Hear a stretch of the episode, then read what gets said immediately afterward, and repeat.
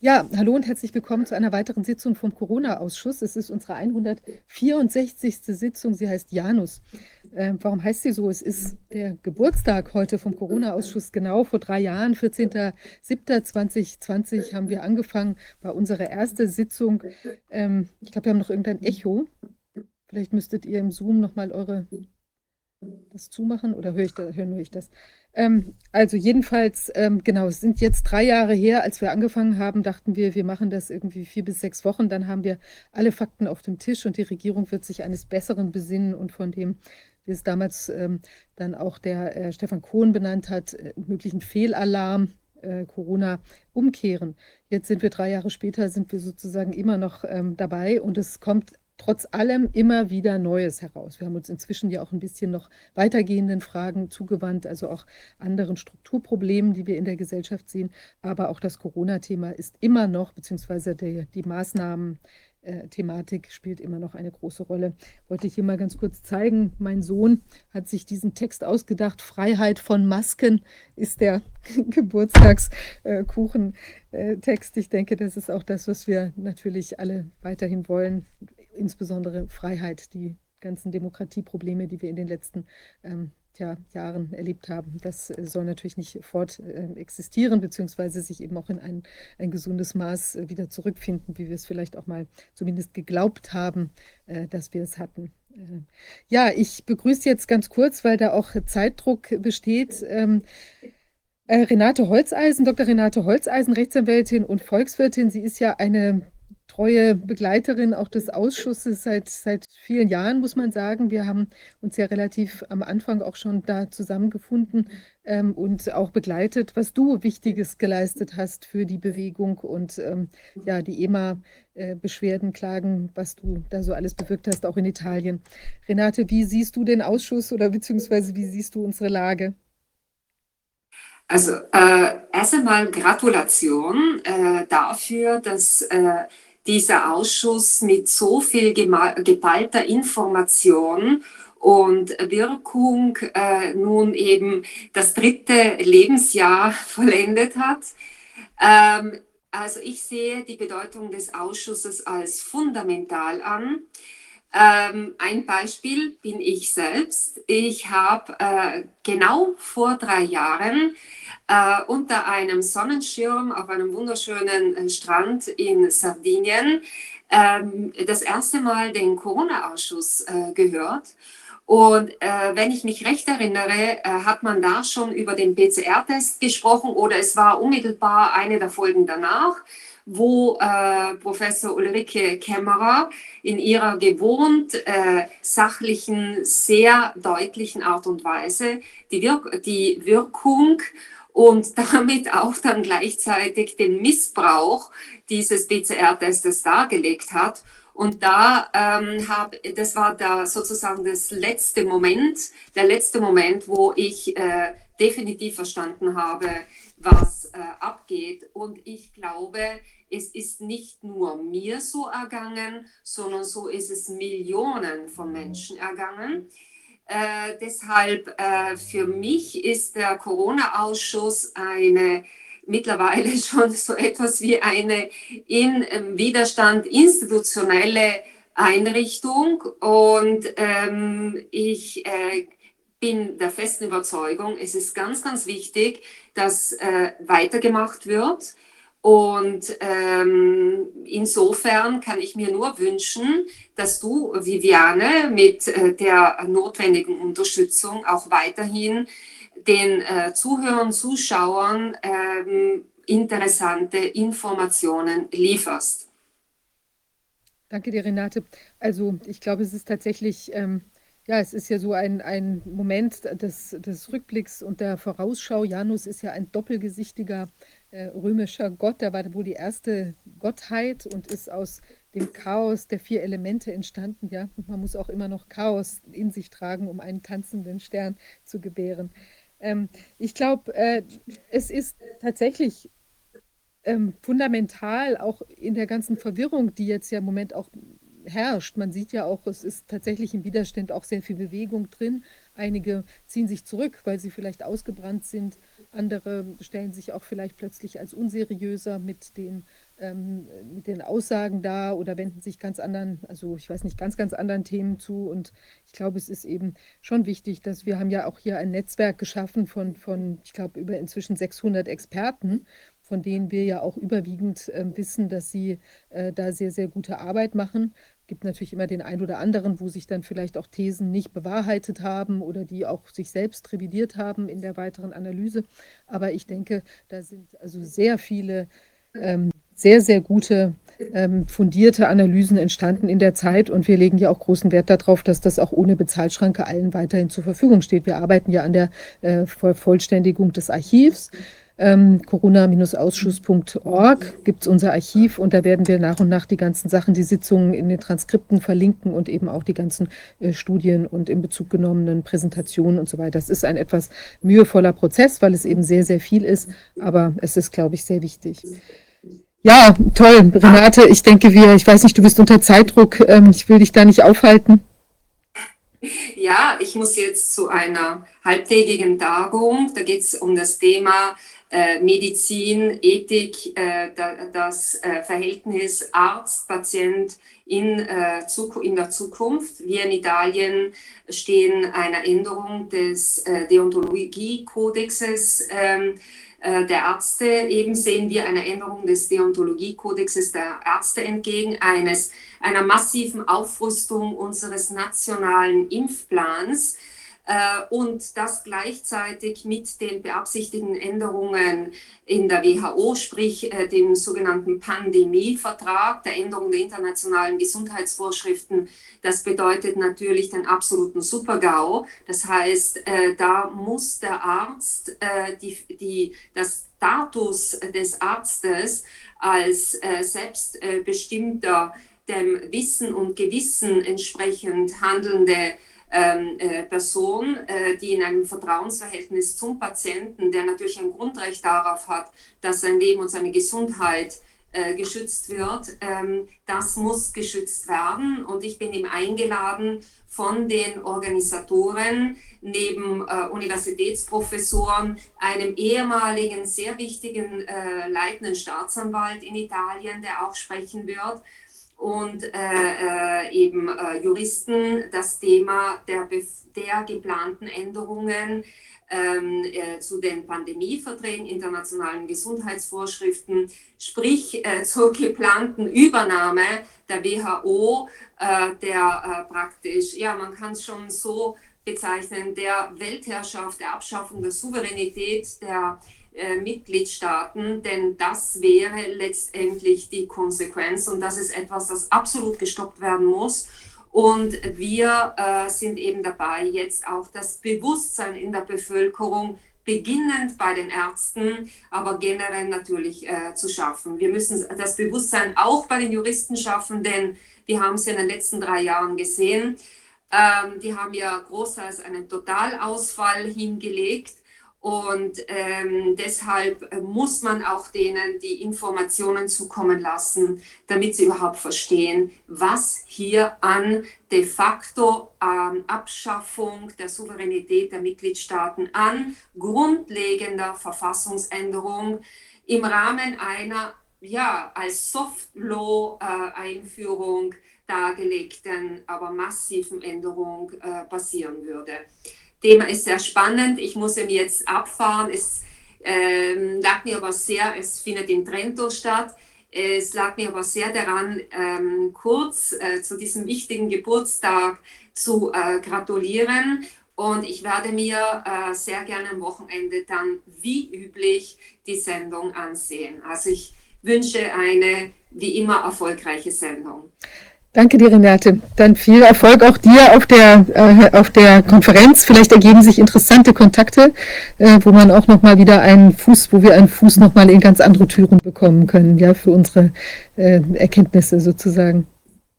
Davon gehe ich aus. Die ähm, Tagung wird, äh, also die Konferenz wird auch aufgezeichnet und äh, gerne werde ich eventuell darüber berichten. Also. Perfekt, viel, viel Spaß da. Viel Erfolg. Tschüss. Bis dann. Ja, bei uns ist jetzt auch ähm, Professor Ulrike Kämmerer. Ähm, Ulrike, Bist du da? Ja, ich bin auch da. Von meiner Seite auch. Wer hätte das gedacht? Drei Jahre, meine Güte, ja. Also die Zeit ist vergangen. Man fragt sich, wo ist sie hin? Und wir stehen eigentlich immer noch bei vielen Sachen, wo man sagt, ähm, mein Thema ist ja ursprünglich nur in Anführungszeichen die PCR gewesen, wo man sagt, Leute, ähm, das ist alles bekannt und es hat sich immer noch nichts groß getan, leider. Ähm, aber wir bleiben ja dran, weil die Renate hat es gerade gesagt, künftige potenzielle Pandemien, die der WHO wieder neue Rechte geben, die werden ja auch wieder eine Diagnostik brauchen. Und äh, nachdem das ganze Spielchen ja so schön funktioniert, werden die das auch wieder mit molekularen vermeintlichen Diagnostikmethoden probieren. Deswegen denke ich, ist es jetzt auch der Zeitpunkt, dass man nach wie vor das wirklich bekannt macht, damit nicht wieder alle darauf reinfallen. Ja, also drei spannende Jahre bisher. Es gibt ja diesen chinesischen Fluch, Fluch mögest du in spannenden Zeiten leben.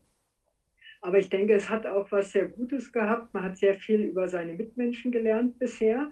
Man hat gesehen, Leute, von denen man es nie gedacht haben könnte, dass die wirklich sehr informiert, sehr aufgeklärt und auch sehr menschlich sind und andere, von denen man gedacht hätte, dass die so toll und aufgeklärt sind und akademisch gebildet, die die totalen Reinfälle geworden sind, was die Sache angeht. Also wie gesagt, sehr spannende Zeiten. Ich denke, sehr viel in dem Archiv vom Corona-Ausschuss wird irgendwann mal sehr viele historische Habilitationen und ähnliches ähm, befeuern mit Aufarbeitung der ganzen Situation.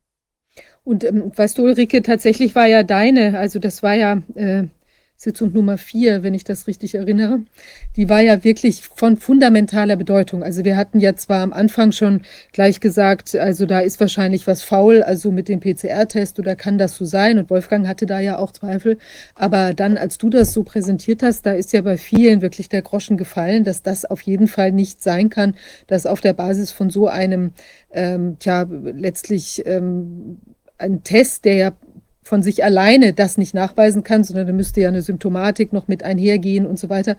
Also wie kann man denn auf der Basis von solchen Testergebnissen ein ganzes Land lahmlegen, dass da eben noch weitere oder äh, sagen wir mal sachfremde Erwägungen eine Rolle spielen müssen oder dass es eben jedenfalls fehlgeleitet ist, nur darauf zu setzen für so weitgehende Entscheidung wurde da ja total deutlich. Wie ist das denn? Wie hat sich das mit dem PCR-Test entwickelt? Das wird ja inzwischen auch eingestanden eigentlich an vielen offiziellen Stellen dass da wirklich genau das, was wir von Anfang an gesagt haben, der PCR-Test äh, kann keine Infektion nachweisen, dass genau das zutrifft. Hast du da einen Überblick? Ja, ja ich habe ja immer wieder dieses, dieses Gutachten, also quasi das Originalgutachten, was ich damals für den Prozess in Weimar gemacht habe. Das habe ich ja im Laufe der letzten zwei Jahre, ich glaube Weimar, das war jetzt vor zwei Jahren, im Laufe der zwei Jahre habe ich das ja permanent aktualisiert und erweitert weil das auch weltweit für verschiedenste Prozesse eingesetzt wurde. Teilweise war ich dann selber als ähm, Experte da vor irgendwelchen Supreme Courts, Gott sei Dank praktisch immer per Zoom. Das ging jetzt in dieser Zeit, dass man nicht überall rumfliegen musste. Ähm, teilweise habe ich es auch anderen Experten zur Verfügung gestellt, die eben nicht mehr die ganze Literaturrecherche machen mussten, sondern das nur noch auf die landesüblichen ähm, Gepflogenheiten umgeschrieben haben, wie in Finnland, wie in Australien, äh, wie in Kanada und die das dann verwendet haben. Und ich habe jetzt letzte Woche nochmal so spaßeshalber geschaut, hat sich irgendwas geändert? Und nein, es hat sich natürlich nichts geändert. Ähm, und das Interessante ist, jetzt wenn man so retrospektiv sucht, was man am Anfang ja gar nicht so in diesem Detail machen konnte, es, ich finde immer mehr Regierungsseiten, die dann tatsächlich schon äh, Anfang oder Mitte 20, unter anderem auch die kanadische Regierung zum Beispiel explizit für den Laien erklärt hat, was bedeutet es, wenn ihr PCR-Ergebnis positiv ist. Und nein, das bedeutet nicht, dass sie infektiös sind. Es kann auch sein, dass sie positiv sind, wenn sie mal krank waren und das Virus kann noch wochenlang oder das virale Genom noch lang danach nachgewiesen werden. Das sind alles nochmal Quellen, die habe ich jetzt nochmal erneut aufgenommen. Inzwischen wird es quasi fast langweilig, weil eigentlich jede Quelle, die man findet, genau das bestätigt, was einfach auch nicht zu ändern ist, weil es handelt sich hier um eine Technik, die ist fantastisch. Also PCR mache ich ja seit 30 Jahren, die ist fantastisch, um wirklich für ähm, Genexpressionen mal schnell eine Übersicht zu kriegen, um in ganz winzig kleinen Mengen zu arbeiten. Ähm, das ist eine wirklich der Carrie Mullis hat nicht umsonst den Nobelpreis gekriegt. Das hat wirklich die molekulare Forschung revolutioniert, diese PCR. Aber sie ist halt leider in dem Falle völlig, inzwischen, wie wir wissen, willentlich falsch eingesetzt worden. Und ähm, vielleicht noch eine Anekdote, was ich so krass fand. Wie gesagt, ich habe ja ähm, 92 die erste Virusnachweis-PCR gemacht für Myokarditis und Endomyokardproben. Und äh, ich habe mich dann nochmal hier in unserem örtlichen Blättchen, die ja meinen, sie müssten ähm, das Regierungsnarrativ vertreten, als PCR-Leugnerin beschimpfen lassen müssen. Das fand ich ein besonders interessantes Thema, weil jemand, der irgendwas mit Medien studiert hat, wenn überhaupt, plötzlich meinte, Leute, die seit 30 Jahren mit der Technik praktisch permanent arbeiten, als Leugner zu bezeichnen. Da habe ich mir schon gedacht, also, oh Gott, wo gehen wir hin?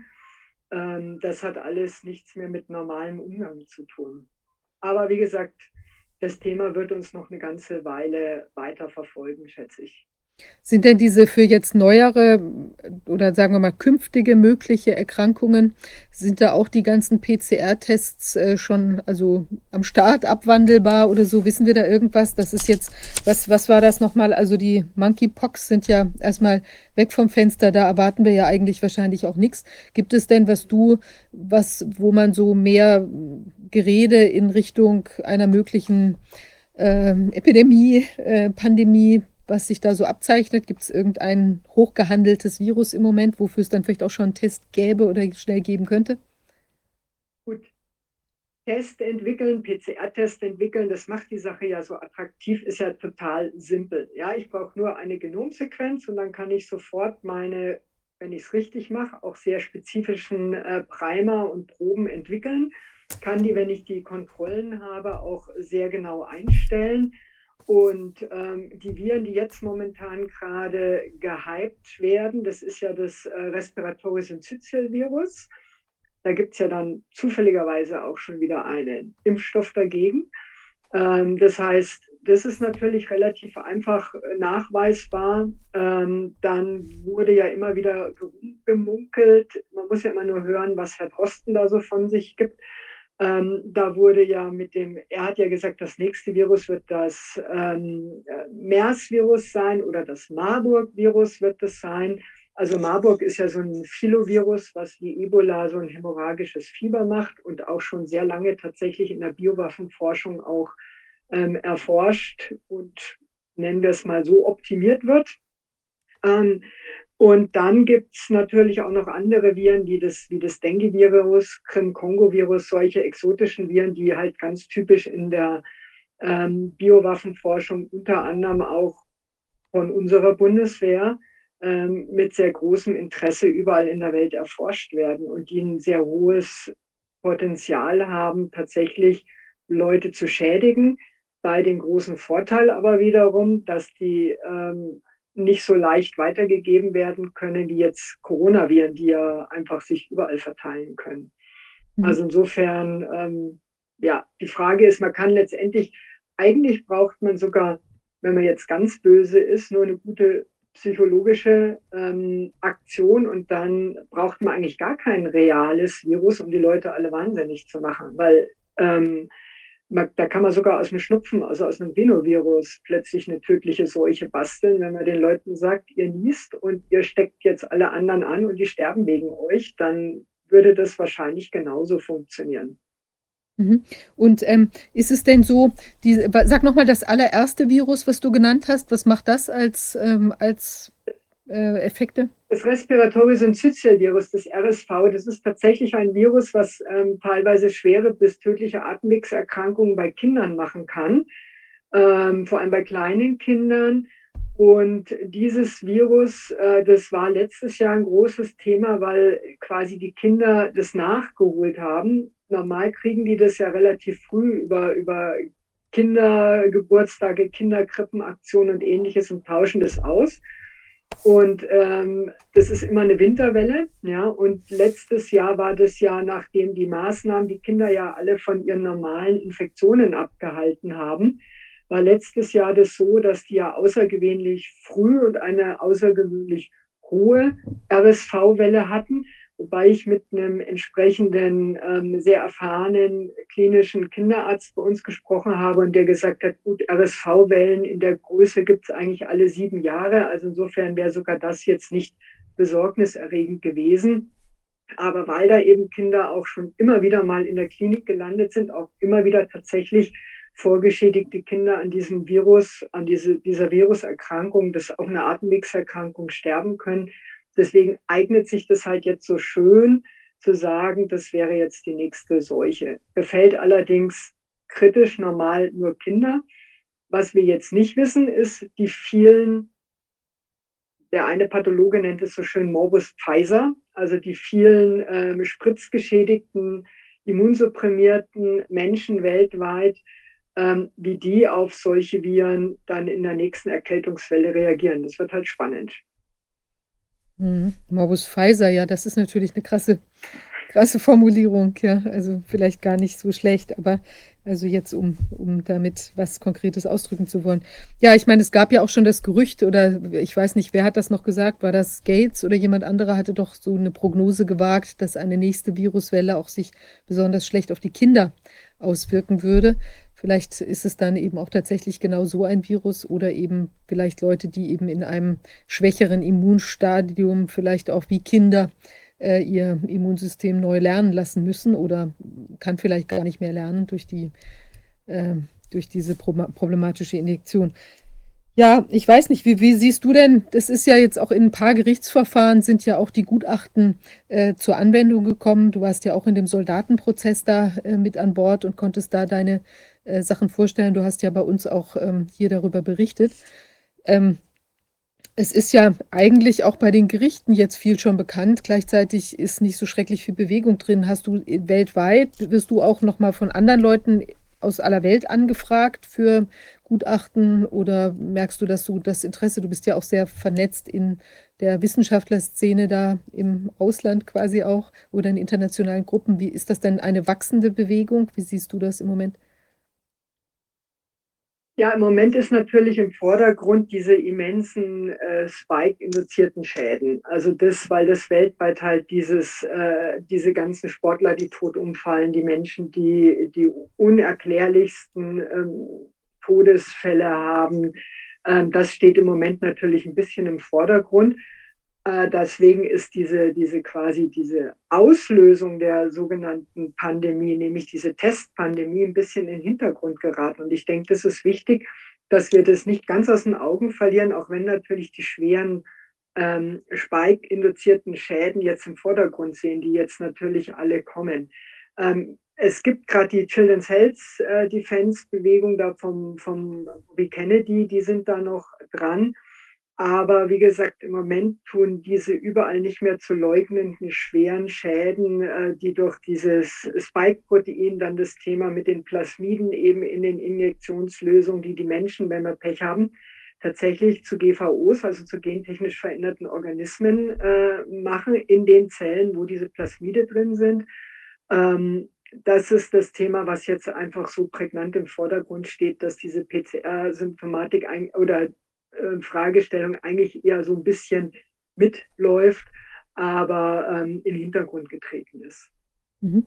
Und die, ähm, die Aufklärungsarbeit in Bezug auf die, die Spikes oder die Schäden, die dadurch ähm, äh, verursacht werden. Leider hat ja, haben wir da ja einen wirklich herben Verlust mit dem Tod von Professor Arne Burkhardt ähm, erlitten. Er war ja wirklich die, ich muss, also muss man schon sagen, die Speerspitze da der Aufklärung. Er hat ja da wirklich Bahnbrechendes äh, geleistet und sich unglaublich ähm, engagiert. Also es ist wirklich Wahnsinn, wie er da mit seinem großartigen Wissen zur Verfügung gestanden ist und sich da in immer neue äh, Teilaspekte reingebohrt hat und das eben ja auch wirklich durch die Einfärbungen auch nachweisen konnte, wie da die Situation ist. Gibt es denn da noch ähm, auch Bewegung, also es wird ja fortgeführt, sein Werk Ähm, Gott sei Dank, er hat auch nicht allein gearbeitet, sodass eben auch viele andere das Wissen eben auch haben und fortsetzen können, äh, seine Arbeit. Also das ist ja extrem wichtig für uns alle.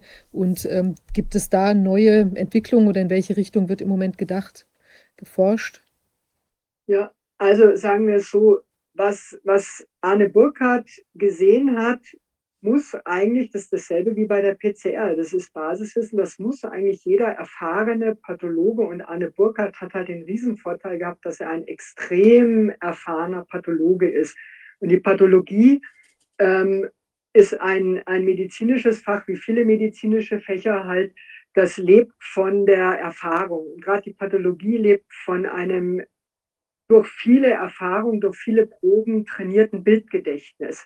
Das heißt, äh, man sieht eine Gewebeprobe und gleicht die im Hirn mit seinem Bildgedächtnis ab und dann fällt auf, oh, da ist irgendwas anders, als es normalerweise in diesem Organ mit diesem Gewebe sein sollte. Und ähm, dass diese Spike-Schäden erkennen mit Sicherheit sehr, sehr viele erfahrene Pathologen. Der große Vorteil von Arne Burkhardt war aber, dass er sich getraut hat, das auch so zu benennen und da weiter in die Tiefe zu bohren. Und die anderen schauen weg.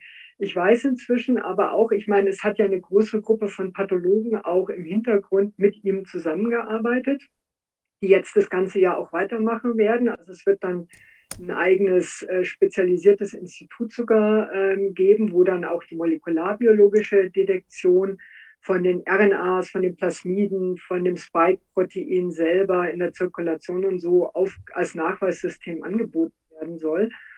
Aber ähm, ich habe inzwischen immer wieder gehört, dass so unter der Hand dann Pathologen und auch Rechtsmediziner, die bisher noch nicht öffentlich zugearbeitet haben, immer wieder mal nachschauen und inzwischen auch diese Immunhistochemie machen und plötzlich zu ihrer großen Überraschung sehen, dass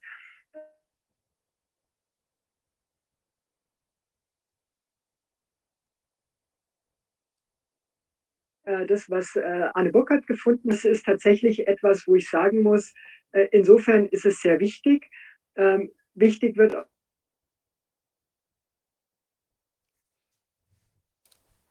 Ulrike, jetzt bist du, das ist eingefroren, das Bild im Moment, und man hört.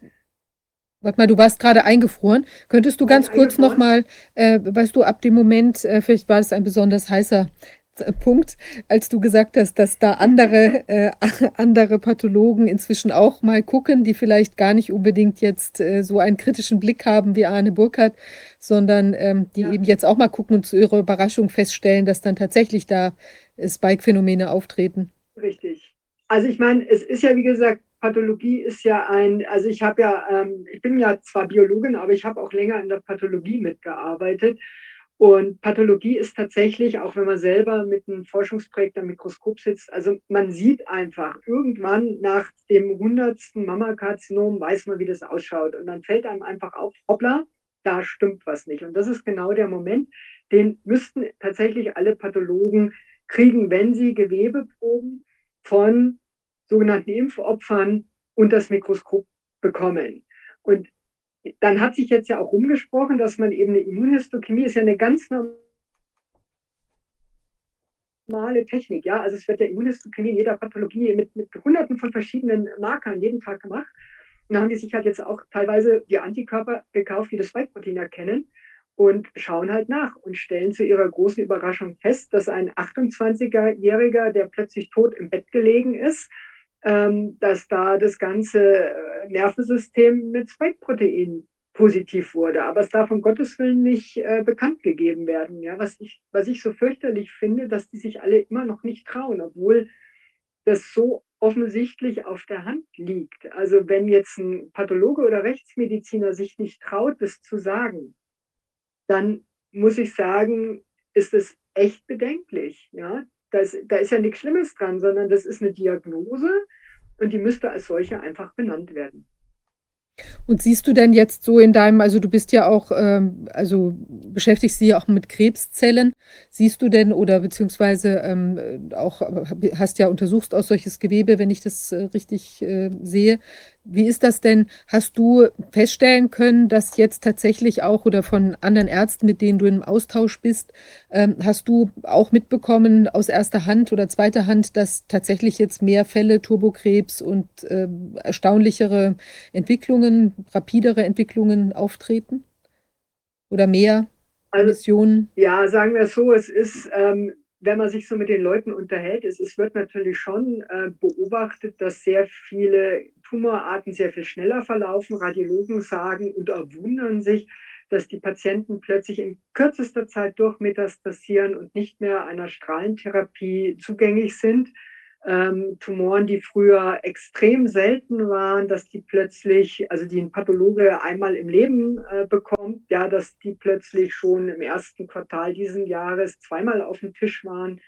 Ähm, das wird langsam schon auffällig. Und wenn man diese KWV-Daten anschaut, die ja auch der Tom Lausen schon mal analysiert hatte, wenn man die jetzt für das letzte Jahr kriegen würde, da hat sich schon, ich hatte mir die auch mal angeschaut, da hat sich schon ähm, bis 22 tatsächlich in manchen Tumorarten ein sehr, sehr deutlicher Trend zur Steigerung ähm, abgezeichnet.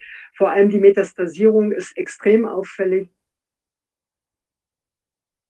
von soliden Tumoren, vor allem Mammakarzinom, Kolonkarzinom, solche Tumoren, wo die Leute auch im Bekanntenkreis ja äh, vor 20, 30 Jahren quasi ausgeheilt waren und seitdem tumorfrei waren und die jetzt plötzlich nach dieser extrem langen Zeit komplett schlagartig durchmetastasiert sind und auch nicht mehr therapiert werden können. Und das ist das, was jetzt auch langsam, denke ich, den Ärzten doch auffällt, weil das gab es vor der Spikung wie es der Martin Hadic nennt, davor gab es das nicht. Ja, also wenn jemand 20 Jahre sein Mammakarzinom rezidivfrei hatte, dann war die Wahrscheinlichkeit, dass er im 21. Jahr plötzlich komplett durchmetastasiert ist, war gleich null. Und wenn jetzt in Selbsthilfegruppen auffällt, dass plötzlich zwei, drei, vier Frauen gleichzeitig, und das weiß ich aus erster Hand, plötzlich schlagartig nach 25, 30 Jahren mit dem histologisch gesicherten Primärtumor plötzlich wieder durchmetastasiert sind, dann stimmt da was nicht. Oh also das ist auffällig. Diese und auch schnelle Tumoren, die sich dann plötzlich entwickeln, ähm, Leukämien, Lymphome. Also ähm, das ist auffällig, aber die Zahlen hinken halt immer hinterher. Man, man müsste das viel besser auf äh, die Zahlen bekommen. Ja. Mhm. Und die Pathologen müssten sich einfach trauen, das auch zu sagen. Die sehen das ja, was sie an Proben auf den Tisch kriegen. Die sehen das. Die müssen das auch alle wissen. Ja, hallo, hallo allerseits. Hallo, Wolfgang. Ja, wir haben ja gleichzeitig sehen wir, dass die, äh, die offiziellen Stellen versuchen, alle möglichen neuen pathologischen Mechanismen uns zu präsentieren. Einer davon ist ja das Post-Covid. Das heißt, dass Sie sagen, da ist nach einer Infektion, also nach positivem PCR-Test, was auch immer dahinter steckte, äh, sind langfristige, langfristige Krankheitsbilder zu beobachten. Und das Ganze ist neu oder Long-Covid. Auch da ist der PCR-Test dasjenige, das Kriterium für die Diagnose. Und der ist ja, wie gesagt, nicht, nicht sehr spezifisch und den kann man ja bei jeder Krankheit nebenbei auch noch positiv haben. Also der sagt eigentlich nichts aus über die Ursache. Aber es gibt Leute, die sind langfristig krank und die werden jetzt alle abgeheftet unter Covid, Long-Covid, Post-Covid. Und äh, da wird in den meisten Fällen wird noch nicht mal nachgeguckt, ob sie denn diese gentechnischen Immunisierungsversuche miterlebt haben oder nicht. Das heißt, hier, hier, was, hier ist keine Differentialdiagnose, die ja verdrängt wird auch. Aber man beobachtet, äh, dass diese Diagnosen Post-Covid, Long-Covid, dass die benutzt werden, um das Ganze eben ja so zu framen, dass wir auf keinen Fall an diese gentechnischen Spritzen denken. Und, dann, jetzt kommt noch hinzu, diese, die, dass die Übersterblichkeit dann vermutlich auch noch mit irgendwelchen sommerlichen Temperaturen in Verbindung gebracht wird. Auch das besucht man. Jetzt wird auch wieder plötzlich geguckt, die von der WHO, dass bestimmte Süßstoffe doch noch Krebs machen, obwohl das die Diskussion schon vor zig Jahren äh, sehr, sehr viel ausführlicher geführt worden war. Also man scheint jetzt nach Dingen zu suchen, die diese Übersterblichkeit irgendwie anders erklären, damit man an dieser Fragestellung der Nebenwirkung dieser gentechnischen Immunisierungsversuche vorbeikommt. Und das finde ich, das darf man nicht tolerieren. Wir brauchen ernsthafte medizinische Differentialdiagnosen. Die kann man machen und Arne Burkhardt hat uns gezeigt, wie es geht. Und er hat, ich finde, er hat ja zum Schluss auch noch sehr schön äh, dann gezeigt, dass man möglicherweise mit Hautbiopsien, wenn man die elastischen Fasern dann äh, versucht, äh, in, in, der, in einer Hautbiopsie, die ja leicht zu gewinnen ist, zu äh, überprüfen, ob die verändert sind. Wenn man da dann auch noch die Spike-Proteine anfärben kann, dann wäre es ja doch ein, ja, ein einfacher histologischer Hinweis auf diese Pathomechanismen, die dann auch ursächlich woanders im Körper stattfinden, wo nämlich elastische Fasern sind, zum Beispiel in der Wand der Aorta oder in den Gefäßen oder in anderen Geweben im Körper. Also hier ist, ist unheimlich viel aufzuarbeiten, auch was die medizinischen Fragestellungen angeht. Wir haben ja, das, erstmal wird es nicht getan, aber es wird auch jetzt, der Herr Lauterbach hat jetzt 21 Millionen Euro versprochen für die Post-Covid-Long-Covid-Forschung. Das heißt, hier kriegen Leute Geld, wenn sie am Problem vorbeiforschen.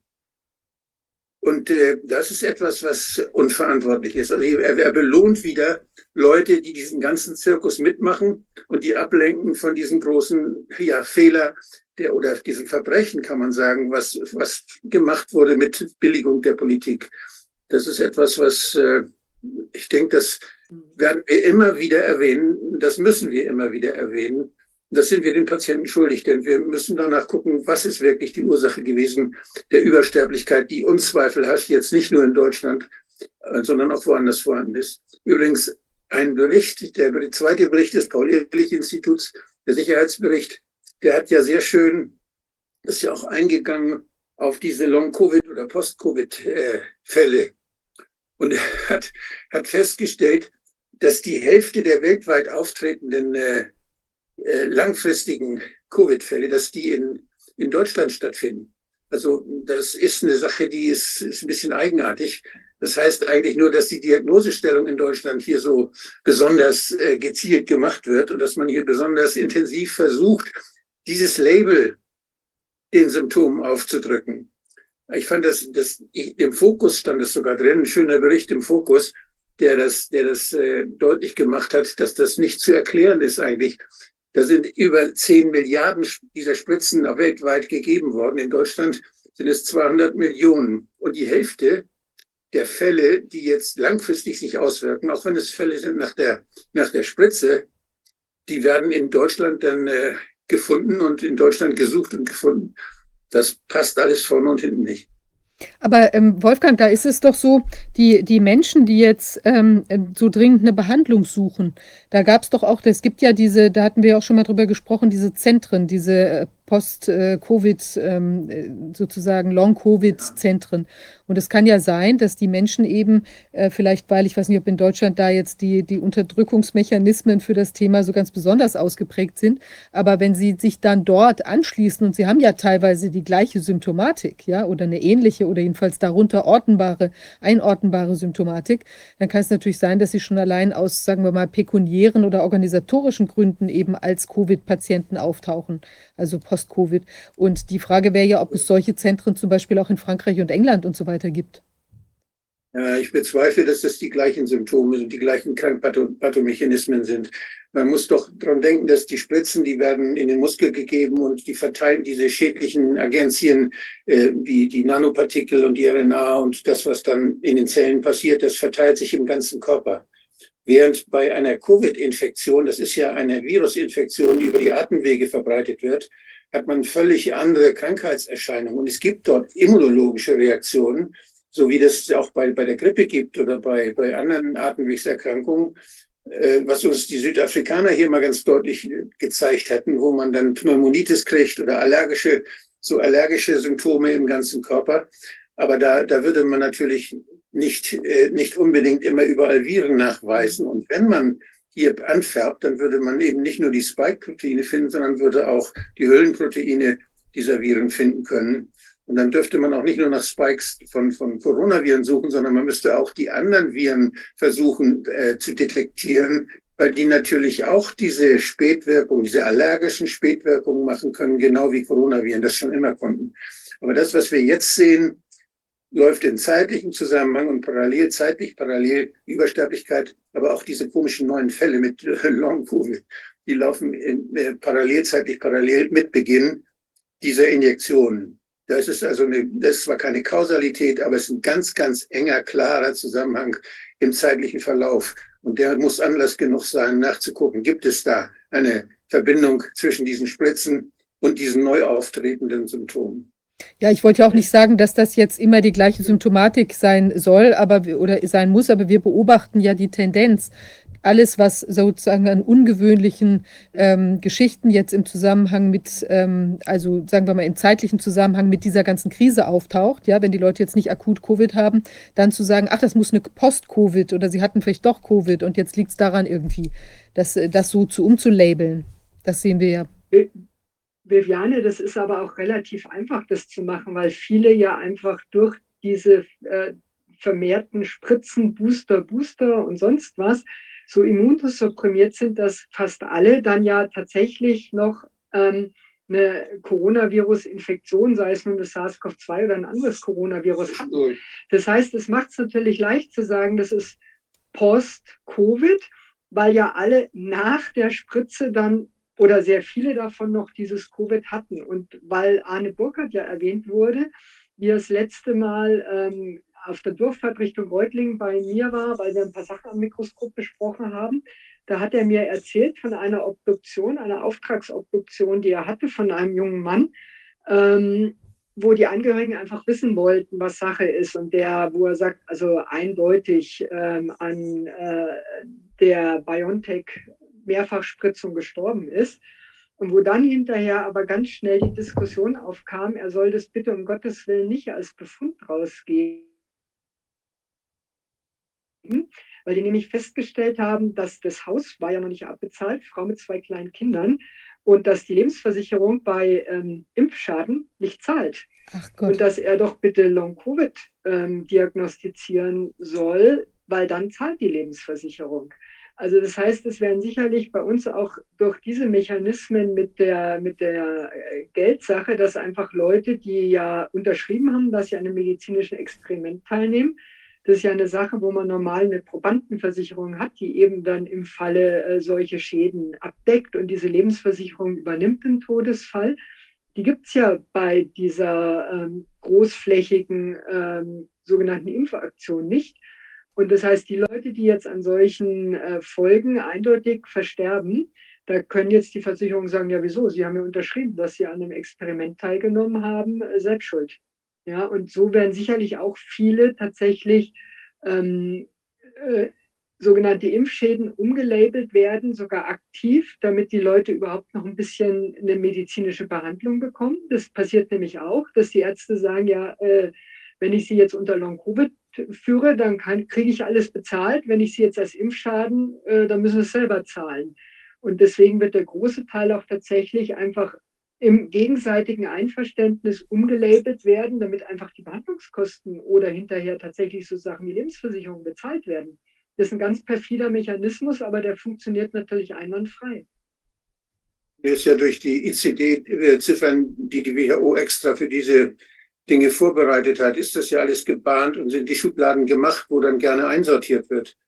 Und da ist eben nur eine ganz kleine Schublade, die als, äh, als Nebenwirkung dieser Spritzen dann offen steht und die war mal ein ganzer Schrank voller Schubladen für alles, was Post-Covid mit Covid, äh, Post-Covid zu tun hat. Und das wird dann auch, wenn man was bezahlt haben will, dann muss man das in diese Schubladen tun. Wenn man es in die, in die Nebenwirkungsschublade tut, kriegt man Schwierigkeiten. Ja, richtig.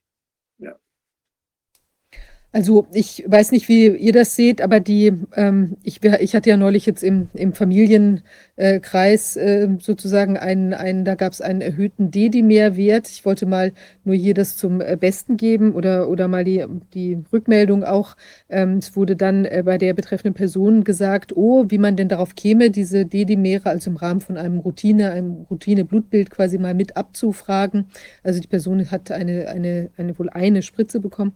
Äh, Und dann kam raus, dass ähm, D-Dimere waren eben erhöht. Und dann äh, wurde aber von, der, von Seiten der Ärztin dann gesagt, oh, ob man denn Verdacht habe, an AIDS erkrankt zu sein, äh, weil da würde das eben auch ein typisches Signal sein. Und ich fand das schon faszinierend, also weil die gleiche Person, nämlich als das ähm, eben aufkam, äh, dieses Thema war, also oder diese die Werte erstmalig sah, es gab dann eben noch eine Wiederholung äh, ob das äh, jetzt immer noch persistiert, das Thema, oder ob das vielleicht irgendwie einen anderen Grund gar irgendwie eine Infektion, sonst was, irgendwie Erkältung, irgendwas gewesen sein könnte, was auch immer.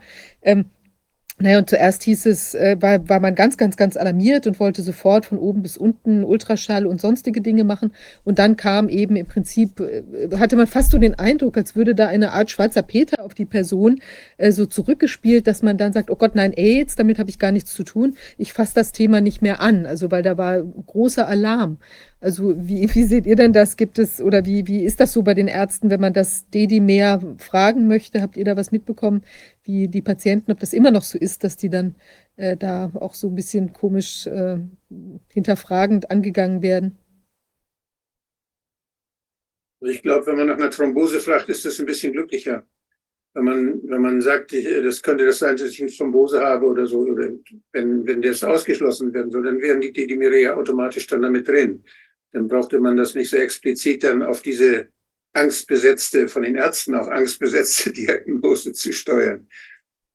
Hm. Okay. Und ähm, Ulrike, merkst du, dass eine, eine größere Bereitschaft bei, bei jetzt Ärzten oder auch in deinem beruflichen Umfeld irgendwie ist, sich auch diesen, diesen Impfschäden oder solchen Dingen auch, ähm, du sagst Pathologen, die, die fassen das Thema dann eher nicht an oder nur hinter, hinter ähm, hinter verschlossenen Türen wird denn jetzt bei den, bei den Patienten, die da kommen, merkt ihr da, merkst du da ein, ein größere, eine Bereitschaft, sich die Sachen mehr anzuschauen oder ist man im Gegenteil ähm, eher noch besorgter oder bemühter, das Ganze unter den Teppich zu kehren? Gut, ich habe ja mit den Patienten jetzt so im normalen Klinikum äh, nichts zu tun. Ich spreche natürlich immer wieder mit, mit Medizinern und Pflegekräften, sofern sie sich auf ein Gespräch äh, einlassen. Ähm, und wie gesagt, das schlechte Gefühl ist bei denen schon da, dass eben so auffällt, da ist was anders als sonst.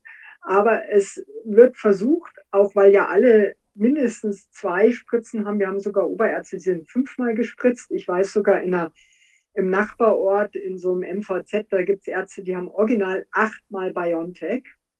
Ja, wo dann die MFA gesagt hat, also die Arzthelferin, hieß es früher, jetzt heißt es ja medizinische Fachangestellte, ähm, naja, man könnte mit denen jetzt nicht mehr so gut arbeiten, weil die würden ja so vergesslich werden. Und ähm, aber die Ärzte und das Pflegepersonal und auch die ganzen offiziellen medizinischen Einrichtungen, die versuchen das so weit wie möglich von sich äh, zu wenden. Das muss man wirklich sagen, weil ja alle mit drin hängen. Also entweder weil sie selber so viele Spritzen Intus haben, oder weil sie halt dann äh, das entweder angeordnet haben oder ihre Kolleginnen und Kollegen massiv unter Druck gesetzt haben oder weil sie selber eben in diesen sogenannten Impfteams beteiligt waren. Also das heißt, mein Eindruck ist schon, es will wirklich keiner wahrhaben, auch unter den Naturwissenschaftlern, wenn man denen jetzt sagt, schaut mal her, da sind die Plasmide gefunden worden und da ist der SV40-Origin drin, könnt ihr euch das mal anschauen. Ähm, es wird alles so, nee, nee, will man nicht wahrhaben. Also der Verdrängungsmechanismus ist gigantisch und der Verneinungsmechanismus. Das muss man tatsächlich, gerade an den Universitäten, glaube ich, kriegt man da nichts, keinen, keinen Fuß auf den Boden, weil die alle Meister da drin sind im Verdrängen. Und das sind zwei, wir haben ja in einem, in einem Kreis, einem ärztlichen Kreis, haben wir in Süddeutschland uns ja getroffen im April. Ulrike, du warst ja auch dabei per, per Zoom, aber wir, da war der Arne Burkhardt ja auch dabei und wir haben uns Gedanken gemacht, einen Leitfaden zu entwickeln für, für Ärzte, die vor dieser Fragestellung stehen. Was ist es denn nun? Was kann ich da tun? Wie kann ich herausfinden, was da Ursache, was die Ursache ist für die Beschwerden?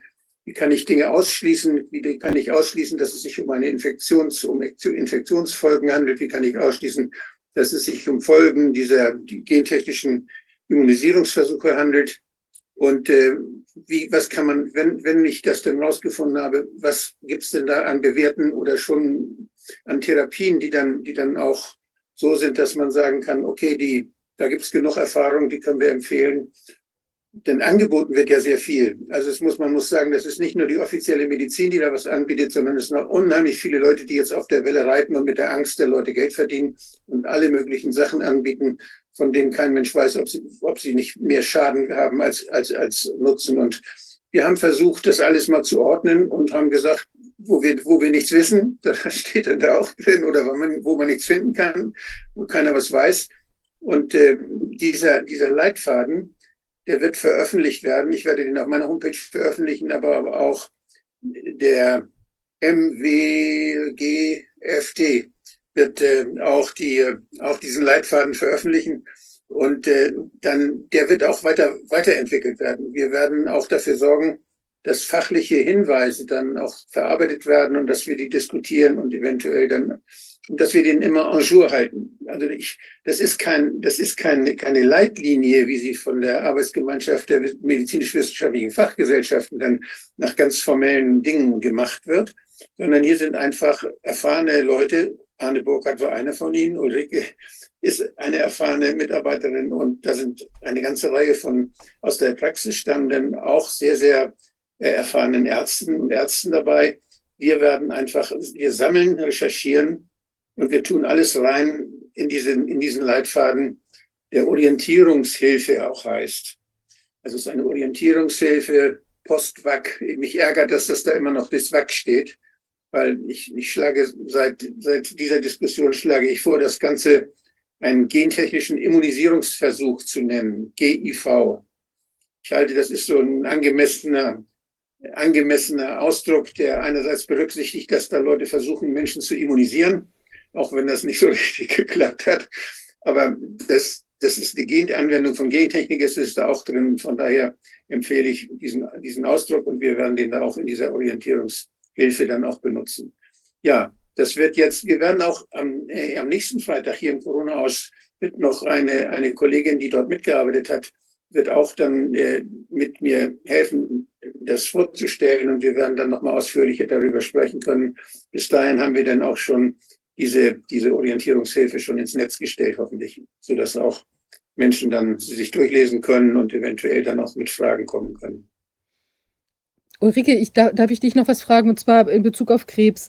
Die, ähm, die, ähm, also, Entschuldigung, Wolfgang, ich finde das extrem wichtig, dass ihr das so aufbereitet auch den Leuten jetzt nochmal wirklich zur Verfügung stellt, weil das ist tatsächlich wahr, was du sagst. Es gibt ja sehr viele äh, Ansätze, wo man nicht ganz genau weiß, funktionieren die oder funktionieren die vielleicht auch nur anekdotisch bei dem einen oder anderen Mal, aber wir wissen eben jetzt nicht genau, hat es, ist es irgendeine eine, eine Angelegenheit, die, die jetzt bei vielen ähm, äh, funktioniert. Und es gibt ja so unendlich viele Möglichkeiten, ja, also mit irgendwelchen Reinigungen und was weiß ich, was man alles machen kann, ja, da mag das ein oder andere ja helfen, aber je mehr man da vielleicht an verifizierten oder an, an sagen wir mal, Erkenntnissen, die jetzt von einer Vielzahl von Ärzten, von Beobachtungen getragen sind, äh, umso besser ist das natürlich für den, der jetzt Hilfe sucht nach so einer, äh, nach, wenn er, nachdem er einen solchen Versuch äh, äh durchlitten hat oder da jetzt eben Themen bei ihm auftreten, gesundheitlicher Natur. Also das ist wirklich sehr, ich denke, sehr hilfreich. Auch toll, dass ihr das nochmal näher ja, vorstellen werdet. Wir haben ja schon bei der, im letzten Freitag, als wir die, über die Homöopathie sprachen, haben wir auch schon die, die wichtige Rolle von Placebo gesprochen der ja wirklich auch vielen Menschen, vielen Menschen hilft es ja, dass man, dass man dieses, dass man etwas tut und allein die, die Tatsache, dass man etwas tut und dass man Hoffnung dadurch kriegt, dass man, auch wenn man Pillen nimmt, das, da weiß man, dass es also in sehr, sehr vielen Fällen auch Erleichterung bringt, dass die Kopfschmerzen weggehen oder dass die Schmerzen weniger werden und dass man entspannter ist, wenn man eine Tablette geschluckt hat. Das, wir wollen nicht leugnen, dass, dass Placebo-Wirkung hilfreich sein kann und gut sein kann. Das denke ich, das muss man sagen. Das heißt, das gilt aber nicht nur für, für diese Sachen, die jetzt angeboten werden, sondern es gilt für die Medizin insgesamt, für alle Medikamente. Und wenn man versuchen will, herauszufinden, was ist Placebo und was ist jetzt äh, das wirklich, was ist das, die, die, die wirkliche Wirkung, die pharmakologische Wirkung, dann ist das sehr, sehr aufwendig. Und das für jeden Stoff zu machen, da gibt es auch noch Irrtümer, weil da dann manchmal auch äh, Confounder da sind, an die man nicht gedacht hat. Und da stellt sich dann nach Jahren raus, dass man da was Falsches dann geprüft hat oder die falschen Endpunkte hatte. Oder also es gibt da unheimlich viele Fehlermöglichkeiten. Und letztlich bleibt dann immer doch, wer hilft, hat recht. Nicht? Wer hält, hat recht. Ja, da, danke nochmal. Ähm, also äh, Ulrike, jetzt möchte ich trotzdem nochmal auf die Krebsfrage zurückkommen. Und zwar, was mich nochmal interessieren würde, also jetzt wird ja immer gesagt, dieser Turbokrebs oder der tritt dann auf, weil also so hatte ich es bislang verstanden, weil eben das Immunsystem runter ist und der Krebs, also die, die Killerzellen äh, eben vielleicht nicht mehr so wirken und der dann wieder erstarkende Krebs jetzt sich überall verbreiten kann. Hat man denn jemals schon mal genauer die, ähm, die wie will man sagen, die Wirkung untersucht von äh, auch Impfdosen auf Zellen? Also ist es wirklich das Immunsystem, was einfach freien Raum gibt oder gibt es auch eine, eine krebstreibende Wirkung, die direkt aus der Spritze kommt hier. Gibt es da irgendwelche Erkenntnisse oder Anhaltspunkte, die man bislang sehen könnte? Also es ist letztendlich ist es beides. Ja, also zum einen bei meistens bei vorbestehenden Tumoren, die jetzt als Rezidive kommen oder in einen extremen Progress gehen, da ist es wohl überwiegend dieser immunsuppressive Effekt. Ähm, aber hinsichtlich der Neuentstehung von Tumoren, vor allem von schnell und aggressiven Tumoren wie Pankreaskarzinom, wie verschiedene Leukämiearten oder sehr seltene Tumoren, ähm, da gibt es schon die ersten Publikationen dazu. Ich habe die bisher nur überflogen, dass das Spike-Protein selber tatsächlich eine ähm, tumorauslösende bzw. tumorfördernde äh, Funktion ausübt. Das heißt also, die ähm, Spritzen selber scheinen zumindest in manchen Chargen ähm, Tumorwachstum anzuregen. Ich hatte das selber mal spaßeshalber so ein paar Chargen auf äh, verschiedene Tumorzelllinien draufgegeben in so Verdünnungsreihen. Und da gibt es tatsächlich Chargen, bei denen sind ähm, diese Tumorzelllinien, ähm, also manche waren unbeeindruckt, ja, in sehr hohen Konzentrationen, wenn man das Zeug mehr oder weniger pur oder bis 1 zu 500 verdünnt drauf gegeben hat, dann war das meistens sogar zelltoxisch, also hat abgetötet. Aber in diesen äh, höheren Verdünnungen, die vielleicht eher dementsprechend, was man Menschen finden würde nach so einer Spritze, gab es Chargen, die haben wirklich das Tumorzellwachstum dramatisch angeregt. Also dass die Tumorzellen, man kann da sogenannte Proliferationstests machen, ja, wenn man sagt, die unbehandelten Zellen, nehme ich als 100 Prozent, dann habe ich plötzlich ähm, 120, 130 äh, Prozent Tumorwachstum gehabt. Und das heißt, bezogen auf Menschen bedeutet es schon, dass ich hier einen ordentlichen Beschleunigungseffekt habe, der jetzt, weil in der Zellkultur ist ja kein Immunsystem drin, nichts mit dem Immunsystem zu tun hat, ist natürlich klar, Zellkultur ist nie, also In-vitro-Situation ist nie In-vivo-Situation, aber es gibt mir schon mal einen ordentlichen Hinweis, dass es tatsächlich eine wachstumsfördernde Komponente in diesen Substanzen geben kann. Und am ausgeprägtesten waren das tatsächlich die beiden äh, modifizierten RNA-Lipidgemische, also sowohl BioNTech-Chargen als auch Moderna-Chargen. Ja, bei AstraZeneca und bei Janssen, da war eigentlich eher dieser zellabtötende Aspekt im Vordergrund.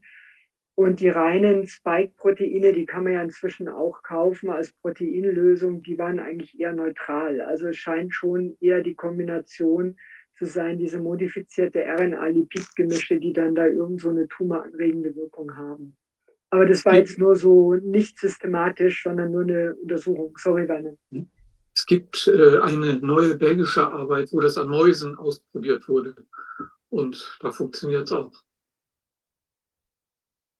Unglaublich. Und dann ist es aber so, dass äh, also dieses, äh, diese, äh, dieses, dieses Tumorwachstum, wenn das sich jetzt in einem nicht geschwächten Körper vollziehen würde, ist das dann allein schon für sich so eine Steigerungsrate, jetzt wenn du sagst eben vielleicht 30 Prozent mehr Wachstum, dass damit auch ein normal funktionierendes, äh, also jetzt nur ist ja jetzt rein theoretisch gesprochen, ein normal funktionierendes Immunsystem nicht mehr äh, in, äh, also klarkommen würde?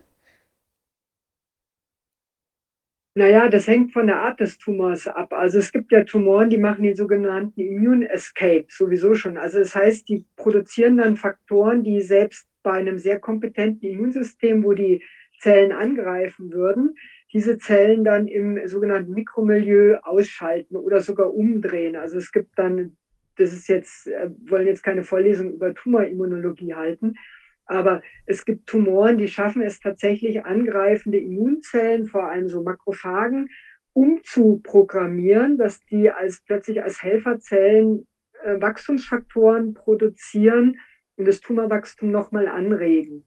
Und das hängt sowohl ein bisschen vom Stoffwechsel ab, als auch von der genetischen Ausstattung eben des Tumors. Ähm, das ist alles. Unser großes Problem ist ja, dass wir hier vor einem völlig neuen Wissenschaftsfeld stehen. Das heißt, diese Kombination aus dem auf maximale Schadpotenzial klonierten Spike-Protein plus diese unklaren Lipidgemische plus was auch immer da drin ist, ähm, plus diese Modifikation der RNA, die zu unterschiedlichen, es ist ja nicht nur das Spike-Protein, so wie es gewünscht ist, sondern es wird das ja auch noch falsch produziert in den Zellen, weil die Lesegeschwindigkeiten nicht passen, weil sich das dann dadurch falsch spalt, äh, äh, faltet, weil es Abbruchprodukte gibt, von denen wir noch überhaupt nicht wissen, was die plötzlich in der Zelle machen. Das heißt, wir stehen vor so einem unfassbar komplexen molekularen Geschehen, dass das einfach ähm, da können weltweit die Institute mitarbeiten, äh, um das rauszukriegen, was da funktioniert. Das heißt, wir stehen wirklich vor einem momentan, der jetzt aus reiner Beobachtungs- und Wissenschaftlersicht vor einer unfassbar spannenden, aber auch unfassbar komplexen Fragestellung, die wirklich in fast alle bisher bekannten Mechanismen der Zelle und der Immunität eingreift. Das muss man einfach ganz klar so sagen. Wir haben da irgendwas auf die Menschheit losgelassen, wovon keiner weiß, in welcher Richtung sich das letztendlich auswirkt. Und wir rennen halt hinterher. Ja. Und die, die, die Chargen, äh, die, die sind, also das ist, wir, ich weiß nicht, vielleicht Werner, du wirst dazu vielleicht auch noch was sagen können, nachher, wenn wir ähm, dann zu deiner Präsentation kommen, dieses äh, alte Chargen, die werden ja wahrscheinlich gar nicht mehr verfügbar oder, oder vorhanden noch sein, weil die ja irgendwann dann auch ablaufen oder weil da, weil die aus dem Verkehr gezogen werden. Weiß man denn, ob, äh, ob die, also ob, ob das noch auch noch irgendwo rumschwirren kann mit dann noch zusätzlichen Effekten oder müssen die dann immer neu bestellt werden oder wie läuft sowas? Wissen wir nicht es, es wäre halt sehr spannend, wenn jetzt noch irgendwo alte Chargen in irgendeinem Gefrierschrank rumfliegen, die mal zentral sammeln zu können. Ja, wenn ich höre, was die, was bei in den Zentrallagern, das ist ja überwiegend auch die ähm, Logistik von der Bundeswehr in Osnabrück, die zumindest ursprünglich das alles ähm, organisiert und verteilt hat. Ähm, es gibt ja, gab so eine Anfrage, was alles noch auf der Vernichtungsliste steht. Das sind ja gigantische Mengen. Und insofern wäre es wenn jetzt der Staat als solcher interessiert wäre, sich mit diesen Schäden zu beschäftigen, ein einfaches von allen Chargen, die noch irgendwo vorhanden sind, auch in offiziellen Stellen, einfach Rückstellproben zu nehmen und die der, der wissenschaftlichen Untersuchung frei zur Verfügung zu stellen. Ja? Ähm, und auch BioNTech ist ja nun mal die Hauptfirma hier bei uns, äh, müsste eigentlich von allen Chargen wenn sie ordentlich gearbeitet hätten, müssten sie auch noch Rückstellproben irgendwo im Stickstoff oder in einer minus 80 Grad Ruhe haben, mit denen man dann arbeiten könnte. Ja? Also es wäre rein theoretisch ein einfaches, diese Chargen alle mal auf Inhaltsstoffe, auf Plasmidkontaminationen, ähm, auf alles Mögliche zu untersuchen, wenn die mal offiziell das Interesse dran bestände. Und das ist das Problem für die kritische Untersuchung, nennen wir es mal so, ist man tatsächlich auf Spenden angewiesen, dass irgendeiner sagt, oh, ich habe hier in meinem Kühlschrank oder in meinem Gefrierschrank noch die und die Charge gefunden, ähm, können Sie die brauchen. So läuft es ja bisher. So ein, ein fürsorglicher Staat, der hätte mehrere Aufgaben, der es ernst meint mit, der, mit dem Schutze der Bevölkerung vor Fehlern, auch vor eigenen Fehlern der müsste erstmal dafür sorgen, dass dieses, dass das geklärt wird, was, de, was denn da bisher verspritzt worden ist und weshalb da doch mehr passiert ist, mehr Nebenwirkungen, als man, als man äh, zu Anfang der Bevölkerung gesagt hat. Das müsste man klären und dafür gibt es die, dafür gäbe es die Möglichkeit durch diese Untersuchung der Rückstellproben. Dann, äh, was die Differenzierung angeht, worüber wir vor Anfang gesprochen haben, mit dem, mit der Differentialdiagnose Long-Covid und nach, und den Nebenwirkungen, auch da müsste man von, vom Gesundheitsministerium fordern, dass diese 21 Millionen, die da jetzt locker gemacht werden, nicht nur in die eine Richtung gegeben werden, nämlich dahin, diese Nebenwirkungen möglicherweise zu verstecken durch irgendwelche anderen Diagnosen, die da erforscht werden, sondern dass man die Differentialdiagnose, äh, dass man die sauber rausarbeitet und dass man wirklich dann auch sehen kann, bei wem sind Nebenwirkungen vorhanden dieser Spritzen und bei wem ist es ein anderer Grund. Dafür müssten diese 21 Millionen ausgegeben werden und nicht für das Verstecken dieser Nebenwirkungen. Wahnsinn. Ist denn, also das PI, wenn das die Untersuchungen anstellt, ähm, Ulrike Werner, ihr hattet das ja auch in dem Soldatenprozess mitbekommen, dass die da ja nur sehr in begrenztem Umfang da irgendwelche äh, Untersuchungen machen auf, äh, auf Optik und auf zwei, drei andere Sachen, aber eben auch zum Beispiel keine Sequenzierung wohl durchführen. Haben die denn noch eine Rückstellprobe bei sich? Müssen die die haben von jedem der untersuchten der Probe? Haben, also wie, wie viel ist das normalerweise? Weiß so jemand was? Können, können die plötzlich alle schlecht werden und weggeschmissen werden? Oder wie, wie, kann das, äh, wie kann das laufen? Kann man da eventuell später nochmal drauf zugreifen? Die müssen ja irgendeine Basis auch haben für das, was sie da entschieden haben, dass die okay ist und auf den Markt kann. Also, Also wenn ich das normalerweise wäre es, Werner? Äh, normalerweise wäre es ja üblich, ich habe ja selber mal so ein Labor geleitet, jetzt natürlich kein medizinisches, dass man das, was man an Untersuchungsmaterial bekommt, für eine vernünftige Zeit aufhebt, falls noch Nachfragen kommen. Und in so einem grundsätzlichen Fall hätte ich jetzt gesagt, das muss man jahrelang äh, aufbewahren, weil Mhm. es können sich ja noch in zwei, fünf Jahren irgendwelche Nebenwirkungen einstellen, wo man dann wieder Fragestellungen hat, ja, und wie schaut denn es damit aus? Aber ich rechne nicht damit, dass das passiert. Aber das wäre ja vielleicht auch nochmal äh, eine Anfrage wert, Ja, ob das PI diese Rückstellproben denn auch vernünftig aufbewahrt. Und Das- äh, na, das ist ja Beweissicherung und äh, eine juristische Frage. Aber Entschuldigung, wenn ich das bei dem Soldatenprozess in Leipzig von dem zuständigen äh, ähm, Abteilungsleiter beim PI richtig verstanden habe, haben die das gar nicht. Die haben diese, diese ähm, Prüfung nur auf Papierform gemacht und darauf vertraut, dass BioNTech das macht. Also wenn ich den Nein. richtig verstanden habe, ähm, Nee, haben, also- die das, haben die das gar nicht. Hm? Äh, Also der Dr. Wagner, den ich ja selber befragen konnte, der hat versichert, sie machen wirklich diese Untersuchung. Die Kritik war natürlich, dass sie einfach darauf vertrauen, dass das, was sie geschickt bekommen pro Charge, nicht äh, irgendwelche Rosinen sind oder vielleicht sogar nicht die richtigen äh, von anderen Chargen. Äh, die hätten also zumindest für eine gewisse Zeit oder eine Stichprobe selber hinfahren müssen und die aus dem Lager nehmen, die Proben. Und sich da auch dann überzeugen, dass der beim Transport alles eingehalten wird. Aber na, was sie, aber was sie machen, ist halt eine sehr eingeschränkte, wie es gerade äh, gesagt wurde von der Viviane, nur ein sehr eingeschränkte vier Sachen. Und darüber hinaus keine Sequenzierung, darüber hinaus keine Prüfung auf Metallkontamination, keine Prüfung im Mikroskop sehe ich da irgendwelche Objekte, die man ja eigentlich immer sieht, was ja bei Injektionsflüssigkeiten überhaupt nicht sein dürfte.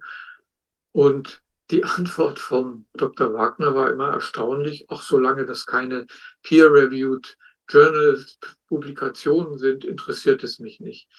Nein, wenn ich für die Qualität verantwortlich bin, ist er ja, dann muss mich alles interessieren und dann muss ich jeder, jedem Hinweis nachgehen und mich davon überzeugen, okay, war wohl nichts, was dort rumgeistert, aber ich kann nicht einfach sagen, oh, nee, das, das interessiert mich nicht. Das wäre bei diesen, einige der Untersuchungen wären ja wirklich absolut ein leichtes gewesen.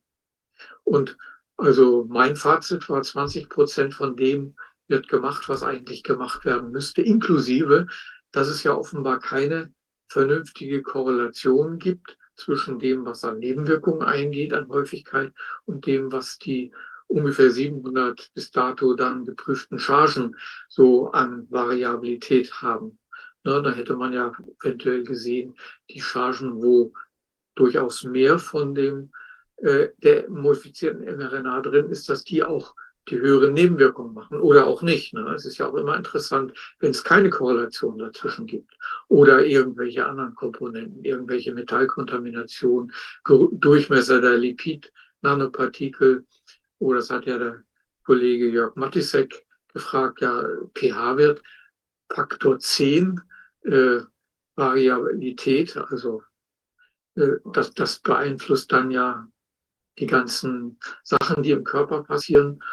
Äh, nö, das ist, wäre jetzt alles nicht so wichtig und also ich war ziemlich fassungslos, was nicht gemacht wird und mit welcher, ja, ich kann es eigentlich nicht anders beurteilen, organisiertem Wegschauen man da vorgeht.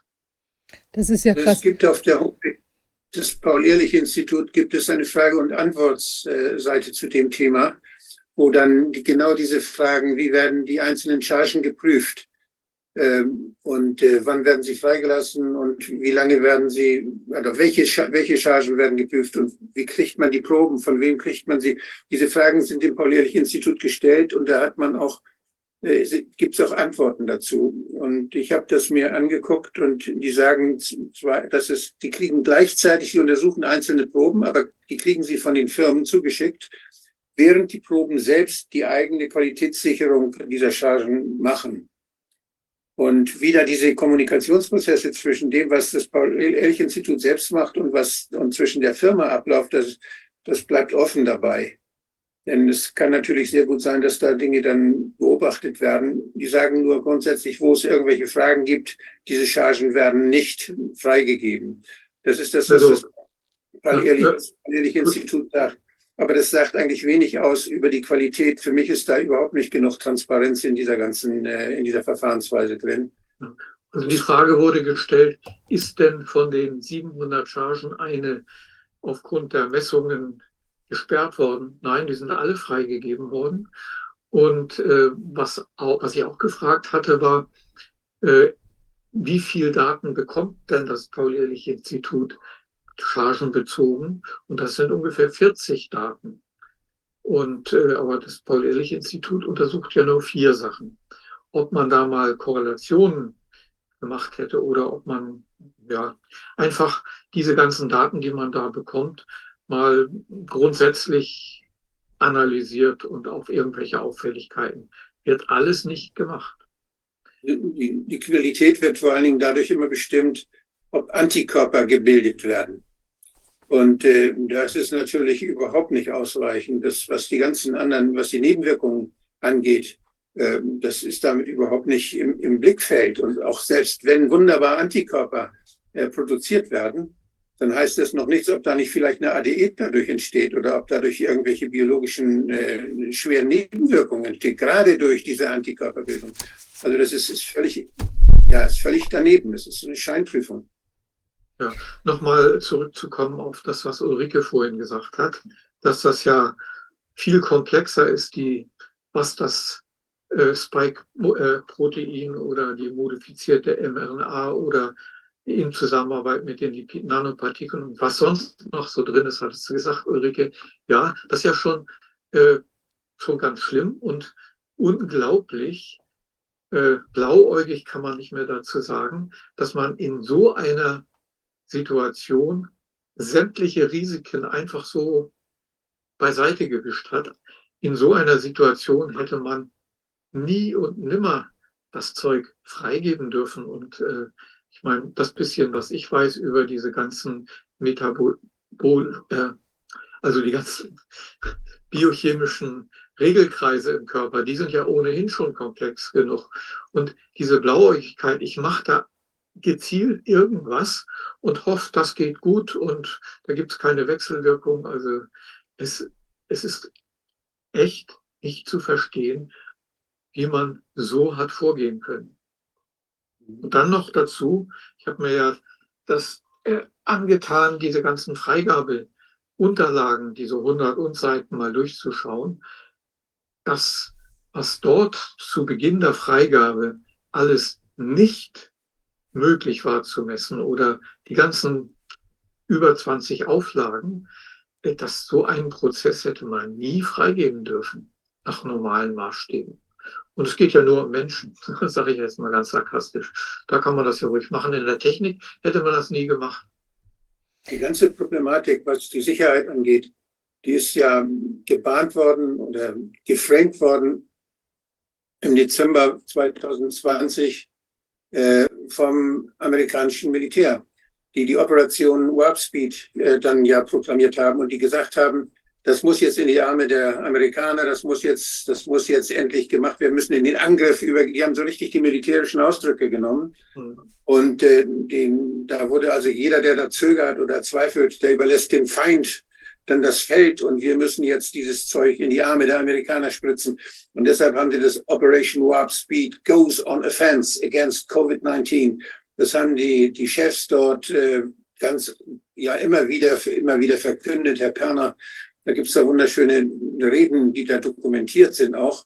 Das hat mit Qualität und mit, mit Nutzenabwägung überhaupt nichts zu tun. Da ist was durchgedroschen worden, durchgeboxt worden. Das ist von der EMA genauso übernommen worden. Dann diese, diese ganzen schönen Namen, diese euphemistischen Namen, dass man das teleskopiert, Studien und dass man die Dinge eben nicht so macht wie normalerweise, sondern alles gleichzeitig und kommt nicht so drauf an, Hauptsache schnell in die Arme der Leute spritzen. Das ist das, was nicht nur in den USA, sondern auch in Europa ja praktiziert wurde. Hm.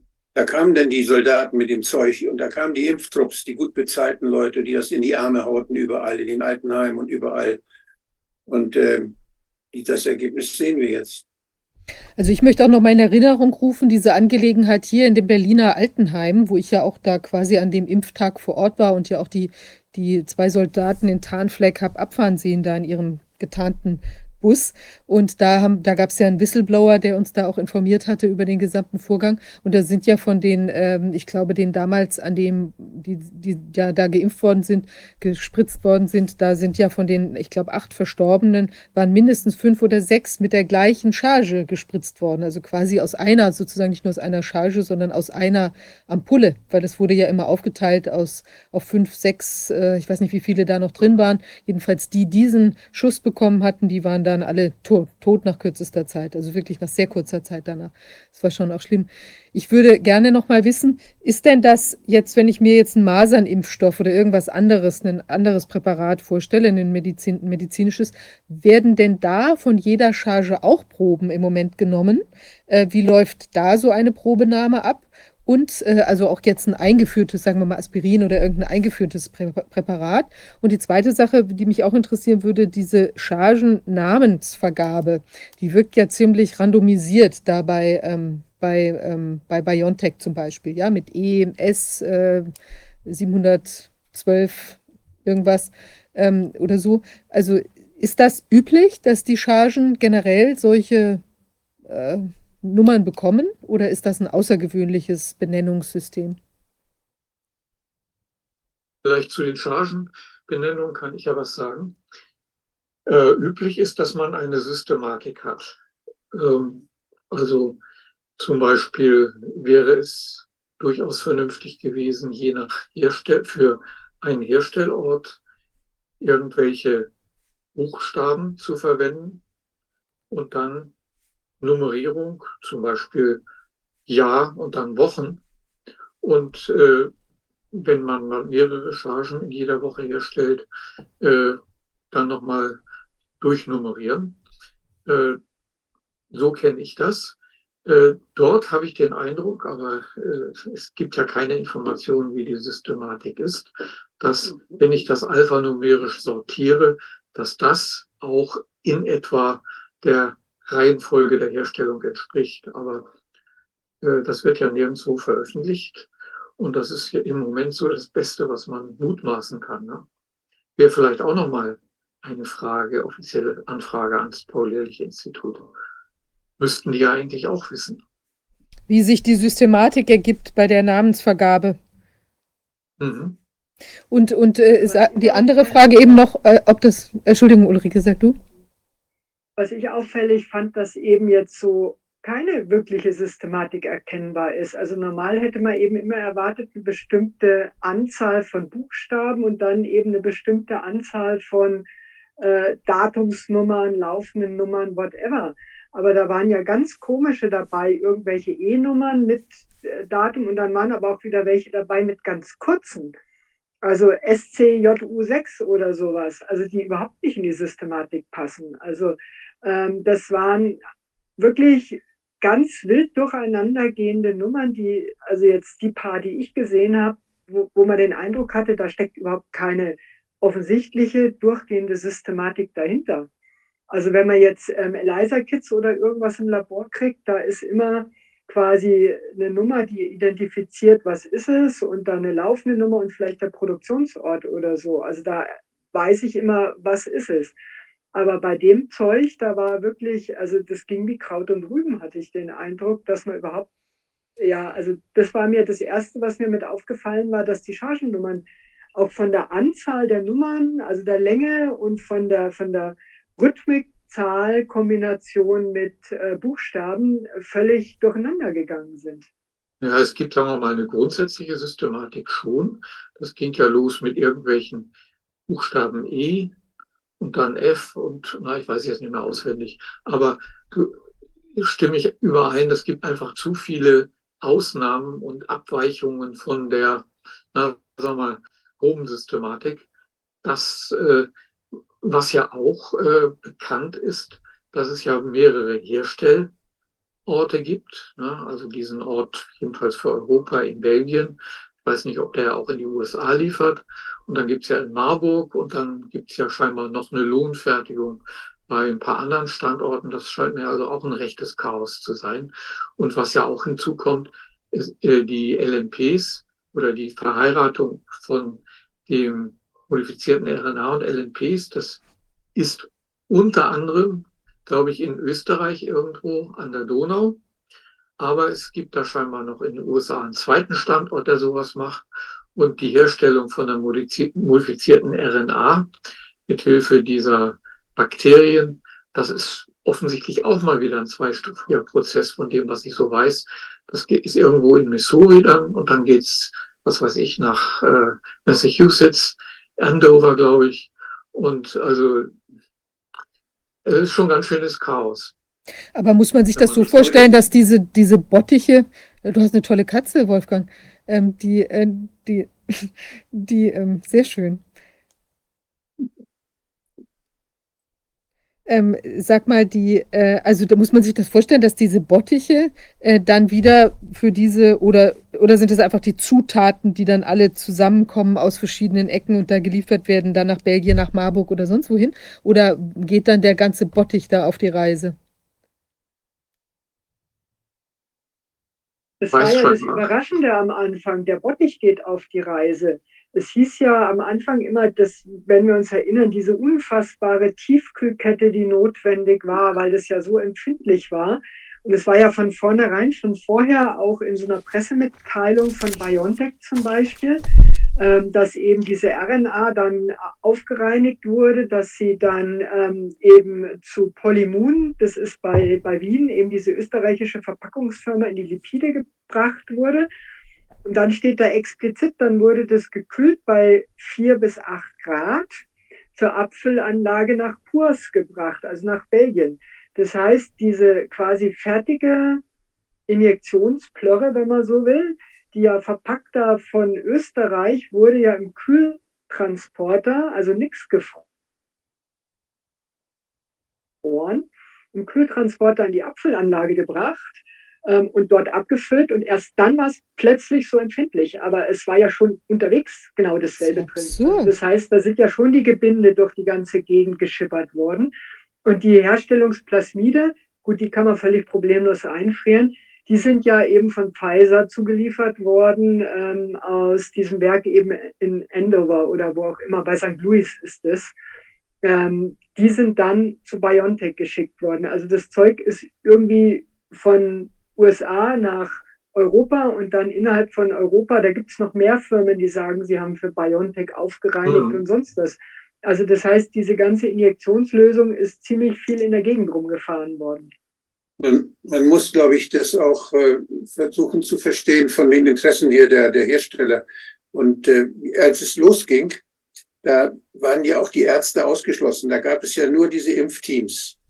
Da, die, da war ja kein praktischer Arzt oder kein, keine Arztpraxis durfte das Zeug benutzen, sondern es wurde angeblich wegen der Kühlkette wurde es äh, so mit der Bundeswehr alles gut behütet, dass da ja keiner rankam und wieder weggenommen anschließend, so dass als wenn da, als wenn das irgendwas ist, was auf um Gottes Willen keiner sich genauer angucken darf. Das darf nur von diesen von diesen Impfteams durfte das benutzt werden. Und dann nachher wurde das ein bisschen, dann wurde, senkte man die Temperatur und dann durfte das dann trotzdem geschehen. Dann durfte das plötzlich doch geschehen. Dann kriegten auch die Apotheken und die Arztpraxen kriegten das denn. Diese Temperatur, diese hohe, diese niedrige Temperatur war meiner Meinung nach nur ein Vorwand. Und ich erinnere die Zeit, als man das vorbereitete, wie die großen äh, Firmen, wie heißen sie alle, diese, diese äh, Firmen, die jetzt die Pakete mal liefern, DHL und wie sie alle heißen, Also die Logistikunternehmen. Logistikunternehmen, wir haben mehrere Logistikunternehmen haben riesige Lager mit enormen Mengen von Kühlschränken äh, vorgehalten. Das sah man über die Fotos. Die, und die wurden uns gezeigt, sagen wir, die großen Hallen voller riesiger Gefrierschränke, wo dann diese Impfstoffe dann alle rein sollten. Da war nachher nie mehr die Rede davon. Und äh, ich glaube, das war ein bisschen so, dass wie es uns verkauft werden sollte. Das hatte andere Gründe.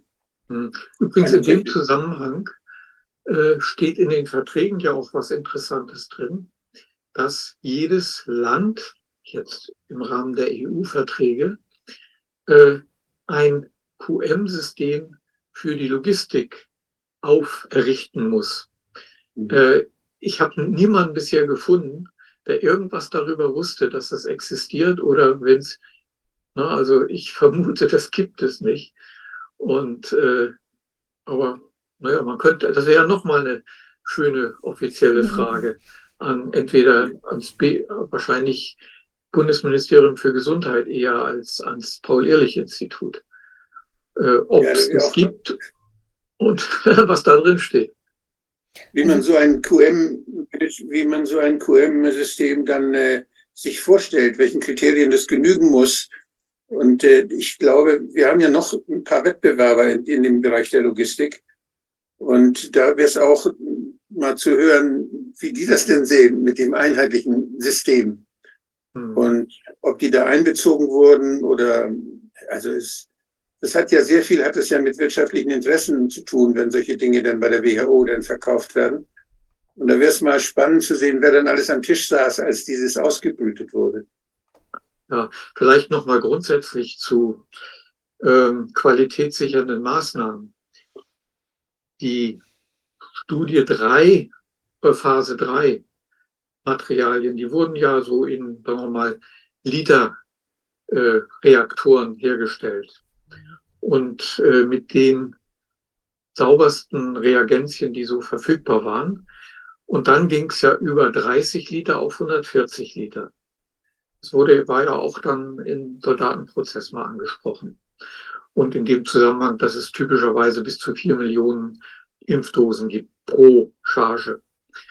Und also dieser Übergang von einer, ja, einem Gerät oder einem Bioreaktor, die Expansion um Faktor 50 oder 100, so etwas hätte eigentlich nach dem, was in der Technik üblich ist, nicht einfach so gemacht werden dürfen, sondern da hätte man noch mal eine neue Untersuchung machen müssen, zumindest stichprobenartig, ob das Gleiche rauskommt. Meines Wissens ist da nichts gemacht worden. Der nächste Punkt, also ne, anderer Prozess, andere Reagenzien. Und dann, was auch in der Technik absolut verboten ist, dass man einfach so einen neuen Standort hernimmt und den einfach machen lässt, ohne das neu zu qualifizieren.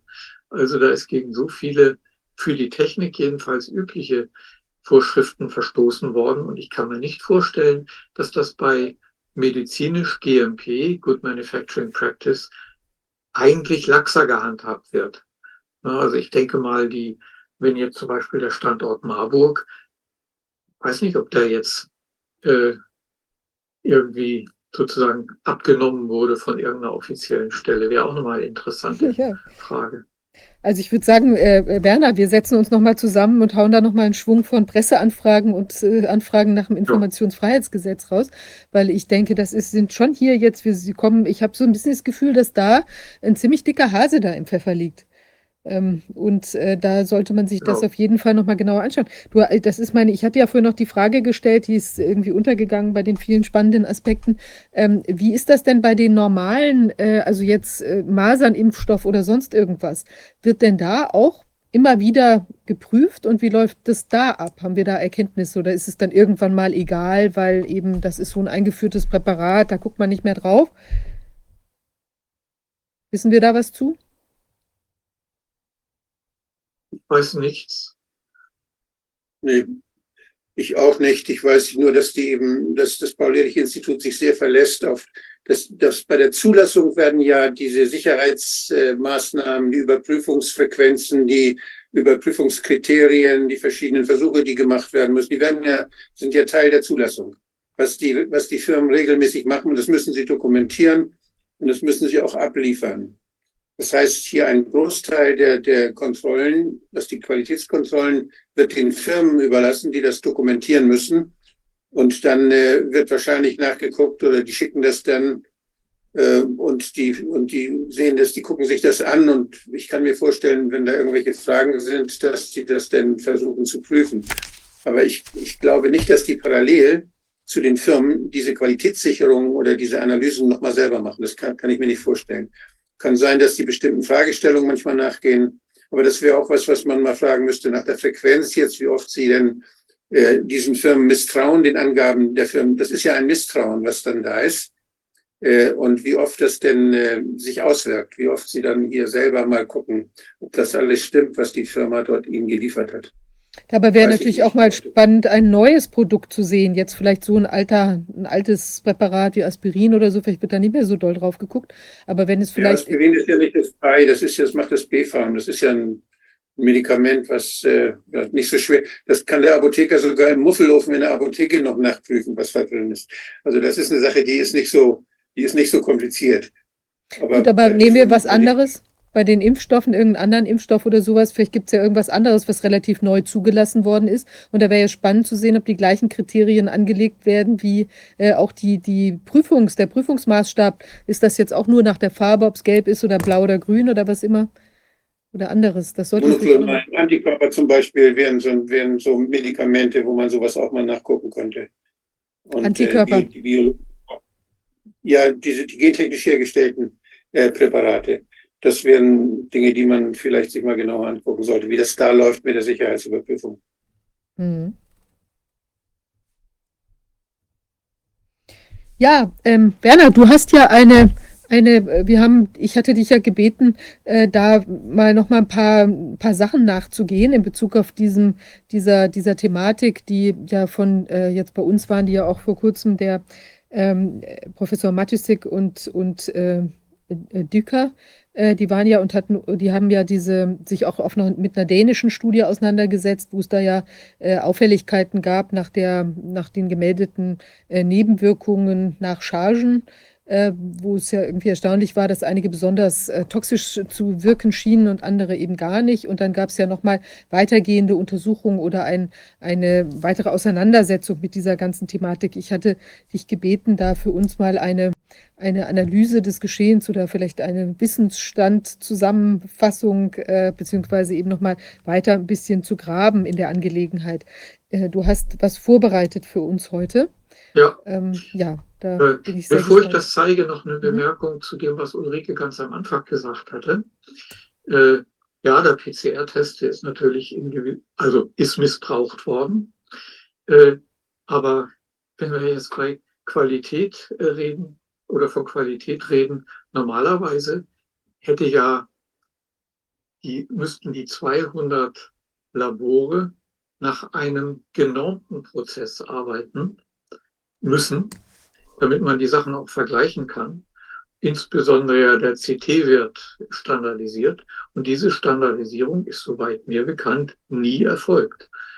Und äh, das ist also auch wiederum ein solch gravierender Verstoß gegen normale Gepflogenheiten, wenn ich Messungen mache in der Technik, die müssen immer auf ein nationales Normal zurückführbar sein, wenn es um Qualität gibt oder in dem Fall, wo es darum geht, wird ein Mensch krankgeschrieben oder wird er in Quarantäne gesteckt, also wird seine Freiheit eingeschränkt. Dort braucht man das nicht. Also ich bin, das ist auch wieder so ein Unding, wo ich sage, Mann, das kann doch wohl eigentlich nicht angehen. Diese Diagnostik Gut, als, als Medizinprodukte zugelassen normalerweise. Und es gab ja diese die Tests auch auf die alten Coronaviren, die alten vier, die man schon kannte. Das waren ja zugelassene Medizinprodukte auch. Und äh, das Ganze war nicht der Fall bei den SARS-CoV-2-Nachweisen. Und äh, gibt es da inzwischen, sind die inzwischen zugelassen? Weiß das jemand? Gibt es da standardisierte Verfahren oder wie, wie geht man damit um? Wir haben ja das Problem, bei der Impfung ist bei der Spritze ist es ja auch so, dass man immer gegen was versucht zu immunisieren, was denn schon gar nicht mehr da ist, bis dieses, äh, bis dieses Produkt fertig ist, haben die schon, sind die mutiert und man, man hat es wieder mit in der Natur mit völlig anderen äh, Viren zu tun, die dann da möglicherweise kommen. Und das, was man da verspritzt, das erzeugt Antikörper für was, was schon gewesen ist. Und ähm, diese, das Gleiche kann natürlich auch bei Tests, wenn man jetzt spezifische Tests machen will, wenn man vermutet, dass da völlig neue Erreger, die ganz andere Eigenschaften haben, dann müsste natürlich auch der Test aktualisiert werden, zugelassen werden, standardisiert werden und all das. Ist da, hat sich da irgendwas getan? Ja, da gibt's ja die, die variantenspezifischen äh, Tests. Das geht schon. Du kannst aber natürlich, also ich würde gar nicht mal, also wenn man es jetzt regulär macht, es gab ja dann die Ansätze, würde man gar nicht auf den CT ähm, normieren, sondern auf die Genomlast, also die Anzahl der nachgewiesenen Genome. Die könnte man dann testspezifisch machen. Das heißt, ich bräuchte also eine austitrierte, definierte, zentral zur Verfügung gestellte Positivkontrolle Mhm. plus die entsprechenden Negativkontrollen und Kreuzreaktivität und so abzuklären. Und dann könnte ich sagen, die Tests und die Maschinen, die sind so unterschiedlich. Also es gibt ja verschiedenste Hersteller. Also der CT von, sagen wir mal, 30, ähm, der entspricht in dem einen Labor vielleicht 10 hoch 6 ähm, Genomkopien in der Ausgangsbasis und im anderen Labor vielleicht nur 5 mal 10 hoch 5. Insofern wäre es schon sinnvoll gewesen, wenn man es richtig gemacht hätte, ja, dass man eben eine äh, ausreichend titrierte, definierte Positivkontrolle in allen Tests dabei hat, die zentral durchs RKI zum Beispiel hergestellt und zur Verfügung gestellt wird. Bei so einer wichtigen Sache hätte man das eigentlich erwarten können. Und wo man dann sagt, ah, sind die Tests spezifisch, erkennen sie auch das, was sie sollen, sind sie entsprechend so sicher, dass sie keine Kreuzreaktivitäten haben. Ähm, und sind die Tests, also äh, dass man dann nur noch die Anzahl der Kopien, die in der Probe war, rausgibt. Also sprich sagt, also der Patient hatte so und so viel Genomkopien, immer unter der Prämisse, dass das ja definitiv nur Kopien des gesuchten Genabschnittes sind. Nie weder das komplette Genom noch eine Aussage darüber erlaubt, war quasi das Virus vor Ort ähm, vermehrungs-, also replikationsfähig oder war die Person tatsächlich ansteckend. Auch das wird, wird man auch in 100 Jahren noch nicht mit der PCR nachweisen können. Mhm. Das geht halt einfach nicht. Also, ja, aber die werden schon, die werden schon äh, spezifisch kann man die schon machen. Ja, also die Basiskomponenten bleiben gleich und die sogenannten Primer, die kann man dann anpassen. Oder was die sauberere Methode ist, man wählt den sogenannten ähm, äh, konservierten Regionen, die also zum Beispiel bei diesen Sabeco-Viren immer gleich sind und sich auch nicht ändern, weil das Virus, wenn das die ändern würde, halt nicht mehr existieren könnte. Und dann muss man mit Sequenzierung halt schauen, ob da neue Änderungen drin sind. Das wäre so das Vorgehen. Ulrike, ich weiß nicht, wie du zeitlich jetzt äh, beschränkt oder nicht beschränkt ja. wirst. Vielleicht interessiert dich die, äh, der Vortrag jetzt von Werner auch oder du, also bleib gern dabei, wenn du vielleicht auch noch Fragen stellen möchtest. Falls du aber jetzt natürlich zeitlich limitiert bist, habe ich auch Verständnis natürlich und es ist ganz toll, dass du da warst. Und ich finde es wirklich sehr spannend. Also wir sind zwar ja eigentlich häufig in Kontakt, aber es kommt auch immer wieder neue. Also auch das, was du jetzt heute gesagt hast, davon war mir auch schon wieder einiges nicht bekannt, weil es doch immer wieder irgendwie sich schneller weiterdreht, als man so denkt. Also ich glaube auch insbesondere dieses Krebsthema sollte man nochmal vertiefter anschauen und eben vielleicht auch noch, was es eventuell von der Pathologiekonferenz auch noch äh, irgendwelche weiteren Erkenntnisse gibt, bin ich natürlich auch sehr gespannt, da nochmal was näher von zu hören. Nee, dann würde ich tatsächlich auch mir Werners Vortrag äh, sozusagen retrospektiv dann in der Aufzeichnung anschauen und mich jetzt erstmal um hungrige Tierchen kümmern. Ich habe heute ja frei, um hungrige Tierchen unter anderem mal vernünftiger zu versorgen und äh, wünsche eine schöne weitere dritter Geburtstagssitzung. Und wie gesagt, hören wir dann Werners Vortrag in der verfügbaren Aufzeichnung an. Alles klar, vielen Dank dir, Ulrike. Wir bleiben in Kontakt. Ähm, tschüss. Ja, Werner, dann würde ich dir das Wort übergeben. Dann teile ich meinen Bildschirm. Das müsste jetzt eingeben. Da.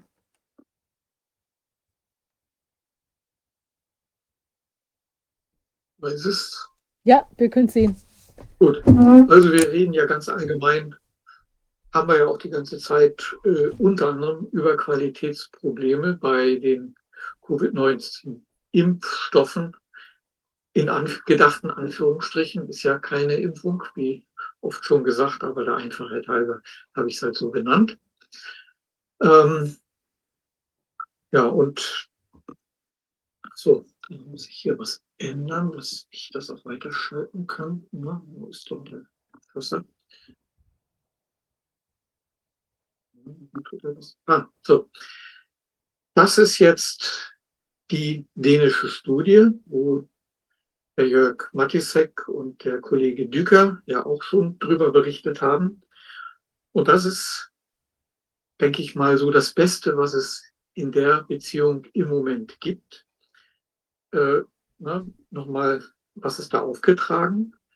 Äh, die dänischen mit äh, die dänischen die dänische Stelle, ja die offizielle Stelle, hat also den Autoren mitgeteilt, wie viel von jedem Los, wie viele Dosen verimpft wurden. Ne? Jeder Punkt ist ein Los. Und wie viele Nebenwirkungsmeldungen es gegeben hat.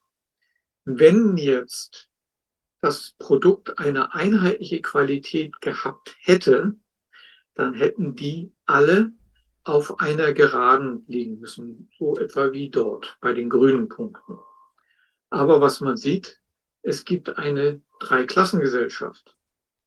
Das geht normalerweise gar nicht. Äh, so interessant in dem Zusammenhang ist, äh, diese blauen Katastrophenchargen, das äh, wurde ja auch vorgetragen, nur ein ganz kleiner Prozentsatz äh, dieser Dosen stammen aus dem Blau, nämlich circa 5 Prozent von dem, was so in Dänemark alles in den Oberarm injiziert wurde, aber circa 90 Prozent der Nebenwirkungen. Äh, und man kann ja aus der Steigung auch ausrechnen, je nachdem, welchen man nimmt, bis zu sechs Impfungen sind nur nötig, um eine Nebenwirkung zu produzieren. Das ist also unglaublich. Und die Zahl ist ganz interessant, weil da kommen wir nochmal später drauf zurück. Dann bei den Grünen, die sind auch noch viel schlechter als etwa eine Grippeimpfung, sind es so ungefähr über den Daumen gepeilt 400 Impfungen, die für eine Nebenwirkung verantwortlich sind. Und bei den Gelben, sind es viele tausend. Genauer kann man das eigentlich gar nicht aus dieser Grafik ermitteln. Ist auch egal, aber wir halten fest, also ganz klare Dreiklassengesellschaft. Ne? Die, die streuen zwar jetzt auch, ne, die Grünen und äh, so, und da wurde jetzt diskutiert, sind das vielleicht sogar Placebos, wo gar nichts drin ist. Und äh, ja, äh, bevor wir drauf kommen, noch eine interessante Bemerkung. Es wurde dann auch gesagt, na ja, das waren die ganz frühen Chargen und die waren deswegen so schlimm, weil die gingen ja an die über 70-Jährigen. Und das hat aber die äh, mit, also die Wiebeke Manning, die denke ich, der eigentliche Mastermind hinter diesen Studien war, äh, gesagt, da waren nur 20 Prozent der Patienten, der Injizierten waren über 70 Jahre. Wie kann das sein? Weil die ja sehr früh waren. Ja, der Rest war medizinisches Personal, die natürlich auch hoch priorisiert waren. Also das stimmt definitiv nicht, dass es daran lag, dass das an ältere Leute ging. Und selbst bei den Grünen, die ja dann später appliziert wurden, waren auch nur 27 Prozent über 70 Jahre.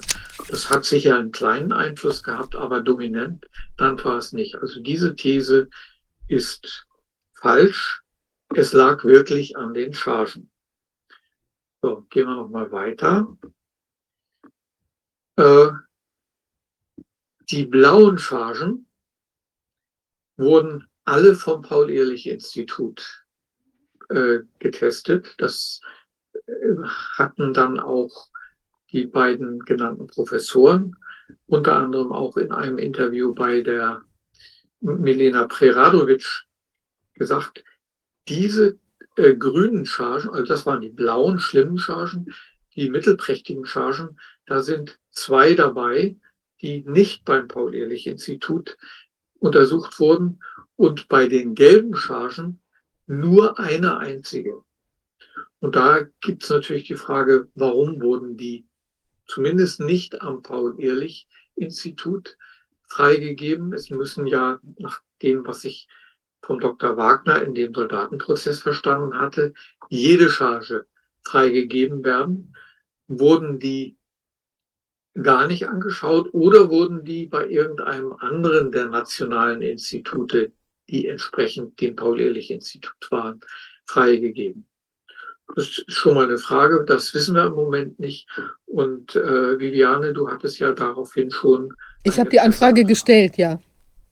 Ja, das ist also, da werden wir ja dann mal eine Antwort bekommen. So, und jetzt kommt eine dritte Betrachtung der ganzen Daten äh, von, oder eine zweite, je nachdem, von Jessica Rose. Das ist eine Amerikanerin, die auf dem Substack publiziert. Und die hat sich nochmal angeschaut, die Altersverteilung auf der Basis der äh, Daten in der Wachs, äh, in der Datenbank, in der FERS-Datenbank. Und zwar, wann wurden die verimpft und wie alt waren die Leute? Na, da ist also je nachdem, äh, jeder Punkt ist wieder eine Charge und sie hat hier die Farben entsprechend den Losnummern aus der dänischen Studie blau und aus den gelben Chargen, die grünen kommen hier nicht vor, äh, gelb. Und wir sehen, ja, da sind tatsächlich Leute über 70 gewesen, aber wie es vorher schon auch mündlich äh, von der Vibeke Manning mitgeteilt wurde, der größte Teil waren Leute wie du und ich, sag ich mal, obwohl ich ja auch über 70 bin, also die ganzen Leute, die hoch priorisiert wurden.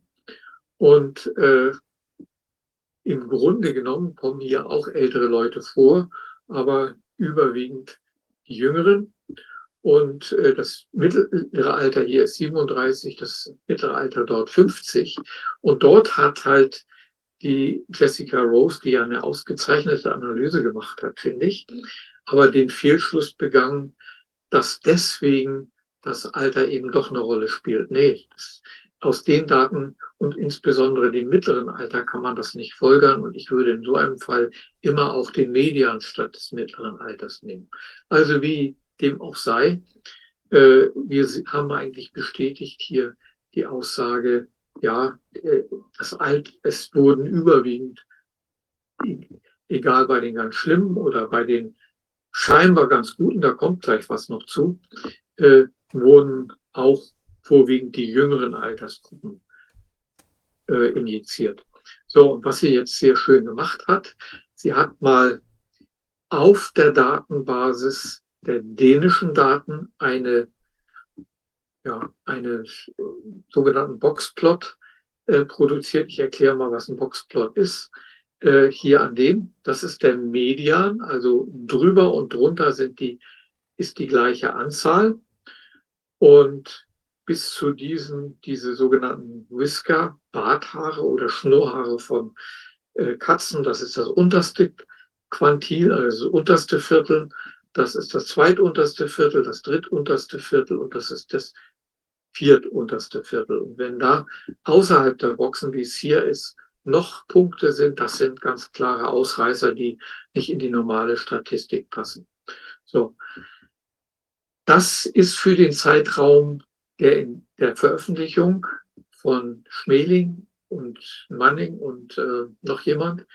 Äh, das war dort die Verteilung und das ist die Verteilung in der Datenbank.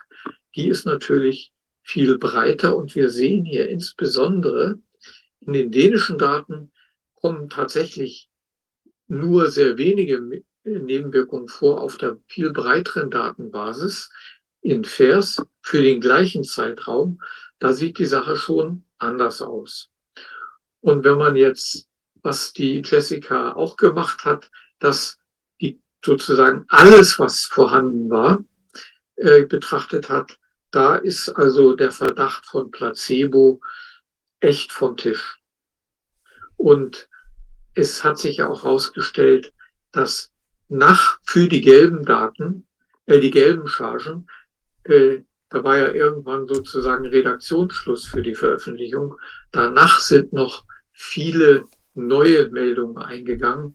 Also wir können festhalten, ein, äh, das waren keine Placebos und äh, innerhalb von Dänemark war tatsächlich relativ wenig, aber wenn man alle verfügbaren Daten aus der FAIRS-Datenbank genommen hat, dann war da auch wieder einiges geboten. So, was sie dann auch noch gemacht hat, sie hat die Anzahl der Meldungen in der Veröffentlichung verglichen mit dem, was aus den neueren Daten kam, zum Beispiel für diese Chargennummer. Und da sieht man die Chargennummer, die sieht eher wie die Grünen aus. So, und das, was, äh, dann hat sie auch nochmal die originaldänischen mit, mit mehr Daten verglichen und da, da kommt dann bei den ganz schlimmen Chargen was Vergleichbares raus. Also wir halten fest, nee, es waren keine äh, definitiv keine Placebos und offensichtlich sind bei den dänischen Daten, jedenfalls in der Originalveröffentlichung, äh, fälschlicherweise sehr wenige Melde, äh, Meldungen verglichen worden. So, und jetzt kommt noch eine ähm, Analyse von Craig Badecooper, würde ich ihn aussprechen.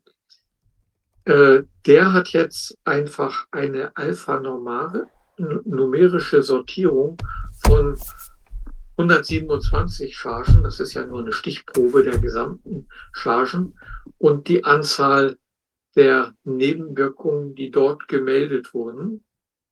Und zwar ist jetzt äh, pro 100, nee, pro 10.000 Dosen.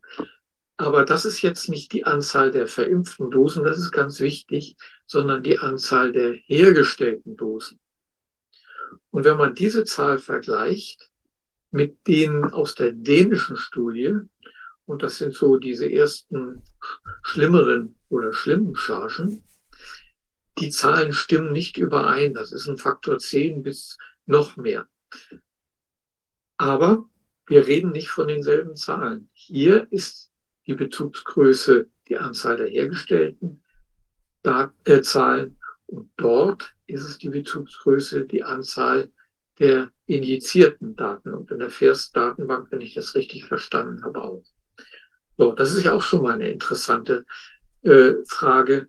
Wurden denn von diesen schlimmen Chargen, jetzt eine Frage, pure Spekulation, nur ein Bruchteil der hergestellten Dosen für, äh, überhaupt in den Verkehr gebracht, weil man vermutlich gewusst hat, die sind ziemlich gefährlich. Ja, und das aber ein systematischer Rückgang der Anzahl der gemeldeten Nebenwirkungen. Und ich rede dann hinterher nochmal drüber, woran kann das alles liegen.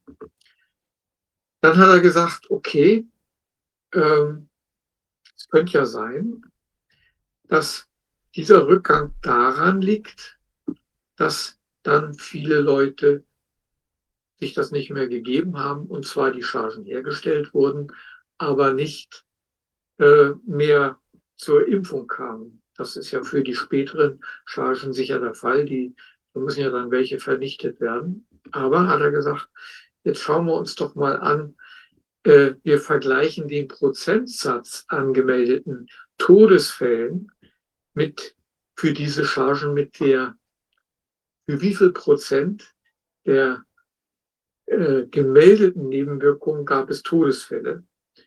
Und seine Schlussfolgerung ist, nee, das kann nicht jedenfalls grob daran liegen, dass dann die Leute so äh, das Zeug nicht mehr genommen haben und der Großteil nicht mehr verimpft wurde. Also das sind sicher Fragezeichen. Und die einzige Erklärung ist, wir müssen noch viel mehr Daten analysieren, in der Hoffnung, dass wir vernünftige Daten auch bekommen. Also da sind viele Fragezeichen noch in der gesamten Statistik dieser Nebenwirkungen. Aber was sicher der Fall ist, diese frühen Chargen, die waren wirklich die gefährlichen. Und dann gibt es noch eine ziemliche äh, ja, interessante oder kuriose Beobachtung. Äh, hier hat er aufgetragen, eben wieder für diese 127, wie viele Dosen wurden dort überhaupt hergestellt. Und hier taucht dann wieder diese schon mal genannte Zahl 4 Millionen auf. Und dann gibt's hier diese Ausreißer nach unten, kurioserweise vom äh, Craig genannt, auch diese drei so im Abstand von circa 20 oder 21 alphanumerisch sortierten Chargen, die ich so, die ich hingewiesen habe. Äh, die auch typischerweise einen Faktor mehr gemeldete Nebenwirkungen haben. Die Grafik von ihm zeige ich nicht, weil da muss noch ein Fehler drin sein. Aber sicher stimmt es, dass da grob und wenn man jetzt bewusst einfach mal hinschaut, hier ist ja noch so ein Spike nach unten, nur nicht so deutlich. Und wenn man jetzt ganz mutig ist, sagt man, hm, in dem Abstand gibt es noch mal was. Also das ist eine merkwürdige Regelmäßigkeit in der Anzahl der Dosen pro Batch. Und wenn es so eine Nicht-Statistik gibt, da kann man eigentlich nur sagen, da ist es musste Systematik und bewusstes Handeln dahinter sein. Also,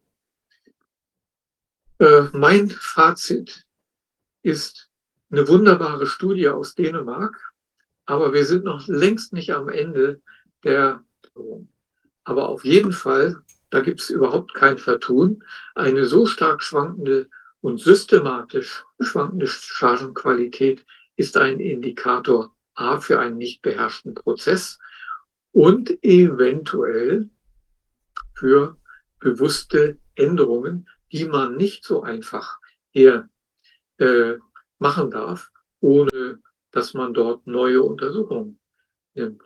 Und also die nicht statistische Natur der Schwankung, also ich verweise auf die Untersuchungen, die die, den, die Dänen und die äh, beiden anderen genannten gemacht haben, da ist entweder, ja, Zufall kann es eigentlich nicht sein, aber will ich jetzt nicht 100 Prozent behaupten, aber im Herstellungsprozess ist was geändert worden oder in den Ausgangsmaterialien oder beim Transport oder bei der Lagerung oder bei der Art der Injektion. Also sozusagen vom Hersteller die ganze äh, Herstellungskette vom Herstellung der Herstellung der Ausgangsmaterialien bis zu dem, bis das Zeug im Arm war. Ja, das ist so das, was äh, meine momentanen Schlussfolgerungen sind, meine momentanen äh, Deutungen, also mein äh, Credo ist, wir sind noch längst nicht am Ende der Erkenntnisse, aber dass da im wahrsten Sinne des Wortes etwas faul ist im Staate Dänemark, dass das ausgerechnet in Dänemark passiert ist, das ist natürlich äh, eigentlich ein schöner Zufall. Also meine lieben Kollegen aus den USA, mit denen ich in Qualitätsmanagement zusammengearbeitet habe, die haben in so einem Fall immer gesagt, the process stinks. Der Prozess stinkt. Ähm, Ja. Werner, vielen Dank.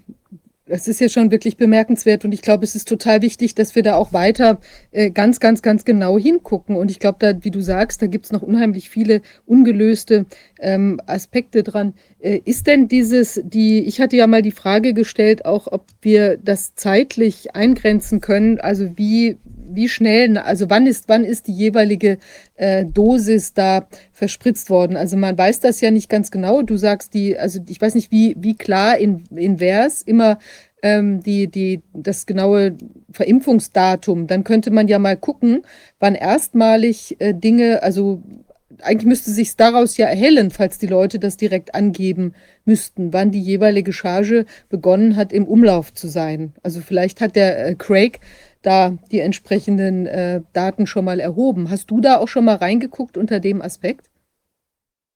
Also, wenn, ich will jetzt nicht meine Hand dafür ins Feuer legen, aber soweit ich mich erinnere, ist in der FAIRS-Datenbank tatsächlich bei jeder Nebenwirkung der Zeitpunkt der Verimpfung angegeben und auch der Zeitpunkt, wann gemeldet wurde. Also die FAIRS-Datenbank ist da wirklich eine wertvolle Ressource. sodass wir da im Prinzip erkennen können müssten, äh, jetzt ähm, EA äh, 711, ja, ist jetzt, äh, also ich glaube, die haben ja mal vier Stellen eigentlich, ähm, wenn es der normale, die normale Vergabe ist, da, äh, der wäre jetzt tatsächlich schon in 2020 gewesen und wenn wir nochmal sehen, dann ist merkwürdigerweise zwei Jahre später die gleiche Charge nochmal verimpft worden, möglicherweise, dann ist irgendwas sehr erstaunlich, weil die hätte gelagert werden müssen, in irgendeiner Form. Ja, und der andere Punkt ist natürlich der, äh, es, da gibt es eine Statistik aus Schweden, die könnte ich jetzt nicht so schnell aus dem Hut zaubern, aber äh, und ob das jetzt eine schwedische Untersuchung ist oder auch von dem äh, Craig Pale Cooper oder einem derer, die da noch mitarbeiten, äh, je länger der Zeitpunkt zwischen Herstelldatum und Verimpfung ist, äh, und das gilt für Schweden. In der FAIRS-Datenbank sind auch natürlich außer USA Daten gespeichert. Je länger das gedauert hat, desto weniger Nebenwirkungen wurden gemeldet, woraus man unter anderem sicher schließen könnte, äh, die, also das wäre meine Deutung, die Liquid Nanopartikel, die sind halt nicht ewig haltbar, die zerfallen so mit der Zeit. Die kleinen wahrscheinlich schneller als die großen. Und äh, ne, je länger das der Zeitraum ist, also desto weniger geschützte mRNA kommt da noch dann bei rum. Übrigens zu der Menge, wenn man das nochmal sagt, der Christian Fiala aus Österreich, der hat ja mal abgeschätzt und ich habe es nachvollzogen, das stimmt. Äh, der sagt, das ist ein unglaubliches Overkill, was den Leuten dort injiziert wird. Wir haben, wenn ich so grob die Zahlen im Kopf habe, im Körper, sagen wir mal, äh, 80 oder 120 oder 200 Billionen Zellen. Und es ist eine einstellige Anzahl von Molekülen, Billionen Molekülen, also drei, fünf, sieben, äh, den Menschen injiziert worden. Das heißt, man hätte wahrscheinlich jede 20. Zelle im ganzen Körper umprogrammieren können, wenn das jetzt so eine hundertprozentige Effektivität hätte. Und äh, alleine deswegen äh, kann man sagen, da wird ja wahrscheinlich Leute, die irgendwelche Nebenwirkungen haben, kein Wunder, so wie in dem äh, verstorbenen Patienten, den der Michael Merz äh, veröffentlicht hat. Der hatte ja sowohl gravierende Schäden im Gehirn als auch gravierende Schäden im Herz. Und hätte man das untersucht, wahrscheinlich auch in anderen Organen. Also wer solche Impfnebenwirkungen hat, wer also das Pech hatte, eine äh, ja, wirksame und nicht eine eher so abgelaufene Charge, in der nicht mehr viel drin war, zu haben, der war wahrscheinlich in dem Sinne multimorbide. Ist jetzt meine Schlussfolgerung. Ich glaube, das ist auch noch ähm, ein Faktor, den wir noch nicht diskutiert haben, dass diese Spritzen anders wirken, wenn man sie als zweite oder sogar als dritte dann bekommt. Und wie dann, wie dann die, die Wirkung ist der jeweiligen Chargen, das mag voneinander abhängen. Auch hat man ja sehr viel dann unterschiedliche, unterschiedliche Fabrikate den Menschen appliziert. Und diese Sequenz, äh, was hat der Mensch in, in diesen, in den zwei Jahren oder in den letzten drei Jahren, was hat er alles für Spritzen gekriegt? Zwei Jahre sind das ja. Und äh, mit welchem Abstand und all diese Dinge, das, das mag eine Rolle spielen. Und soweit ich weiß, gibt es darüber noch keine differenzierte Betrachtungsweise. Ja, also wiederum, jetzt komme ich mit der QM-Leier wieder, nächste Meckerei. Das hätte nie gemacht werden dürfen. Solche Kreuzimpfungen, das ist aber auch, ich glaube, es gibt keine QM-Regel, die man da nicht verletzt hat. Und QM und Good Manufacturing Practice ist ja ein Synonym. Also und ich hoffe, dass Good Manufacturing Practice, obwohl es nach meiner Wahrnehmung ein bisschen altmodischer ist, aber das ist ja nicht unbedingt ein Qualitätskriterium, dass man da, wenn überhaupt, strenger noch vorgeht. Also ist irre, was da passiert ist. Ähm, und ich habe, wenn du das ansprichst, ähm, kürzlich mal mir die israelischen Daten vorgenommen, und zwar den Zeitverlauf der Impfungen. Das war ja dankenswerterweise, sage ich mal, für den, der es analysiert, immer in sehr zeitlich begrenzten Zeiträumen hat man sehr schnell verimpft. Und pünktlich danach, in Anführungsstrichen, gab es dann auch so ein, eine Übersterblichkeitswelle. Das ist faszinierend, das gleiche für die USA. Und daraus kann man ja dann äh, hier so und so viele Impfungen und so und so viele Leute verstorben. Und so über den Daumen gepeilt, die ersten beiden Impfungen haben pro 2000, 2500 Impfungen einen Toten nach sich gezogen. Und bei den Boosterimpfungen und der zweiten Boosterimpfung, ich hoffe, er sitzt gut, zwei, äh, drei bis 400. Also drei bis vier Impfungen und ein Toter. Wie äh, viel? Also, äh, also was sagst du? Zwei, auch dann zweieinhalbtausend und dann 400 Tote? Nee. Also äh, bei den ersten Impfungen in Israel ja. äh, pro 2.000, 3.000 Impfungen ein Toter. Mhm.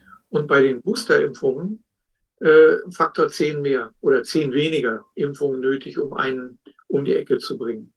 Also ein Toter auf circa 250 bis, ja. bis 300. Ja, oder 300 oder 350. So genau kann man das. Na, das ist, äh, sage ich mal, schon eine, also die Fehlergrenzen sind plus minus 100, sage ich mal.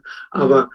auf jeden Fall sieht man auch dort, je mehr man impft, desto kitzliger wird das Ganze oder gefährlicher wird das. Ähm, ich finde ja auch, was die, die plötzlichen Todesfälle angeht, das wäre auch noch wichtig zu wissen, ob diese, wenn es um Todesfälle sich handelt, ob das welche waren, die innerhalb der ersten zwei, drei Wochen auftraten. Ja, ja, das waren solche. Ja. Da kommen natürlich da, die nächsten dazu, ne, die dann nach einem halben Jahr oder Jahr plötzlich. Ja, und dann, dann die Frage, des, ob welche Altersgruppen so schnell gestorben sind. Denn wir haben ja diese, diese Theorie, dass möglicherweise dann, wenn es intravenös oder wenn es in die intravasal dann sehr schnell zum Herzen gekommen ist, dass es dann diese myokardialen oder endokardialen Veränderungen gab die dann zum plötzlichen Herztod führen konnten oder die zu viel mehr Nebenwirkungen führten, weil eben größere Dosis dann direkt ans Herz gelangt ist und weil da mehr Schaden entstanden ist. Also diese. Dazu kann ich schon was sagen. Mhm. Äh, und zwar, also das, was ich gerade erzählt habe, das sind innerhalb von zwei, drei Wochen oder auch vier Wochen. Äh, in der FAIRS-Datenbank gibt es auch, oder in den Auswertungen davon, gibt es Grafiken, da sieht man ja innerhalb von ein, zwei, drei Wochen. Und dann ist erstmal Ruhe und dann fängt es aber wieder an, äh, gefährlich zu werden. Aber das hört dann gar nicht mehr auf. So, und das mhm. sind eben die Fälle, über die wir jetzt geredet haben. Ja. Und äh, wenn man jetzt die Übersterblichkeit sich überhaupt anschaut, da gibt es ja schöne Untersuchungen. Das letzte Mal hatte ich ja, als ich hier beim Corona-Ausschuss war, über diese ganz tolle Arbeit von Christoph Kuhbandner und Michael ähm, Reitz äh, gesprochen. Und ich habe nochmal mit anderen Aktivisten äh, danach kommuniziert. Und jemand, der nur unter Pseudonym publiziert, der hat mir noch sehr interessant, interessante Zahlen gezeigt, die einmal bestätigen, dass es tatsächlich so einen Einbruch in der Altersgruppe äh, 50 bis 60 gibt. Einbruch im positiven Sinne, die sind nicht von der Übersterblichkeit betroffen. Äh, Viviane und ich hatten darüber ja auch mal geredet. Und der Verdacht war, sind die vielleicht schlauer gewesen, so aus Lebenserfahrung, und haben sich nicht so häufig impfen lassen. Das kann man leider aus den deutschen Statistiken, die verfügbar sind, nicht sehen. Bei den englischen Statistiken ist es so, die haben das sehr differenziert in fünfer Altersgruppen.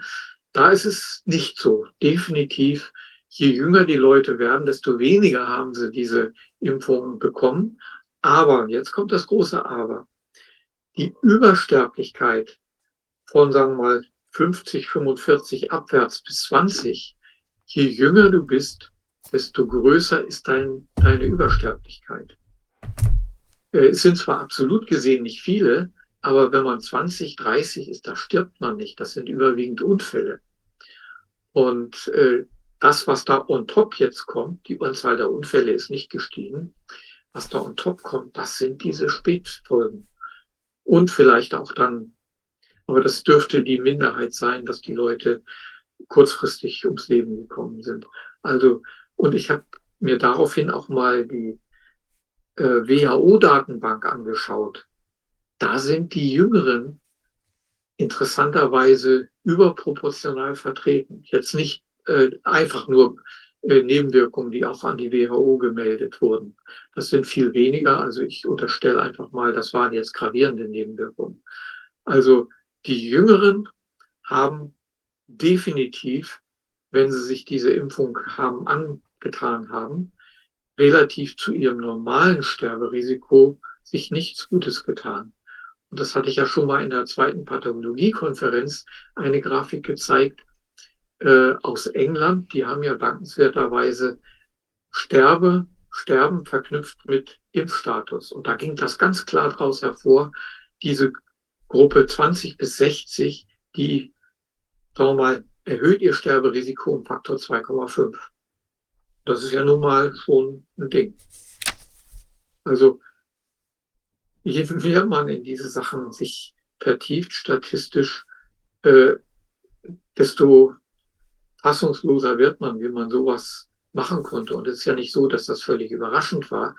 Das hast du, Wolfgang, das hat Sushari Bhakti und ganz viele andere haben das ja vorausgesagt.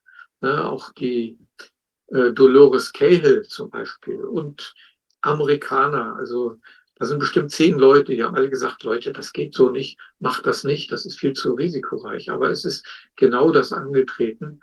Äh, und ich hoffe nicht, dass die wohl pessimistische Prophezeiung oder Vorhersage von äh, Dolores Cahill eintritt, dass alle Geimpften je nachdem innerhalb von vier, fünf Jahren tot sind. Ich glaube nicht, dass das passieren wird. Aber glauben heißt halt nicht wissen. Na gut, das wir Wie dem auch sei. Ja. Sag du. Also wenn man normale Risikobewertung und Risikomanagement in der Entwicklung dieser sogenannten Impfstoffe äh, gemacht hätte, dann hätte man das Ganze eingebremst. Das war schon in der Entwicklung aus den ganzen Risikoabschätzungen und Risikomanagementbewertungen sichtbar. Äh, da gibt es auch einen Artikel, in dem äh, bei den Anwälten für Aufklärung, da gibt es eine, die haben, ähm, kann man auch auf der Webseite runterladen, AFA Magazin 1, AFA Magazin 2 und das ist im AFA-Magazin Nummer zwei ein länglicher, nicht so einfach zu lesender Artikel. Äh, und dort wird letzten Endes das auch schon gesagt, dass diese ganze Entwicklung, die war und die anschließende Handhabung bei den ganzen Risikosignalen, das ging überhaupt nicht. Na, man hat ja äh, drei Monate nach der Impfung oder Beginn der Impfungen gab es ja die sogenannte Post-Marketing-Studie durch den Hersteller. Und da kam raus, so viele Nebenwirkungen hat es in der Geschichte der Impfung noch nie gegeben. Da hätte man sofort auf die Bremse treten müssen. Aber das ist ja alles verschwiegen worden. Und ich gehe mal davon aus, dass diese ganzen Daten natürlich auch dem Paul-Ehrlich-Institut und dem RKI und dem BMI, äh, na, Bundes BMG, Bundesministerium für Gesundheit, vorlagen. Und wenn sie nicht vorlagen, hätten die sich einfordern müssen. Und an dem Punkt hätten die sagen müssen, nee, jetzt Notbremse. Und äh, da wurde ja noch bis in den Sommer hinein oder das ganze Jahr 2021 gesagt, es gibt so gut wie keine Nebenwirkungen. Und es gab einen Faktor 50 mehr Tote äh, aus den eigenen Paul-Ehrlich-Institut Daten von den gewesenen normalen traditionellen Impfungen im Vergleich zu den Corona-Daten. Also wohin man schaut, es war alles, alle Ampeln waren auf Rot und trotzdem wurde mit Vollgas weitergefahren. Ja, das, so solche Dinge durften nicht diskutiert werden, wie Herr Wieler ganz richtig sagte. Denn das äh, war, ja die, war ja die Maxime, die ausgegeben wurde. Ich habe Mhm. auch und nicht nur nicht, nicht diskutiert werden und nicht in Frage gestellt werden, sondern äh, auch gar nicht nachgeguckt. Wir wollen das nicht überprüfen. Wir halten uns die Augen zu. Wir haben ja, Ja, so. sogar, wir haben ja sogar, da wurde ja sogar getrickst, um Dinge zu verstecken, wie jetzt wieder, was ich vorhin sagte, mit, mit dem Post-Covid und Long-Covid. Aber auch die Tatsache, dass ja die Menschen, die jetzt einen Schaden bekommen haben, im Krankenhaus zum Beispiel, und dieser Schaden trat auf äh, in nach der ersten Spritze oder in innerhalb der ersten 14 Tage nach der zweiten Spritze, die galten ja als nicht durchimmunisiert. Das heißt, die, die waren, die, das hatte, das konnte mit der, mit der Spritze gar nichts mehr zu tun haben, weil das, die wirkte ja noch nicht. Und äh, die galten, die, die sind also auch in die falsche Schublade sortiert worden. Und äh, genau diese, diese Art der Nebenwirkungen, die sofort auftraten, die so heftig und auch bei jungen Menschen so oft auftraten, die ist da praktisch ausgeblendet worden, systematisch und willentlich ausgeblendet worden. Also unwissenschaftlicher geht's nicht. Ich habe mal noch ein paar Fragen. Und zwar diese, diese, diese plötzlichen und unerwarteten Todesfälle da auf dem Sportplatz oder sonst wo. Sind die denn, kommen die jetzt zu einem gewissen Erliegen oder sind die geradezu noch am Wachsen? Weil du ja auch meintest, es gab ja diese sehr schnell auftretenden Effekte da, irgendwie zwei bis vier Wochen, dann ein bisschen eine Pause und zack, danach äh, kamen dann weitere Tote. Ist, kann man da was sagen, ob das immer noch so läuft und damit in Zusammenhang stehend, ähm, jetzt nehmen ja die Leute wahrscheinlich weniger. Äh, Intake ist ja wahrscheinlich gesunken, ja, äh, von dem, dass die Leute sich jetzt nochmal boostern oder irgendwie, was immer, die fünfte, sechste, siebte, achte, den Extremfall hattest du, hatte ja einer berichtet, ich glaube, du warst, ähm, oder war das, nee, Ulrike hatte, glaube ich, darüber berichtet. Ähm, ist das immer noch so und wie sind da die Effekte? Gibt es da schon irgendwelche Erkenntnisse? Also ich habe kürzlich oder vor einem halben Jahr war mein Stand ungefähr 800 Sportler. Der neueste Stand ist 2000. Also die vermutliche Antwort ist, das hört nicht auf. Okay, Wahnsinn. Und Ja. der, wie viel, wie viel, äh, wie hoch ist denn der Anteil? Also wissen wir da was? Wird sich da beschwert öffentlich, dass da vielleicht die Leute sich nicht mehr so gern immunisieren lassen? Ähm, wie viele Leute lassen sich denn im Moment noch weiter spritzen? Also ich habe vor zwei, drei Monaten mal die offiziellen Impfstatistiken beim Robert Koch Institut angeschaut. Das waren pro Tag äh, paar hundert, Mhm. also niemand im Vergleich zu den ursprünglich pro Tag Millionen. Also das ist jetzt bezogen auf Deutschland oder bezogen auf Europa weltweit? Bezogen auf Deutschland. Auf Deutschland. Okay, und das sind jetzt wahrscheinlich nicht unbedingt erst äh, Spritzenempfänger, sondern die machen weiter. Ja, ja, das ist also, wer davon überzeugt ist, dass es hilft, der macht dann wohl weiter. Ne? Laufen ja auch immer noch Leute mit Maske rum. Mhm. Und jetzt nochmal zur, zur Verteilung. Äh, Marktführer ist BioNTech. Ja. Kann man das in, in Ziffern fassen, wie viel die äh, verspritzt haben im Vergleich zu Moderna und den beiden anderen? In Deutschland jetzt?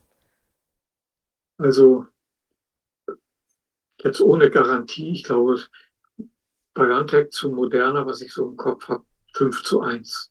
Und AstraZeneca gibt es ja praktisch nicht mehr. In England ist es ja interessanterweise so, dass dort Moderna, äh, AstraZeneca und BioNTech Pfizer fast äh, gleiche Zahlen der Injektionen waren und Moderna ist dann so ein kleiner Mitläufer. Und dann gibt's ja noch so dieses äh, Sammelsurium von, äh, ja, ich habe vergessen, Novovax, glaube ich, heißt das und noch irgendwas.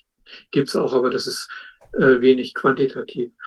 Äh, was übrigens auch ganz interessant ist, war in, an den englischen Daten, wenn man sich nach der englischen Systematik, da gibt's so gut 20 Hauptdiagnosegruppen von Nebenwirkungen.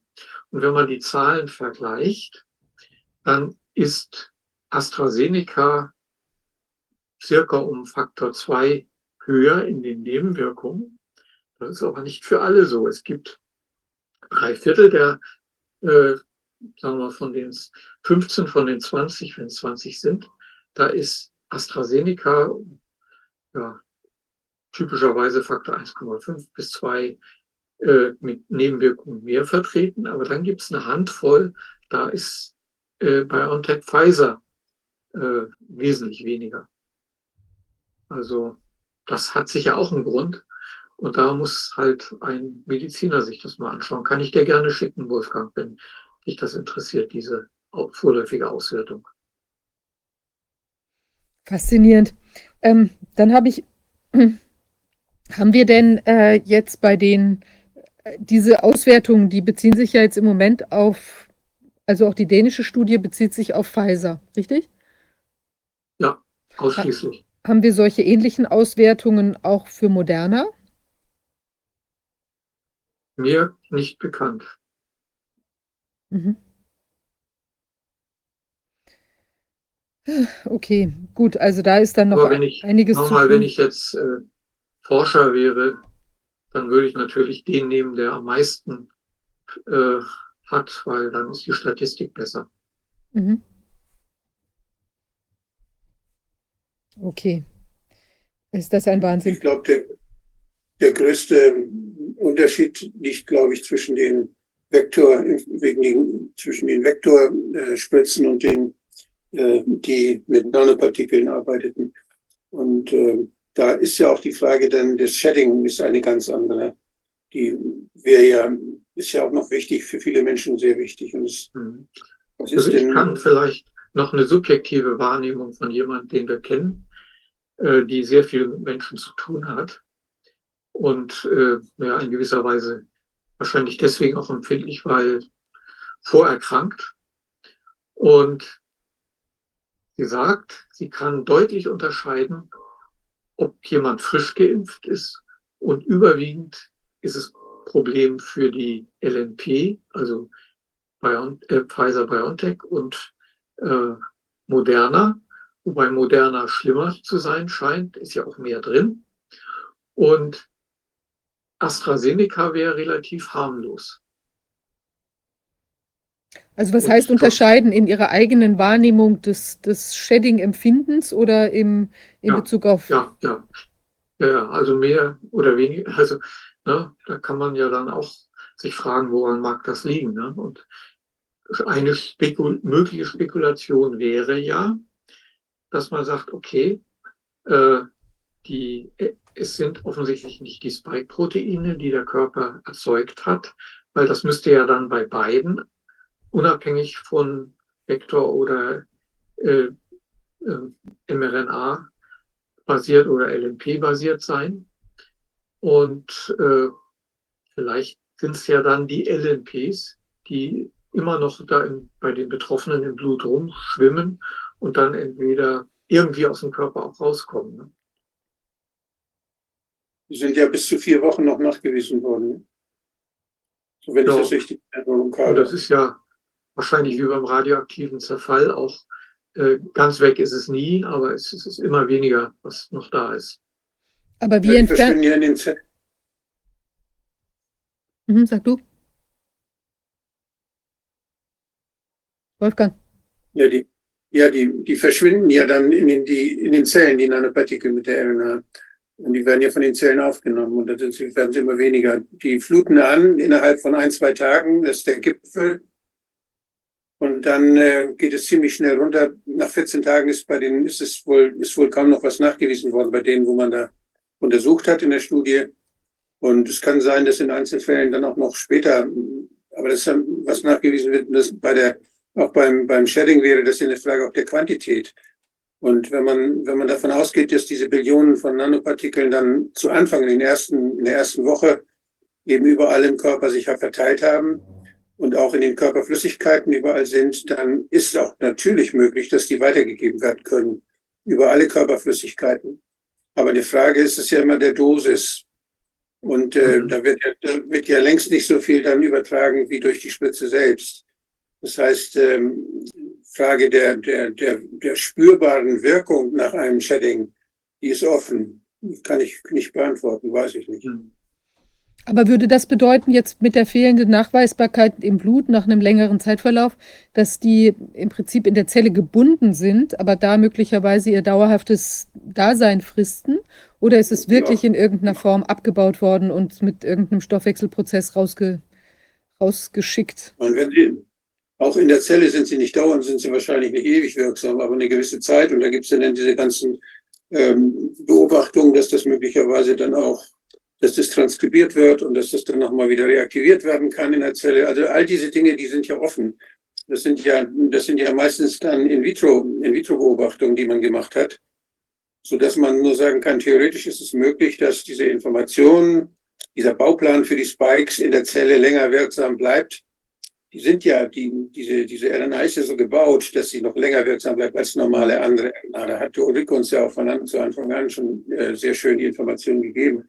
Aber es kann ja eben sein, dass sie dann auch transkribiert wird und wieder, wieder zurückgeschrieben wird als RNA und dann wieder wirksam wird. All diese Dinge wissen wir nicht genau. Es gibt solche Beobachtungen in vitro, aber soweit ich weiß, ist das nicht in vivo, also bei Menschen, bei Patienten ist das nicht nachgewiesen.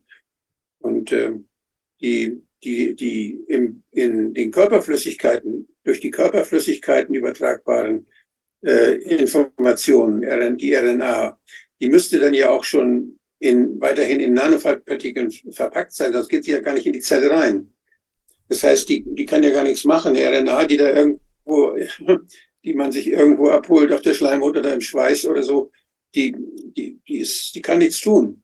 Wenn sie, wenn es in, wenn sie in Nanopartikeln weiterhin verpackt ist, ist es theoretisch möglich, dass sie in Zellen hineingeht und aufgenommen wird von Zellen. Und äh, man versucht ja jetzt ja sogar diese, diese neuen äh, Spritzen, diese neuen RNA-Anwendungen über Nasenspray. Das wird ja gerade klinisch, klinisch äh, ausprobiert. Und das wäre ja praktisch eine Flüssigkeit, wo diese RNA auf die Schleimhäute gegeben wird. Und dann wird sie in den Schleimhäuten in die Zellen gehen und da wird sie dann anfangen, entsprechende Spikes zu produzieren oder Teile des Virus zu produzieren, je nachdem, was man da programmiert hat. Das macht man ja jetzt gegen Influenza, gegen die Vogelgrippe will man so eine, eine Spritze machen. Das läuft gerade ja, bezahlt vom amerikanischen Verteidigungsministerium. Es ist schon verrückt. Also es fragt sich ja wirklich, wie all das auch entgegen dieser Qualitätssicherungsvorgaben ähm, passieren konnte. Jetzt ist ja thematisiert worden in der Öffentlichkeit, dass dieser Expertenrat, dass da doch eine große Anzahl von ähm, Personen involviert war, die eine, zumindest eine ähm, erkennbare Interessenverquickung äh, zu verzeichnen hatte. Äh, Werner, wir hatten da vorhin ja mal drüber gesprochen. Also ich denke, man sollte sich da mal an allen, an noch viel mehr Ecken mal anschauen, wer wie, wo involviert ist und ein Interesse hatte. Wir sprachen vorhin auch über Professor Drosten. Auch dessen Rolle sollte man sich noch mal angucken. Und es ist ja aber auch an dem Expertenrat auch der, der Chef der Charité äh, beteiligt gewesen, der natürlich auch ein ein virulentes Interesse gehabt haben kann, relativ wahrscheinlich. Die Charité stand ja auch im Mittelpunkt dieses ganzen Pandemie-Managements und es gab ja auch Empfehlungen, äh, der, ähm, dass man sich da bei diesem Labor, das Lab Labor, äh, ich glaube, es hieß äh, Labor Charité Vivantes GmbH, ähm, so ähnlich. Ähm, da konnte man sich ja auch diesen Einsendebegleitschein ähm, herunterladen und die waren ja quasi im Zentrum der ganzen äh, Untersuchungen, wo wir ja auch nicht genau wissen, wie da auch verdient wurde, weil es gab ja, ich erinnere mich, es gab ja eine Anfrage vom Spiegel damals bei dieser Gesellschaft, ob Professor Drosten da in irgendeiner Weise profitiert auch von diesen ganzen Tests, die da gemacht wurden. Und dann kam ja die doch recht dunkle oder vieldeutige Aussage, dass er an den Umsätzen nicht partizipieren würde. Ja, aber vielleicht partizipiert er an den Gewinnen oder an irgendeinem anderen ähm, Honorarkonstrukt. Also da, das denke ich, ist sehr spannend. Man sollte sich da nochmal die gesamten Verquickungen anschauen.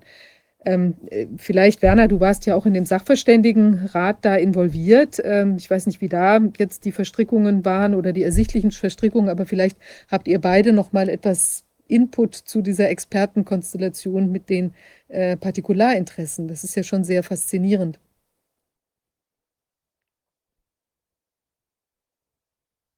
Also, ähm, Wolfgang, du bist da vielleicht die bessere Adresse. Ich habe ich hab ja natürlich, weil ich bei Transparency immer solche Interessenkonflikte beobachtet habe und mir solche Dinge angeguckt habe, als ich das sah, diese Liste mit den geldmarkierten Mitgliedern, äh, die dort was von der Bill and Melinda Gates Stiftung bekommen hatten, äh, da habe ich dann mir die Seite aufgerufen, Bill and Melinda Gates Stiftung, und da steht dann ja drin, an wen die alles Geld verteilt haben. Die weisen das ja alles wunderschön nach, wie viel und welche Organisation, in welchem Land und so. Und ich habe dann sofort bei Transparency International nachgeguckt, weil ich da ja im Vorstand war. Und die sind ja, das ist eine Organisation, die Korruption bekämpft. Und hab dann tatsächlich, bin fündig geworden. Ich glaube, das waren sechs Millionen, die Transparency International in Berlin, die, die Zentrale, die sitzt ja auch in Berlin, nicht, nicht das deutsche Chapter, sondern das internationale Chapter.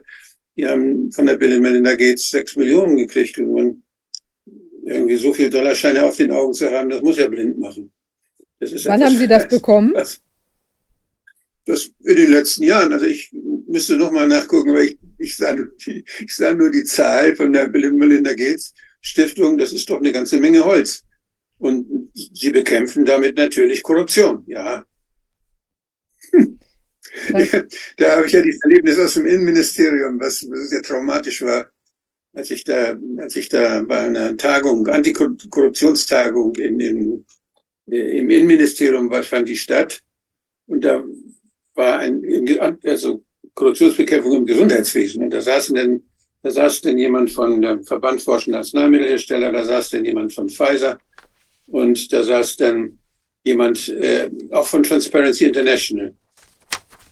Und das war aber nicht ich, obwohl ich eigentlich derjenige bin, der das Thema Gesundheit bei Transparency vertritt, sondern da hatten sie jemanden aus, den, aus England eingeladen, vom, vom englischen Chapter, britischen Chapter, weil die für ganz Transparency die Gesundheit äh, von der Korruption freihalten sollen. Und da hatte ich mir die, den Jahresbericht mal geguckt, hatte mir geguckt, wie finanzieren die sich denn? Da war mir aufgefallen, dass sie 40 Prozent ihrer Gelder von Glaxo kriegten und dass sie auch vom Welcome, vom Welcome Trust noch was kriegten, dass sie dann von der englischen Regierung was kriegten. Ich weiß nicht, was das war. Und dann noch von einer südamerikanischen äh, Schwester des Verbandes Forschender Arzneimittelhersteller aus Südamerika. Also die kriegten ganz viel Geld aus der Pharmaindustrie. Und dann habe ich auch tatsächlich es gewagt, bin aufgestanden in diesem erlauchten Kreis im Innenministerium, habe mich gemeldet, habe eine Frage gestellt an die Vertreterin von Transparency International, ob es stimmt, dass sie von Glaxo, Glaxo saß da, die, die Glaxo saß da ja auch, nee, es war Glaxo, nicht Pfizer, Verzeihung, Glaxo saß da auch, ob sie von Glaxo äh, so viel Geld kriegen. Und äh, da hat sie gesagt, ja. Da war ein peinliches Schweigen für längere Zeit in diesem Saal. Und ich wurde hinterher beim, beim Buffet, drehten mir alle den Rücken zu. Also ich habe da keine schöne Zeit mehr gehabt. Aber was Mut, das Mut. ja. Das war der Kaiser also, ist nackt. Ne? Wenn man da aber, wenn man da mal nachguckt jetzt bei, bei Geld, man sieht ja diese ganzen Organisationen, die da, die so, auf die wir Hoffnung gesetzt haben, diese, wo man Unterschriften sammelt gegen die bösen Dinge auf der Welt, gibt es welche. Oder für investigativen Journalismus, die das besser machen wollen. All diese kritischen Organisationen, die dann immer auch ähm, wo, ich habe sie auch unterstützt und ich fand das ja ganz toll, dass es sowas gibt. Aber die werden alle geschmiert. Man kann sich auf keine dieser Organisationen, dieser großen NGOs mehr verlassen. Die haben da wirklich sauber diese ganze Sache vorbereitet, damit es nicht Gegenwind gibt, der irgendwie stärker wird. Wir haben das sehr gut eingetütet und mit Geld haben sie alle ruhig gestellt. Das ist schon faszinierend. Also für jemand, der sich, ich, mir bleibt die Luft weg als, als ehemaliger Korruptionsbekämpfer. Ich weiß gar nicht, wo man jetzt anfangen soll. Naja, das ist ja bei Transparency. Ich war ja selbst mal Mitglied für ein Jahr bin allerdings nach den ersten zwei Sitzungen auch sofort ähm, dann da nicht mehr hingegangen, ja, weil ich dachte auch, das ist ja eine unheimlich wichtige Organisation, finde ich ganz toll und so gegen Korruption. Aber als ich dann äh, da auch mal ein paar Themen angesprochen habe, da war, bin ich, äh, habe ich gleich auf Granit gebissen und im Prinzip war das, worum die sich dann in zwei Sitzungen gekümmert haben, wie man eben Korruptionsaufklärung in der Schule machen kann.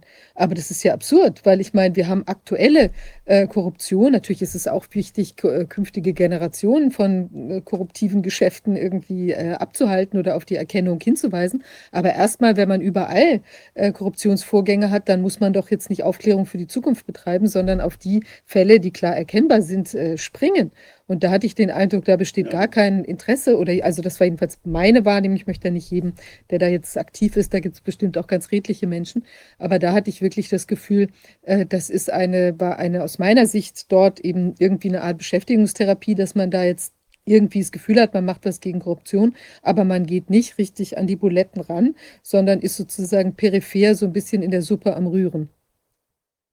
Also ich habe da auch ehrenwerte Korruptionsbekämpfer getroffen und mit denen zusammengearbeitet. Das war schon gut. Wir haben schon wirklich selber versucht, auch was, was zu finden. Und, und aber ich habe eben auch gesehen, dass bestimmte Dinge tabu waren und dass die, dass da gemauert wurde und dass man die nicht ansprechen durfte. Und wenn Transparency sich anstrengt und die Korruption bekämpft, dann bekämpft sie meistens immer noch Bestechung. Also das heißt diese individuelle Korruption. Mhm. Was mich in den letzten Jahren viel mehr interessiert hat, war die institutionelle Vereinnahmung durch Privatinteressen. Nicht, das, die Korruption ist ja, die, ist ja der, die, der Missbrauch anvertrauter Macht zu privaten Vorteil. Und wenn wir die Private-Public Partnership ähm, sehen, dann sind es ja, sind es ja private Interessen, die dort mit einsteigen.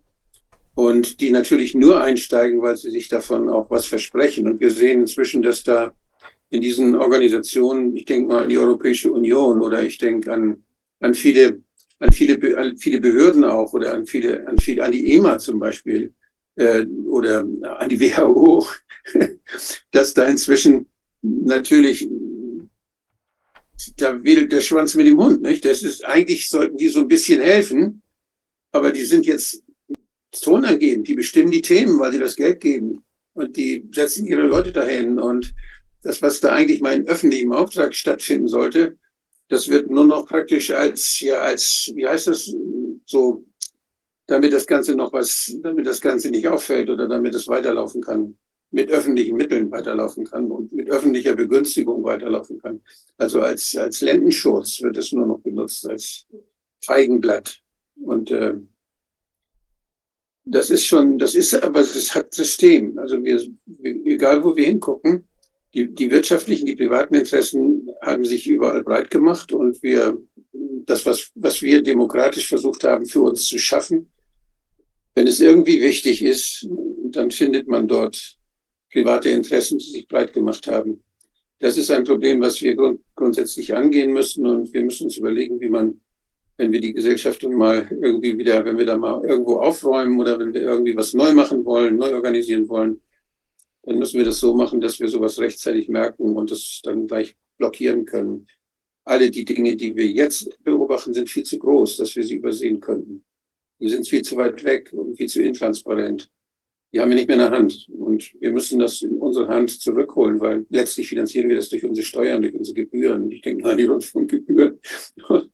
Also das, da ist, da ist viel aus dem Ruder gelaufen und es handelt sich dabei um etwas, was man halt mit institutioneller Korruption ganz gut bezeichnen kann.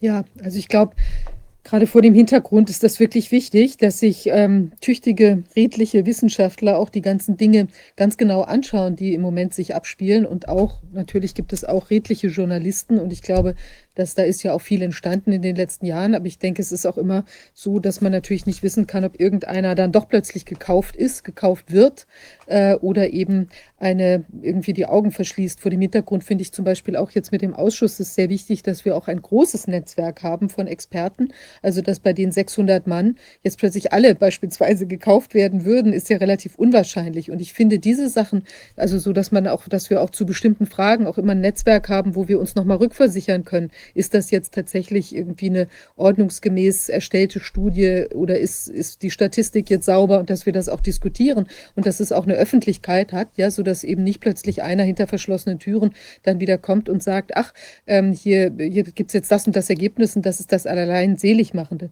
Es wurde ja zum Beispiel auch mal gegen den Ausschuss argumentiert, wir verschwenden die Zeit, ja. Aber ich finde, das ist nicht der Fall, weil wir einfach in dem Moment, wo wir das alles hier transparent und auch in langen Sitzungen diskutieren, kann jeder sich das anschauen, kann mitdenken, kann uns Tipps geben und kann auch für sich selbst nachvollziehen, was ist denn da argumentiert worden, welche Studien sind äh, in, in Bezug genommen worden und so weiter. Und wir werden das ja auch mit dem Archiv da nach und nach immer stärker vervollständigen, sodass man sich das dann äh, eben auch da direkt nochmal angucken kann. Aber wenn wir jetzt zum Beispiel hier hinter verschlossenen Tür, Türen tagen würden und dann immer sagen, ach, jetzt haben wir unser Endergebnis, 15 Minuten sind die und die Fakten ja, kann es ja eigentlich auch schon wieder gar kein Mensch nachvollziehen. Und auch wir könnten dann ja irgendeinen äh, Kram erzählen, den wir uns einfach so mal ausdenken. Und deshalb finde ich das extrem wichtig, dass das auch so ist. Kein Mensch braucht ja hier die Sitzung sich äh, stundenlang anzuschauen. Aber wer das möchte und wer das nachvollziehen möchte und wer Kritik üben möchte oder Input geben möchte, der kann das. Und das finde ich auch besonders. Also das gilt jetzt natürlich nicht nur für uns, sondern auch für andere, die jetzt eben äh, Sitzungen durchführen, wo man das nachvollziehen kann. Aber insbesondere auch der Live-Aspekt äh, finde ich unter, dem, unter diesem Punkt auch nochmal sehr wichtig, dass auch die Wissenschaftler und sonstigen Experten zurück und so weiter hier auch sehen, da wird nichts rausgeschnitten und dann hat man sich eben mal vielleicht vertan auch oder kann was revidieren oder wird direkt korrigiert in der Sitzung. Auch das ist wichtig. Oder es kommt ein anderer und sagt, Mensch, dazu fällt mir noch das und das und das ein. Also dadurch kommt ja auch ähm, eine frucht, fruchtbare, zielführende Diskussion überhaupt erst in, in Gang, ja. Wir haben keinen Streamlining-Prozess vorher, dass das alles schön zusammenpasst, sondern mhm. jo, wir, wir sind dann auch mal sauer auf das, was der andere sagt oder, oder springen, dann, springen dann da ein oder, oder geben eine andere Perspektive. Ich glaube, dieses, dass man, dass man ganz normal miteinander merkt, dass man nicht einer Meinung ist, das ist wunderbar. Denn dann kann man dann weitersuchen und, und, und gucken, was ist an den Argumenten des anderen dran. Und all diese Dinge, die, die schneiden wir nicht ab, die sind bei uns vorhanden. Auch wenn wir uns irren, das kommt sicherlich wie bei allen Menschen immer mal wieder vor, aber dann kann man sich korrigieren, dann kann man lernen. Und ich glaube, dass es wirklich gut ist, dass diese Plattform diese Lockerheit sich bewahrt hat. Und das ist ja, die, wir haben ja wirklich viel erlebt. Wir haben ja, da sind ja Leute gewesen, die wollten was verkaufen hier. Die wollten ihren Kram verkaufen und, und haben, haben ihre, oder haben das Ganze auch versucht für sich zu nutzen oder, oder ich weiß nicht. Da gibt's also, wir haben ja so viel erlebt hier an, an auch, auch für die Menschen an nachvollziehbaren Interessen, die so durchgeschienen, die so durchscheinen. Nicht, nicht, nicht dass, dass jeder Mensch das, was er sagt, wichtig findet und dass man, dass man das manchmal ein bisschen übertreibt. Ich gestehe ein, das passiert mir wahrscheinlich auch. Also, dass man die eigenen Dinge, die eigenen Ansichten dann in den Vordergrund stellt, das ist normal. Aber das ist das Gute eben, wenn man, wenn man solche Sitzungen hat, wo das dann korrigiert werden kann und wo dann jemand sagt, nö, nö, das meine ich, aber das, was du da sagst, das ist übertrieben, ich sehe das anders. Das läuft ja bei uns alles live und das ist, finde ich, in Ordnung. Das ist, also, das, ja. Dazu würde ich gerne sinngemäß aus dem Bericht der Sachverständigenkommission was zitieren, ne, in dem Kapitel Kommunikation. Da steht sinngemäß drin, äh, eine Diskussion auf Augenhöhe zwischen ja, den Befürwortern der ganzen Maßnahmen und den Kritikern fand nicht statt, wurde unterbunden. Ne?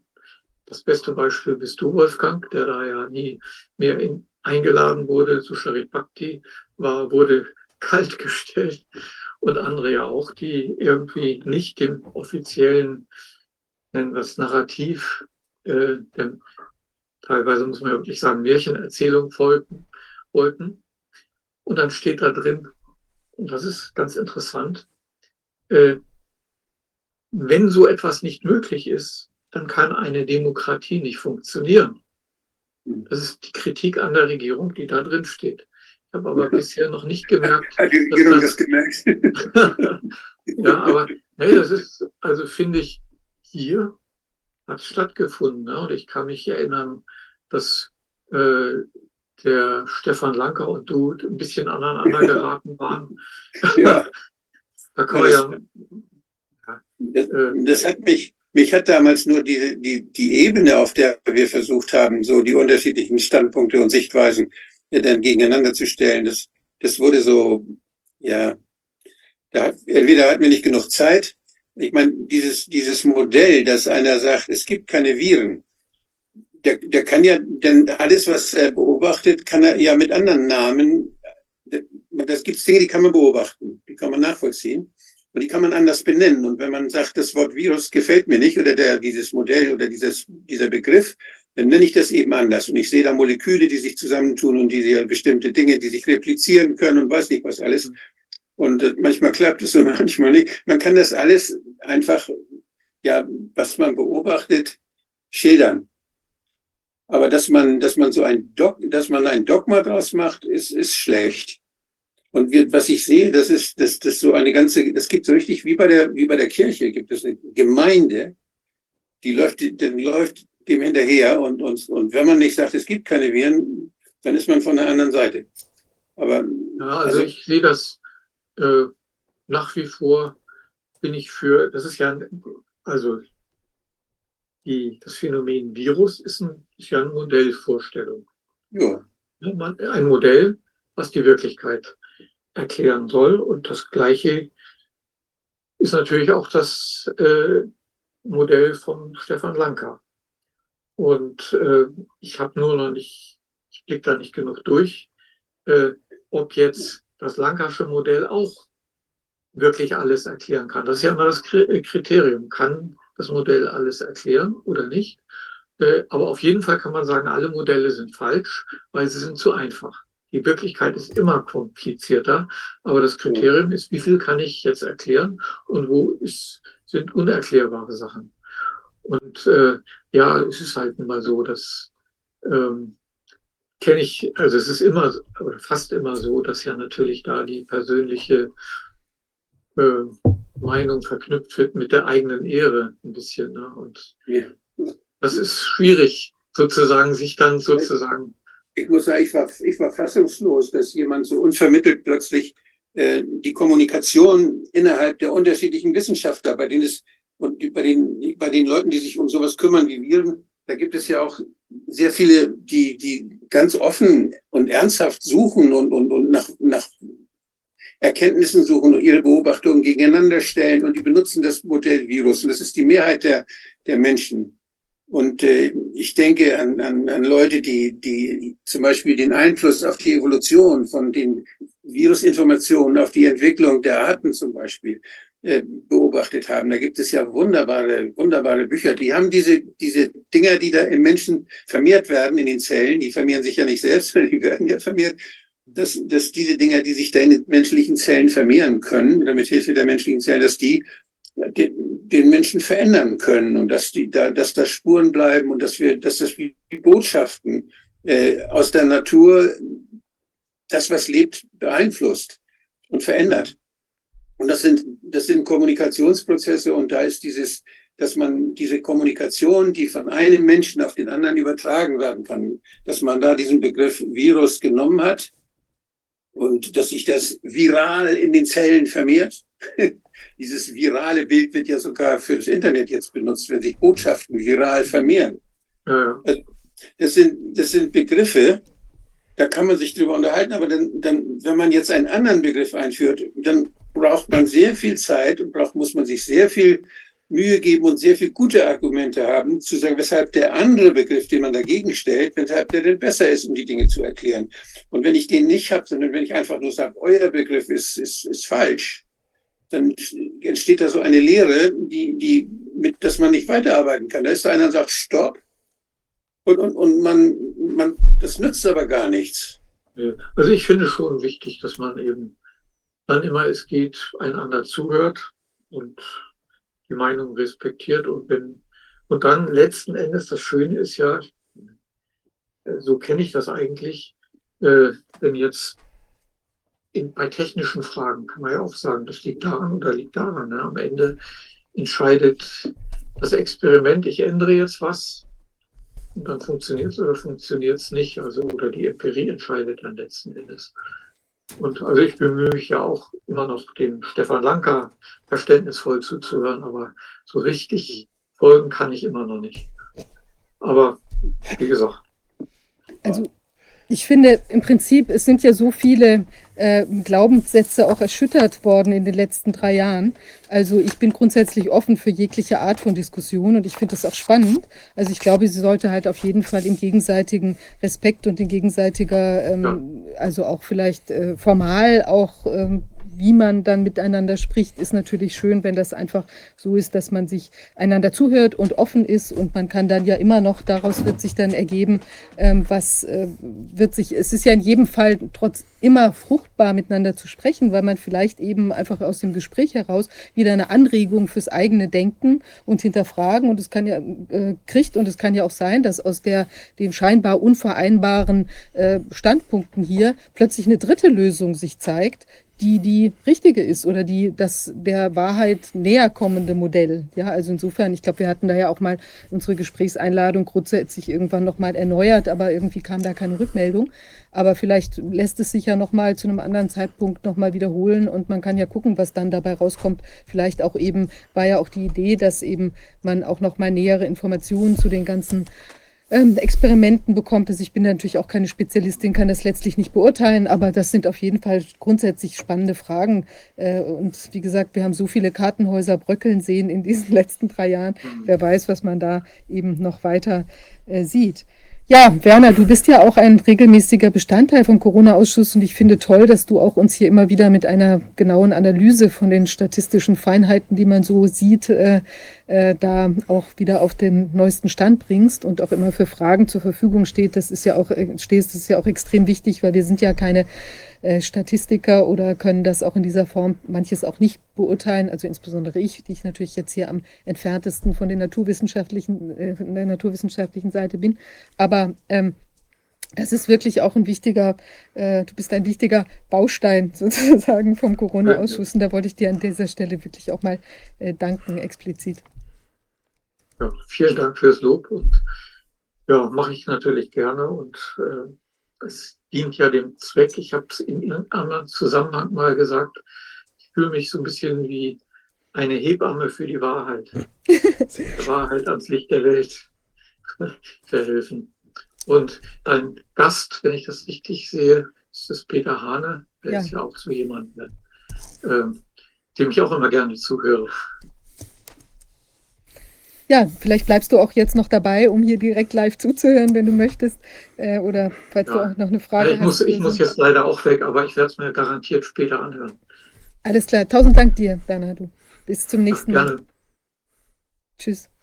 Ja, ich freue mich live im Studio unseren nächsten Gast zu begrüßen. Äh, ein Geschenk an den Ausschuss ausgerechnet am Geburtstag, dritter, dritter, Geburtstag. Ja, mein Sohn hatte sich das ausgedacht, Freiheit von Masken. Ich denke, Toll. das ist Toll. auch eine, ein ganz guter Wahlspruch. Da haben Sie einen hellen Sohn. Ja, naja. Aber nein. wie kann es bei der Mutter auch anders sein? Naja. Toll, Freiheit von Masken. Ich habe nie eine getragen oder kaum. Ja, ich auch nicht.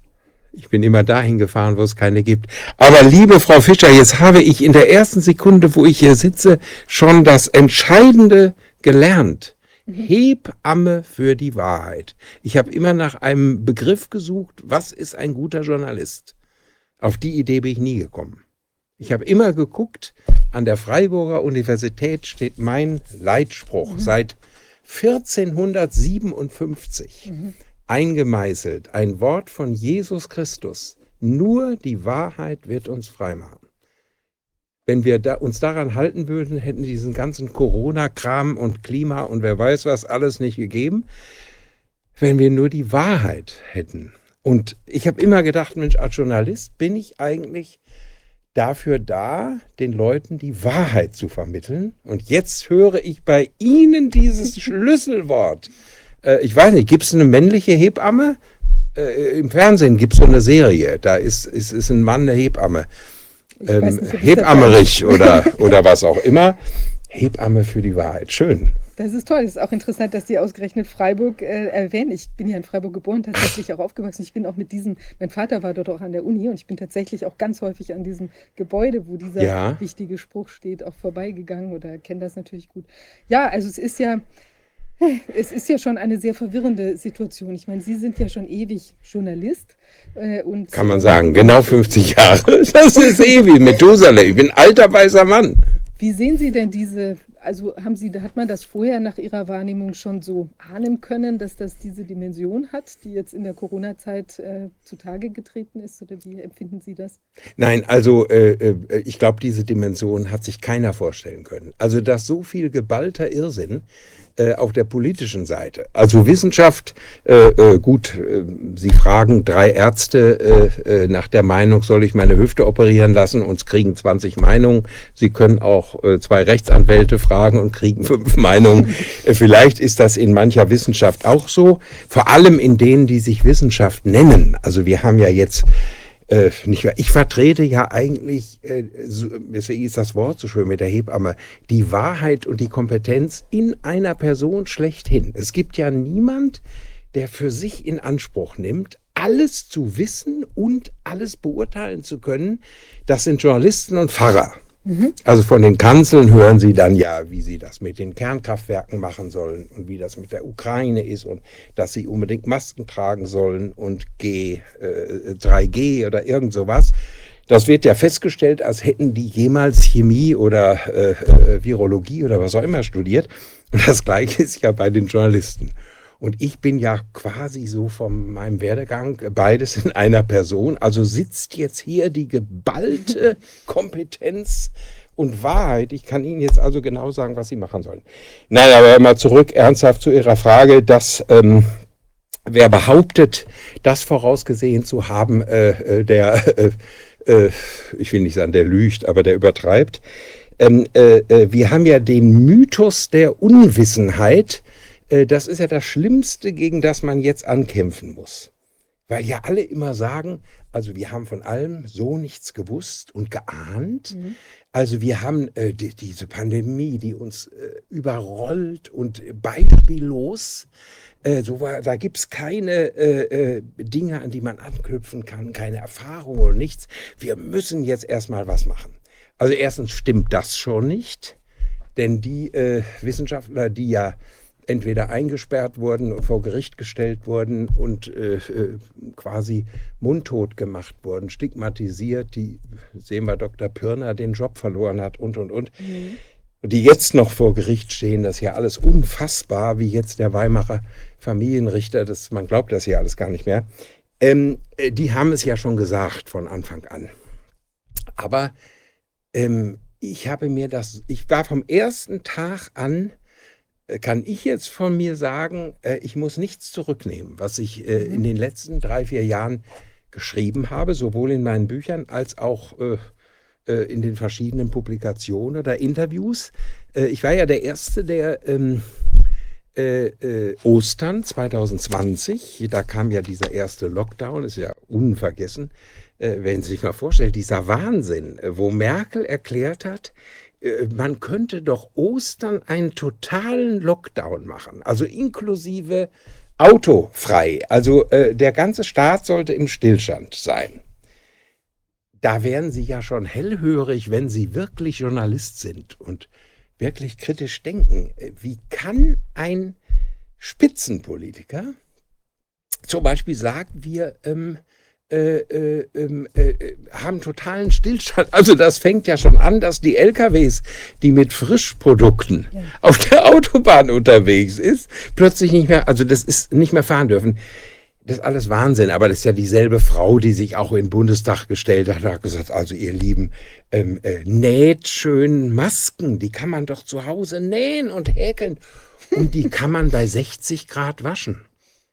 Sie müssen sich mal vorstellen, wo war da der Aufschrei meiner Kollegen? Aber auch damals äh, äh, der Wissenschaft. Jeder Ha- Hausarzt hätte doch aufschreien müssen. Und jetzt können wir eine riesen äh, machen und äh, äh, gucken, was alles äh, passiert ist. Also nochmal zu Ihrer Frage.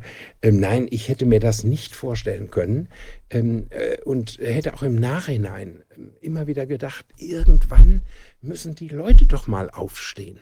Äh, die Mütter, die ihre Kinder äh, äh, oder Väter zur Schule bringen äh, und die hinter diese Masken äh, setzen. Also es ist ja alles Biografie. Ich habe ein wunderschönes Erlebnis gehabt, das mich sehr geprägt hat in dieser Zeit. Ich habe ja, weil die Krankenhäuser waren ja leer, uns hatte man immer gesagt, die Krankenhäuser sind völlig überfüllt. Es hat sich ja kein Mensch zur Operation äh, getraut. Da habe ich jetzt in den letzten drei Jahren eine Rundumerneuerung ähm, äh, meines Körpers äh, gemacht, also zwei Hüften, Mhm. dann zwei neue Augen einoperiert, also ich hatte ganz starke Brille, Kontaktlinsen äh, hier ähm, und 13 Implantate. Also ich weiß nicht, ob ich sonst noch irgendwas habe, also auf jeden Fall so. Und dann liege ich im Herzzentrum hier in Berlin nur zur Beobachtung. Das geht ja ambulant. Äh, da Herz habe ich ja auch noch machen lassen, Mhm. weil meine Mutter einen Herzfehler hat, aber ist 97 inzwischen und das will ich ja dann auch ein bisschen übertrumpfen und äh, denke, lasse ich mal rein. Und die waren froh, dass einer kam. Da liege ich im Zimmer mit einem damals ja über 80-jährigen, wie sie herausstellte, Professor. Der war in der DDR die Kapazität für Arbeitsmedizin. Mhm.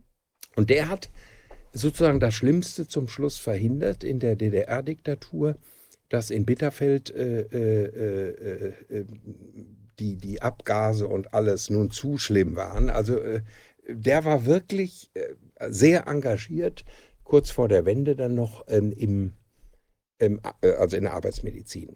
Und der sagt mir, ich habe als Gutachter äh, später dann nach der äh, Wiedervereinigung dafür gekämpft, für die Gewerkschaften, dass man diese Masken, diese Kaffeefilter, die man ja im Arbeitsprozess braucht, Mhm. das ist ja etwas für, für, für Arbeiter, in die, die, die mit Gift oder Dämpfen zu tun haben oder die ein Loch bohren äh, in der Decke, wo, wo der Kalk runterrieselt, dass man die nach, ich glaube, 20 Minuten wieder absetzen muss. Mhm. Dann muss man eine Pause machen und dann kriegt man eine neue Maske. Das war das, wofür dieser Mann erfolgreich gekämpft hat.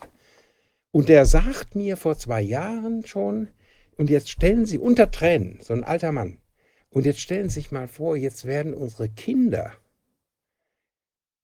rund um die Uhr unter diese immer gleiche Maske gezwungen. Ja.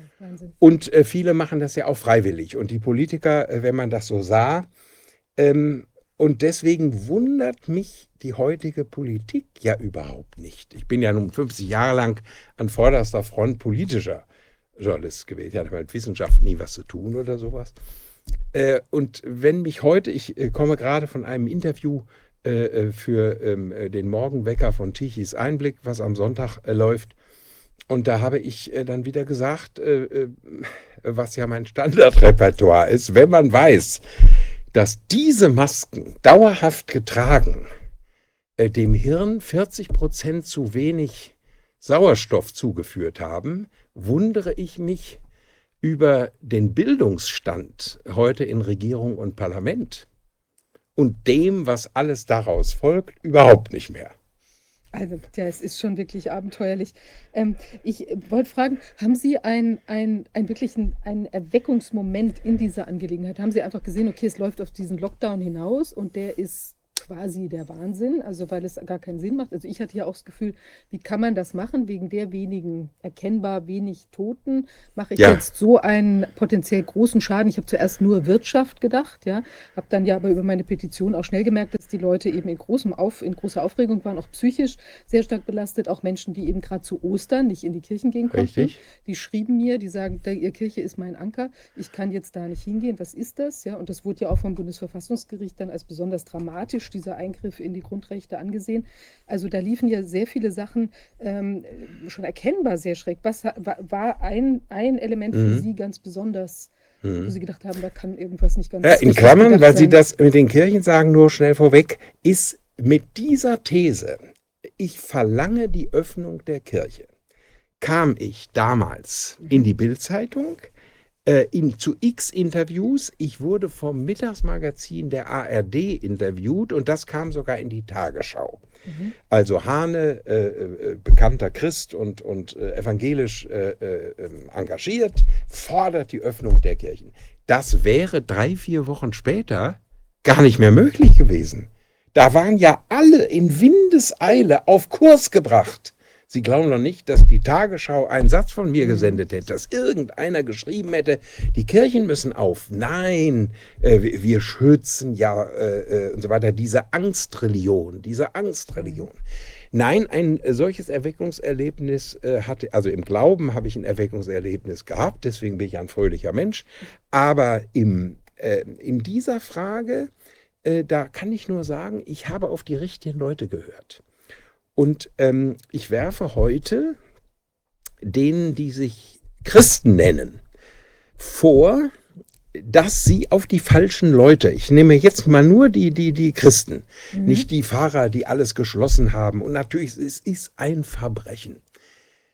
Die Kirchen sind in meinen Augen die Hauptschuldigen daran, dass wir heute so viele psychisch gestörte Menschen haben, so viele in Angst verfallene Leute, die ausweglos und einsam äh, äh, oft ähm, in ihren Wohnungen sitzen und die ja heute noch Masken tragen, weil sie glauben, äh, äh, das ist ja irre, was sie heute erleben. Wenn, wenn ihnen da äh, bei mir äh, in Wilmersdorf äh, äh, äh, gestern bei dieser Gluthitze, Ja, Wahnsinn. Ich habe das auch in den Nicht? letzten Tagen ein paar Mal wahrgenommen. also ich meine, wir haben ja aber noch nie so eine Hitze gehabt. Das muss man immer sehen. Wir hatten zwar mal 42 Grad in Berlin, aber das haken wir ja ab. Das war ja 2003. Also jetzt ist es doch bei 28 Grad. Alles ganz furchtbar. Wir, wir sterben ja hier noch während des Interviews. Da laufen die Leute bei diesem Wetter mit den Masken rum. Also ich will mal sagen, äh, ich habe auf die richtigen Leute gehört Mhm. und äh, sage den Christen, warum habt ihr nicht wenigstens auf die christlichen Wissenschaftler gehört? Äh, und auf so einen Ideologen wie Drosten. Als der das wurde, na gut, vielleicht war das mal ein Erweckungserlebnis, Mhm. äh, äh, äh, da kann ich fast sagen, ich will jetzt nicht sagen die halbe Charité, aber da sagten mir äh, führende Leute, die ich aus der Charité kenne, ja, jetzt ist alles verloren. Jetzt hat die Merkel da ihren Hofvirologen, einen Selbstdarsteller, einen reinen Selbstdarsteller. Und ich frage mich heute als Journalist, wo ist der eigentlich geblieben? Ja, wo ist der? Ja, ich weiß es nicht. Er ist ja wie tot. Also auf jeden Fall, er übernimmt für nichts Verantwortung. Das ist ja auch das Drama. Nicht, wo wir jetzt zusammensitzen, vor genau zwei Jahren stand das Ahrtal Ja, unter Wasser und sind 180 Leute gestorben. Es ist kein Mensch zur Rechenschaft gezogen worden. Keiner. Das ist ja auch so ein Beispiel. mhm. Aber äh, ich muss ja doch endlich auf Ihre Frage antworten. Das Erweckungserlebnis war höchstens, dass ich auf einen ganz fantastischen Christen, der auch, äh, er ist ja Weltpräsident der Ärzte für das Leben, also zum Mhm. Thema Abtreibung, nämlich Professor Paul Kullen in Mhm. Münster äh, gehört habe. Der ja von der ersten Sekunde an gesagt hat, ihr Lieben, das ist alles Blödsinn. Äh, Mhm. Wir sitzen da einer ganz großen Legende, einer Ideologie auf. Also, und dem Mann vertraue ich. Es kommt ja immer darauf an, äh, wem vertraut man. Ich wundere mich ja, äh, die Leute sagen alle, äh, äh, inzwischen sind die Umfragen ja eindeutig, wir vertrauen nicht mehr der Politik und nicht mehr den Medien. Ja. Das ist ja so allgemein gut. Und trotzdem tun sie es doch. Also äh, das, das ist für mich so unfassbar. Also das kann ich nur mit einer neuen Krankheit erklären. Das ist die Demenz des Volkes. Und davon lebt ja auch die Politik. Also die wählen ja ihren Untergang jedes Mal wieder. Man sieht doch gar keine Konsequenzen. Also eigentlich müsste man die alle äh, buchstäblich zum Teufel jagen, die uns hier drei Jahre lang in die Irre geführt haben und manipuliert haben. Nur es braucht immer Menschen, die das mitmachen. Und es braucht Leute auch mit Charakterstärke, wie Sie das sind, oder Ihre äh, äh, äh, gesamten Mitstreiter hier im Corona-Ausschuss. Ich bewundere das, dass Sie äh, 163 äh, äh, und das ist die 164. So sind ja auch bisher immer ohne mich ausgekommen, weil ich immer abgesagt habe. Und das war ein großer Irrtum. Jetzt hat mich mein Freund Hartmut Steb frühere äh, Generalsekretär der Evangelischen Allianz, der ja einer der wichtigsten Kenner, auch das war für mich prägend, äh, der Corona-Zeit gewesen ist, der immer wieder jede Woche ein Briefing gemacht hat, also Dokumente zusammengestellt hat, die den ganzen Irrsinn wiedergeben. Und im Gegensatz zu mir äh, hatte der keinen Schaum vorm Mund. Ich kann da nicht ruhig sein bei dem Thema. Also da, äh, äh, auch in meinen öffentlichen Reden, also da, da Mhm. grenzt das manchmal schon das an Beleidigung und Ausruf, weil ich ertrage das nicht mehr. Und er äh, hat ja, und Sie kennen sich ja, er war ja auch schon hier, ähm, äh, äh, immer nur dokumentiert, was Sache ist.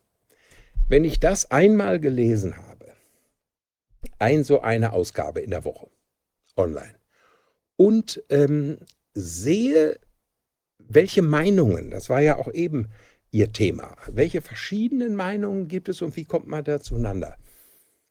Und wenn man dann sieht, dass führende Kapazitäten der Naturwissenschaft weltweit vor diesem ganzen Irrsinn gewarnt haben und vor den Folgen. Und für mich war immer das äh, Leitwort, äh, das Löschen darf nicht teurer sein als der Brand. Das ist äh, mein Wort, habe ich auch in meinen Büchern äh, aktuell jetzt geschrieben. Ähm, ähm, äh, das Löschen darf nicht teurer sein als der Brand. Und inzwischen äh, haben wir äh, äh, so einen kleinen Brand in der Küche am Herd löschen wollen und haben ein ganzes Hochhaus äh, zum. Einsturz gebracht. Ähm, vielleicht sogar noch mehr, eine ganze Stadt verwüstet. Die Folgen sind so erschütternd. Wenn ich mir dann vorstelle, ähm, was äh, die Kirche dabei angerichtet hat, dass Menschen jetzt in Einsamkeit sind und drei Jahre auch in Einsamkeit waren, das sind und dann die Kinder. Ich habe jetzt mit einer Schulpsychologin vor ein paar Tagen gesprochen, die hat geweint hier in Mhm. Berlin. Die hat geweint. Mhm. Die sagt, wenn sie wüssten, was an den Schulen los ist, äh, was mit den Kindern los ist. Man darf ja gar nicht nachdenken, was ist in den drei Jahren, wo die Eltern Homeoffice hatten und die Kinder teilweise in der Wohnung eingesperrt waren. Was ist da alles passiert? Man darf sich das überhaupt nicht vorstellen. Und Ja, das allein ist die schon- Bilanz. Allein schon jetzt, wenn man nur mal an eine normale Familie denkt und nicht eine, wo jetzt auch noch irgendwelche durch Störungen irgendwelche ganz üblen Dinge passieren. Ja. Aber allein das schon. Ich meine, man sieht ja, wie Kinder auch raus wollen oder wie die betreut werden müssen, wenn jetzt die Eltern da zu Hause sitzen und vielleicht selbst in Virusangst sich da Mhm. irgendwie äh, ähm, äh, hin und her drehen und das dann dieses, diese Situation an die Kinder weitergeben. Also wenn die auch die Kommunikation in der Familie angst, angstbesetzt ist und so weiter. Allein was so ein Ausnahmezustand mit den Leuten macht, die jetzt wohlmeinend sind und die Kinder da natürlich auch nicht entsp entsprechend Mhm. beschäftigen oder äh, können, die ja, die unterfordert sind und da irgendwie dann auch irgendwie. Krawall miteinander machen. Allein das, das ist ja, Ja, wirklich also ein- ich äh, fahre ja äh, äh, auf Taxi. In Berlin bleibt Ihnen ja das nur noch, weil Sie kommen ja nirgendwo mit dem Auto hin. Äh, Sie müssen ja immer wissen, welche Straße ist gerade durch Fahrradwege, äh, durch Demonstrationen und wer weiß was gesperrt. Die ist ja, ähm, äh, wir erleben ja hier in dieser Stadt, äh, äh, ist ja das Zentrum des Wahnsinns. Also ich grüße ja nicht mehr, wenn ich schreibe aus Berlin, Mhm. sondern ich grüße aus dem Zentrum des Wahnsinns. es gibt ja weltweit keine Stadt, in dem der Wahnsinn so geballt zu Hause ist. Also von den obersten Ämtern unseres Staates, von den allerobersten angefangen, äh, bis in die Niederungen der Kommunalpolitik, also die Friedrichstraße, äh, das Ja, das sagt ist unseren so faszinierend. Zuhörern ja viele, äh, ist ja wie der Kudamm, der Kudamm von Ostberlin sozusagen, ähm, äh, Berlin-Mitte, da ähm, äh, hatten die Grünen ja dann äh, alles gesperrt. Und ähm, dann kam die CDU und sagt, also jetzt wird die Friedrichstraße geöffnet. Und da kann ich nur sagen, die Idioten, und das heißt ja, ist ja keine Beleidigung. Idiot, äh, nicht aus dem Griechisch-Lateinischen, ist die Bezeichnung für Nichtfachleute. Also wenn jemand ein Nichtfachmann ist, ist er ein Idiot. Deswegen ist dieses Wort äh, ganz wunderbar, neutral, beschreibt also total, wir werden von Idioten regiert. Die CDU lässt sich feiern in Berlin. Sie hat die Friedrichstraße geöffnet. War ja immer offen vorher. Ja, aber drei Tage später haben sie eine Baustelle eingerichtet. Jetzt ist sie wieder zu. Mit diesen Tricks wird gearbeitet. Und das dumme Volk lässt sich Mhm. das alles gefallen. Jetzt weiß ich aber auch nicht, wie wir darauf gekommen sind. Na, über die, also die Missstände sozusagen. Ja, es ist aber, wissen Sie, es gehört immer zwei dazu. Deswegen, äh, ich kann nicht alleine die Politik dafür verantwortlich machen. Es gibt ja immer Menschen, die mitmachen.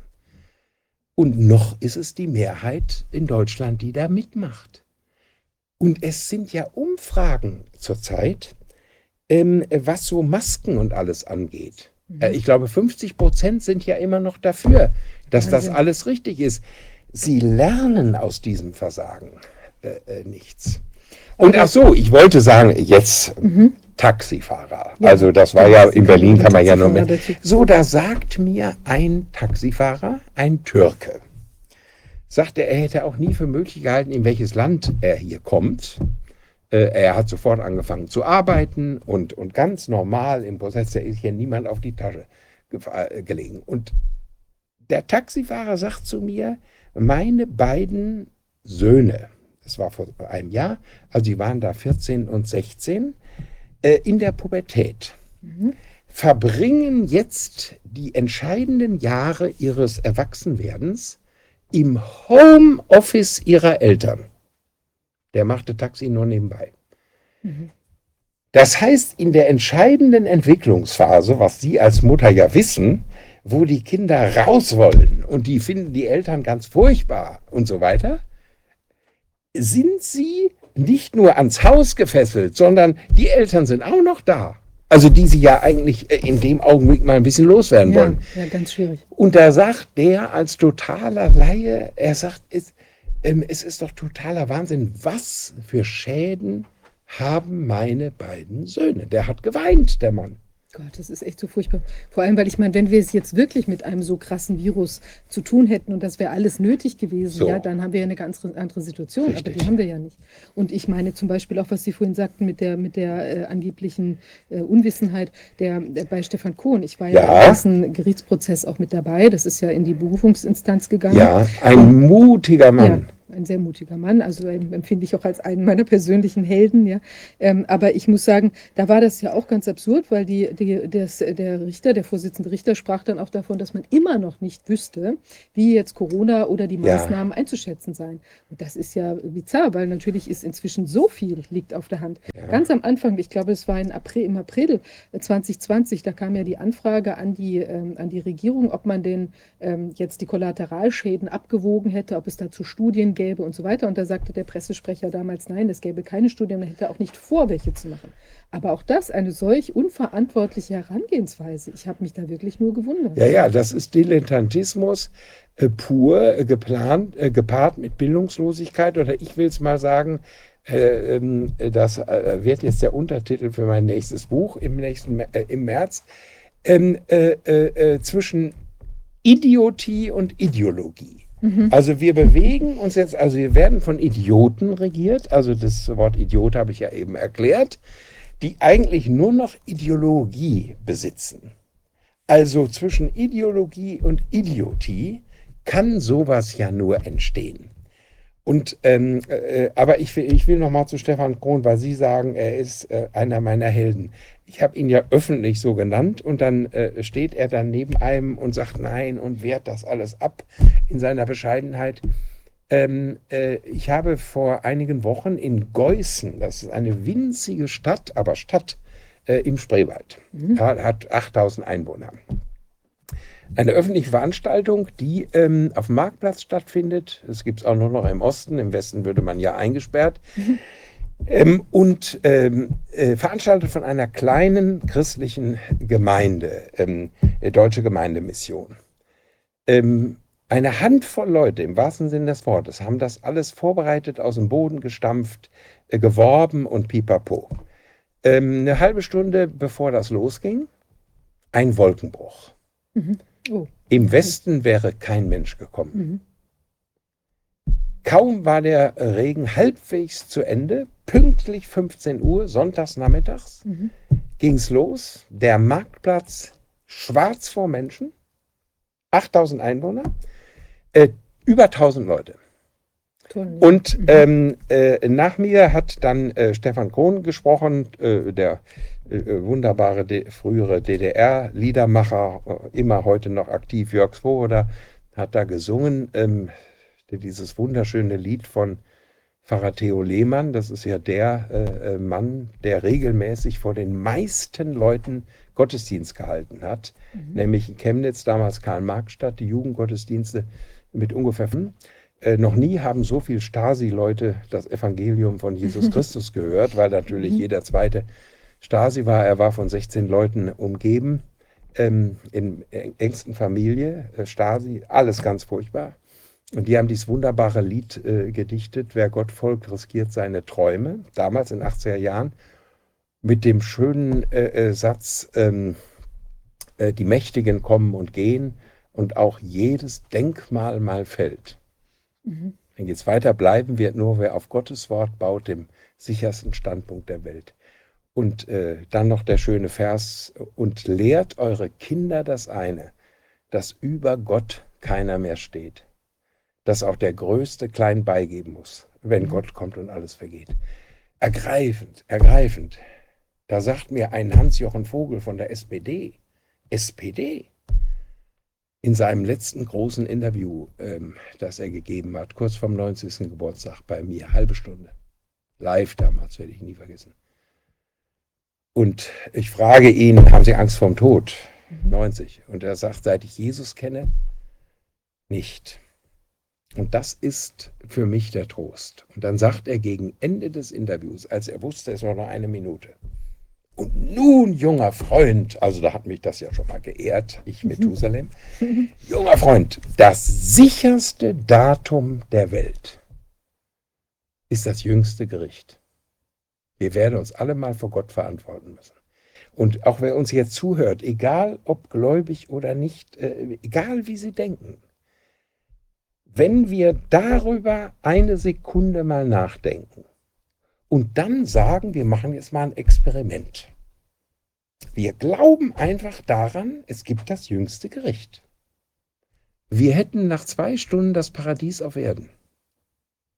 Es würde auch kein Wissenschaftler mehr wagen, ideologische Meinungen von sich zu geben. Es würde kein Politiker mehr wagen, uns zu impfen zu zwingen oder uns unter Masken zu zwingen, wenn sie wüssten, es gibt einmal ein Gericht. Jetzt ist das höchste Gericht die Wahl. Und da das Volk dement ist, werden sie immer weiter an die Regierung äh, kommen. Also jetzt äh, haben wir einen Stimmungsumschwung, ähm, weil die Leute satt sind, weil es ans Portemonnaie geht.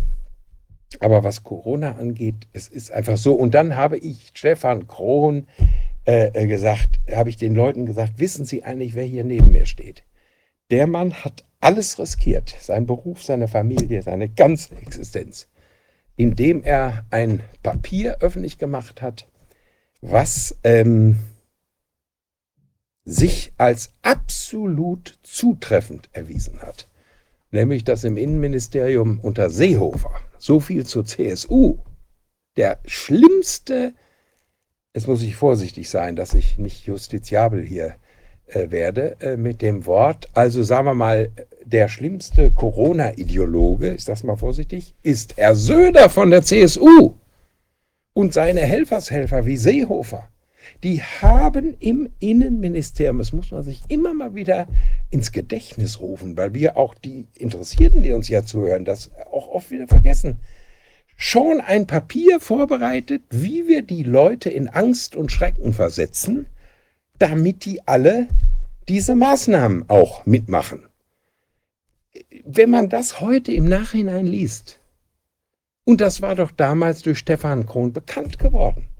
Ähm, das weiß ich jetzt gar nicht ganz genau. Also es war ja Es war ja unfreiwillig. Also die, die Geschichte jetzt mit dem Fehlalarmpapier, das hat er ja im Prinzip an seinen behördlichen Verteilerkreis Genau, und so verteilt. kam es dann nachher raus. ist es, hat es irgendeiner geleakt, ja. Ja, ja. Aber es ist natürlich Also allein schon im Prinzip ihm unglaublich hoch anzurechnen, dass er sich mit dieser Angelegenheit so verantwortungsvoll Natürlich. auseinandergesetzt hat, weil er ja auch beobachten konnte, dass da eben keine ähm, äh, Evaluation stattgefunden hat, was ja eigentlich in dem, in dem Besetzungsplan auch für den, für den Expertenrat quasi oder den, den Krisenstab äh, vorgesehen war. Es ja bis heute, meine ich, nicht besetzt. Ja? Und irgendwo, also da war das schon sehr wichtig. Es wurde dann in dem Gerichtsprozess ja auch nochmal thematisiert, weil Sie vorhin auch Mhm. Feuerwehr ansprachen. Im Prinzip war er ja, er ist ja derjenige ge- gewesen, der gesagt hat, hallo, hier brennt's. Mhm. Und dann hat er ja auch äh, remonstriert sogar und hat Mhm. auch gesagt, hallo Leute, da brennt's. Und dann hat man einfach weggeschaut. Und da stellt sich natürlich die Frage, auch juristisch, was darf ich denn tun, wenn Mhm. ich sehe, ähm, da brennt's? Und Mhm. also ich bin natürlich der Meinung, dass ich das auf jeden Fall in diesem Verteilerkreis, äh, war ja, da wurde ja vorgehalten, da hätte er riskiert, dass irgendjemand das dann liegt. Aber ich meine, ich, wenn ich in einem Verteilerkreis das zum verteile, Mhm. der selbst zur Verschwiegenheit verpflichtet ist, also damit muss ich Jetzt aus meiner absolut Sicht richtig. Absolut Und richtig. es ist wirklich extrem wichtig, was er geschrieben hat. Und im Prinzip hätte da auch natürlich, wenn es nach normalen Maßstäben gegangen wäre, hätte ein Aufschrei auch durch die Behördenlandschaft gehen müssen. Wir hätten sagen müssen, hallo, wir müssen uns das zumindest mal intensiver angucken, hat der Mann recht oder nicht. Richtig, Und absolut. das ist auch ganz verdächtig, dass es Absolut. nicht passiert ist. Ja, ja, und das ist wieder äh, der, mein Stichwort, Mythos der Unwissenheit. Man hat auch damals so getan, als sei äh, dieses Papier völlig aus der Luft gegriffen. Ja, Damals hätte man schon wissen können, aus den Erfahrungen der ersten Corona-Monate, dass das, was in dem Papier steht, ja stimmt. ja. Also es wurde systematisch Angst gemacht. Und wenn wir jetzt einen Sprung äh, äh, machen in die Jetztzeit, haben wir das Déjà-vu, das absolut, äh, die absolute Wiederholung bei dieser ganzen Klimageschichte. Das heißt, jetzt wird das eins zu eins weitergemacht. Sie stehen ja morgens auf, äh, nehmen sich, also wie ich das äh, noch tue, nach alten journalistischen Maßstäben, äh, äh, äh, habe ich elf Zeitungen vor der Tür. Ich frage mich, warum ich elf Zeitungen habe, weil in jeder steht doch genau das Gleiche drin. Also die früheren äh, Kategorien, wie das ist liberal, das Ja. ist eher konservativ und das ist Mitte oder was auch immer, äh, können Sie alles vergessen. Das heißt, Sie haben da also eine Zeitung in elf Ausgaben und da lesen Sie also morgens schon, es droht also die Wasserknappheit, es droht ähm, äh, äh, der Hitzschlag, ähm, äh, wir können nicht mehr genug kühlen und wer weiß was. Hm. So, dann gucke ich als Journalist, der ich ja noch immer äh, so ein bisschen mein Gedächtnis behalten habe, trotz meines hohen Methusalem-Alters, und sage, komisch, 2003, da war ja eigentlich einer der besten Weinjahrgänge aller Zeiten, da waren 42,6 Grad. Da gab es keinen Hitzekeller, keinen Hitzeplan. Also da muss ich mich jetzt fragen, müsste man Frau Merkel nicht sofort verhaften? Also darüber, ich will jetzt nicht weiter was sagen, aber müsste man sie da nicht jetzt sofort verhaften? Denn sie hat uns 2003 mit ihrer schönen CDU-Regierung ja im Stich gelassen. Wir hatten damals keine roten Wetterkarten. Heute haben sie ja die rote Wetterkarte schon bei 15 Grad. ähm, äh, äh, jetzt äh, hat sich herausgestellt, ähm, hier diese junge Truppe, äh, die früher bei Tichy war, äh, die ja die Wahlfälschung aufgedeckt hat, also Mhm. dass wir Mhm. beiden noch mal wählen durften, Mhm. verdanken wir blutjungen Journalisten und sonst niemandem. Äh, äh, äh, den äh, früheren FDP-Bahnen, äh, äh, den wunderbaren Herrn Lute auch, der hat da ja mitgemacht mit den Jungs und Mädels. Mhm. Die haben eine wie nach eine, eine, eine Wahlwiederholung ähm, erzwungen. So, die haben jetzt heute ermittelt. Äh, die sind ja immer, die sind jetzt eigenständig. Apollo äh, ähm, äh, kann man ja mal googeln. Ähm, dass diese Temperaturzahlen, die uns da aus dem Mittelmeerraum Mhm. ähm, äh, vermittelt stimmen, werden, die sind genauso Ach, gelogen Mensch. wie die Corona-Daten, Die überfüllten Krankenhäuser und alles. Es ist eine unfassbare Manipulation. Aber jetzt wiederholt sich doch bei, ähm, äh, bei Klima alles. Und statt dass die Leute gelernt haben, Mhm. äh, machen sie das alles mit. Und das Zweite, äh, äh, alleine schon, äh, äh, wissen Sie, Äh, Ich wache auf, sehe also in der Zeitung, heute wird der heißeste Tag des Jahres. Also man soll sich möglichst, soll nicht so viel atmen und äh, sich zurückziehen in eine dunkle Wohnung. Und dann gucke ich und denke, also irgendwas stimmt hier nicht. In Berlin ist doch nur 24 Grad. Äh, wo sind denn die, die 42 Grad? Also äh, die, die wollen uns äh, weiterhin in Angst und Schrecken versetzen. Und ähm, das ist für mich das Traurigste, muss ich Ihnen ehrlich sagen. Äh, ich habe gedacht, wir hätten aus diesen drei elenden Jahren Ist gelernt. wirklich was gelernt. Also man muss, wissen Sie, ich, ver- es ist ja allzu menschlich, dass man, dass es schwer ist, eigene Fehler einzugestehen. Also ich rede ja auch so fröhlich vor mich hin, aber ich weiß genau, wie es mir äh, geht. Das ist doch allzu menschlich. Man findet dann immer noch irgendwie, ich habe das ja nicht so gemeint oder ähm, da bin ich missverstanden worden oder, oh, da habe ich nicht genau nachgedacht. Also man findet immer noch irgendwelche Gründe.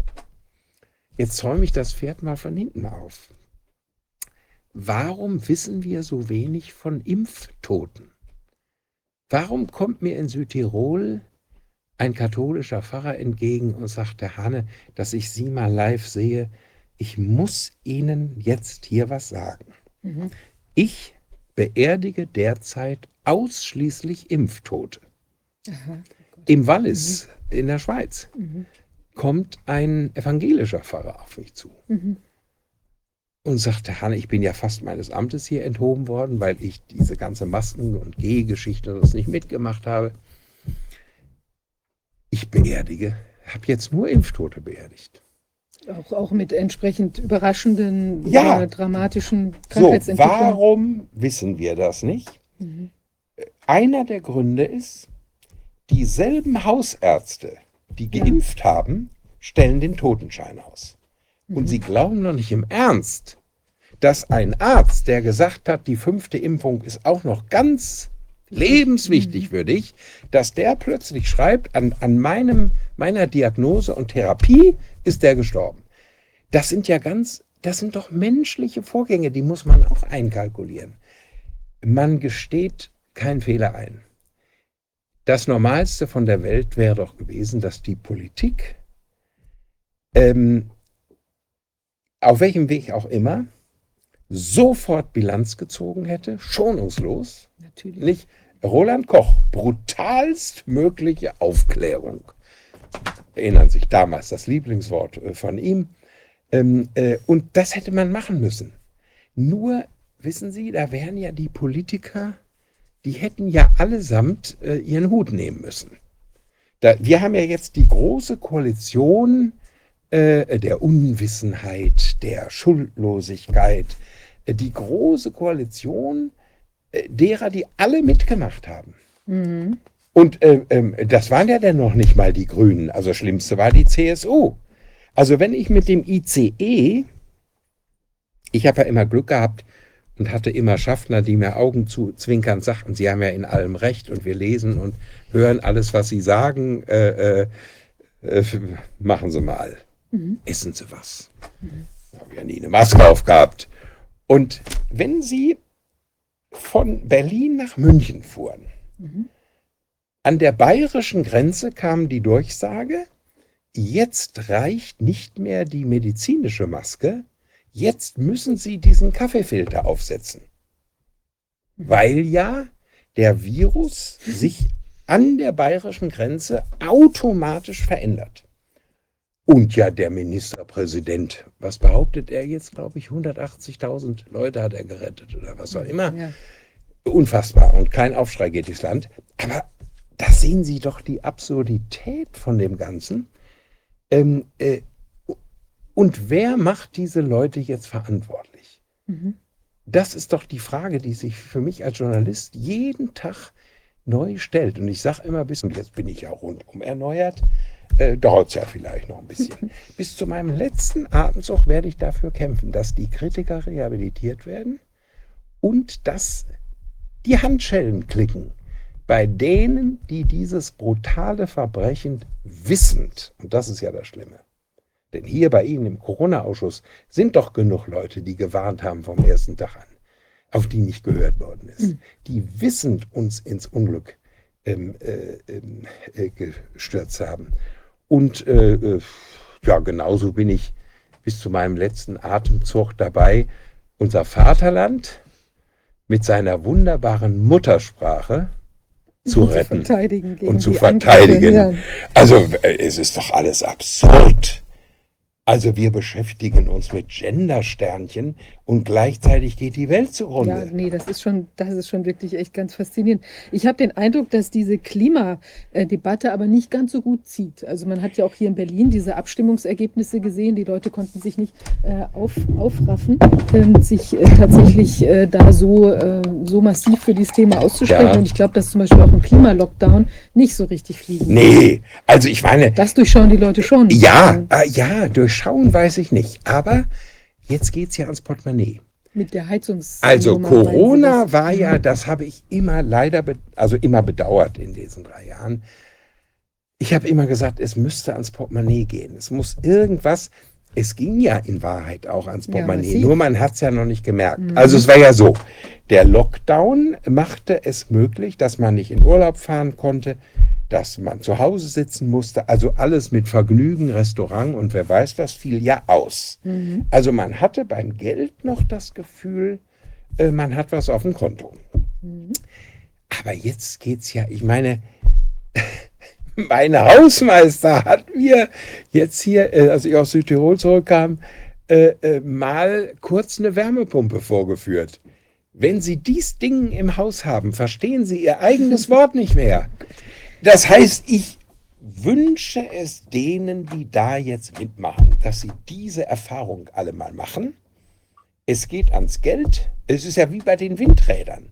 Äh, Erst nachdem wir die Windräder überall stehen haben, stellen wir fest, a, sie schreddern die Vögel, b, sie sind laut und c, äh, man kann sie gar nicht entsorgen, wenn sie mal kaputt sind. Weil ja dieses Plastik, was sie da haben oder was Metall, äh, äh, äh, sich nicht recyceln lässt. Ähm, äh, äh, das ist doch ein heller Wahnsinn. Aber ich meine, jetzt ist es doch, ich muss Ihnen sagen, ich bin jetzt nicht schadenfroh, sondern das ist pädagogisch. Ähm, ich freue mich über jeden, der an der Supermarktkasse hinter mir, vor mir aufschreit, wenn er die Preise hört. Und da sage ich, Sie können das äh, sofort abschaffen, indem Sie diesen Unsinn nicht mitmachen, beziehungsweise ihn abwählen. Es gibt ja immer noch die Möglichkeit in Deutschland, dass man wenigstens alle vier, fünf Jahre mal wählen kann. Ähm, es ist selbst verschuldet, äh, was die, aber jetzt merken Sie es plötzlich. Mhm. Und äh, ich meine, das ist, wissen Sie, also lieber Frau Fischer, man kann ja, äh, Sie sind äh, Familienfrau äh, Frau und haben Ihre Kinder und alles. Ähm, da kann man ja noch mehr weinen. Ähm, äh, jetzt haben Sie die Kinder, die endlich mal wieder in Urlaub fahren können mit ihren Eltern. Nach diesen drei schrecklichen Jahren. Äh, Jetzt werden sie A von manchen, weil sie kein Geld mehr haben, ähm, zurückgehalten. Wir können uns den Urlaub nicht leisten. Wenn sie sich ihn leisten können, fahren sie zum Flughafen und stellen fest, da kleben gerade ein paar Terroristen auf der Landebahn. Die dann auch gleich wieder freikommen. Ja, die, äh, f- äh, äh, Oder ja, nicht, beziehungsweise noch nicht ja, mal einfahren. die nicht sozusagen. nur freikommen, sondern, wissen Sie, der eigentliche Skandal ist ja, ich stehe und Sie, ihr in diesem Wunderflughafen Berlin, äh, ein bis zwei Stunden in einer Schlange vor der Sicherheit. Dann werden Sie durchleuchtet, als seien Sie der größte Terrorist aller Zeiten. Und auch der Koffer, alles wird ja äh, da äh, sicherheitsmäßig überprüft. Mhm. Gleichzeitig können Sie aber mal eben über den Zaun klettern und sich an der Landebahn und Startbahn festkleben. Das heißt doch zu Deutsch, wenn die da nicht nur kleben würden, sondern hätten noch äh, äh, den Sprengstoff in der Tasche. Wäre das auch möglich. Ja, natürlich ist das möglich. Mhm. Das heißt, die größte Sicherheitslücke äh, wird jetzt plötzlich entdeckt, die es ja dann immer schon gab. Über den Zaun klettern quasi. Über den. Zaun klettern, ist, ist, ist, die haben ja sogar die Anweisungen, wie man das macht. Dieser Stacheldraht hält doch niemanden ab. Da machen sie eine Matratze drüber und klettern fröhlich äh, über den Stacheldraht. Wissen Sie, da wird es einem Angst und Bange. Äh, und ähm, die Leute denken im Augenblick natürlich zu Recht nur an ihren Urlaub. Ich denke an die Sicherheit. Man muss ja immer einen Schritt weiter denken. Aber jetzt stellen Sie sich mal bitte vor, die Kinder, vor allem, wir, wir tun doch immer so, alle Parteien, oh, die sozial Schwachen, wir setzen uns ein, auch für die alleinerziehenden Mütter und für die wen Geringverdiener. Jetzt dürfen die einmal in Urlaub, jetzt werden sie daran gehindert. Gleichzeitig werden sie aber daran gehindert, wenigstens hier was zu machen. Wenn sie in ein Berliner Freibad wollen, so will es die CDU, ich betone CDU in dieser Stadt, Mhm. jetzt nur noch rein, wenn sie einen Ausweis zeigen und wenn sie eine Sicherheitsüberprüfung machen. Absurd. Es ist doch, äh, jetzt wird doch den Kindern noch der, der einzige Spaß genommen. Es gibt ja Eltern, die schicken ihre Kinder nicht mehr ins Freibad, weil sie Angst haben, äh, was da alles passiert. Es kann doch ein Mädchen, eine äh, junge Frau äh, nicht mehr angstfrei in ein Schwimmbad gehen. Das ist die Realität in Deutschland, über die niemand spricht. Und wenn darüber gesprochen wird, heißt es Jugendgewalt. Nicht, äh, in, in Essen, CDU-regierte Stadt, CDU-regiertes Land, war Krieg zwischen Syrern und Libanesen. Die haben sich mal kurz das Ruhrgebiet aufgeteilt. In Gießen, letzten Sonntag, Krieg auf der Straße. CDU-regiertes Land, der CDU-Innenminister hat die Polizei angewiesen, dann äh, Tichys Einblick hat das ja veröffentlicht. Als erste, eine äh, Internetbotschaft der Polizei, sitzen Sie nicht den Falschmeldungen auf. Ähm, die Stadt ist friedlich. Dann sind die Leute samstags natürlich hin in die Stadt und haben, denken, doch wunderbar, einkaufen. Man hat den Leuten, die Leute wissentlich der Gefahr ausgesetzt. Und jetzt sind wir beim Corona-Ausschuss. Nicht genau das Gleiche ist doch ähm, äh, äh, in, in Sachen Corona. Man hat ähm, äh, äh, ähm, äh, die Leute wissentlich diesen Gefahren ausgesetzt, die Lockdowns mit sich bringen, die Masken mit sich bringen und die das Impfen mit sich bringen. Tja, aber Konsequenzen? Na gut, bislang, die glauben ja, also ich meine, im Moment sehen wir es ja leider bei den Gerichten auch so, dass äh, das weltliche Gericht äh, den Leuten erstmal nicht auf den Pelz rückt, ja, und dass eben auch das Bundesverfassungsgericht sagt oder noch mal mehr sagen wird, ach, das war alles okay, was immer, weil die halt auch äh, da part andere, also ich Ja, wenn nicht, Sie da die Fun- Parteifunktionäre sitzen haben. Partikularinteressen haben, Ja, ja, ja natürlich. klar. da sitzen klare Parteifunktionäre. Ja, also das ist schon echt abenteuerlich. Aber ich finde, also was Sie vorhin auch sagten, also ich meine, jetzt kann man das äh, religiös sehen oder man kann sagen Karma. Also jedenfalls die Leute laden eine unglaubliche oder haben eine unglaubliche Schuld auf sich geladen und Richtig. sie werden dafür auch zahlen, so oder so. Also ich meine, das Richtig. entweder beim jüngsten Ja, Gericht ja. oder auch, ich weiß nicht, auch wie Ja, man damit ja selbst, äh, ich auch, also wie man da sonst mit klarkommen soll, weil ich meine, das muss ja eigentlich auch, wenn man es, also ob das nicht in den Träumen zumindest Einzug hält, also wie auch immer. Ich würde Sie gerne Ja, aber fragen- nur ein Satz noch. Ja. Äh, es ist natürlich äh, äh, nicht ganz so, wie Sie denken. Ich, so würde ich ja auch am liebsten denken. Die meisten dieser Politiker haben keine Kinder. Das heißt, die haben überhaupt keine Ahnung, was sich da abspielt.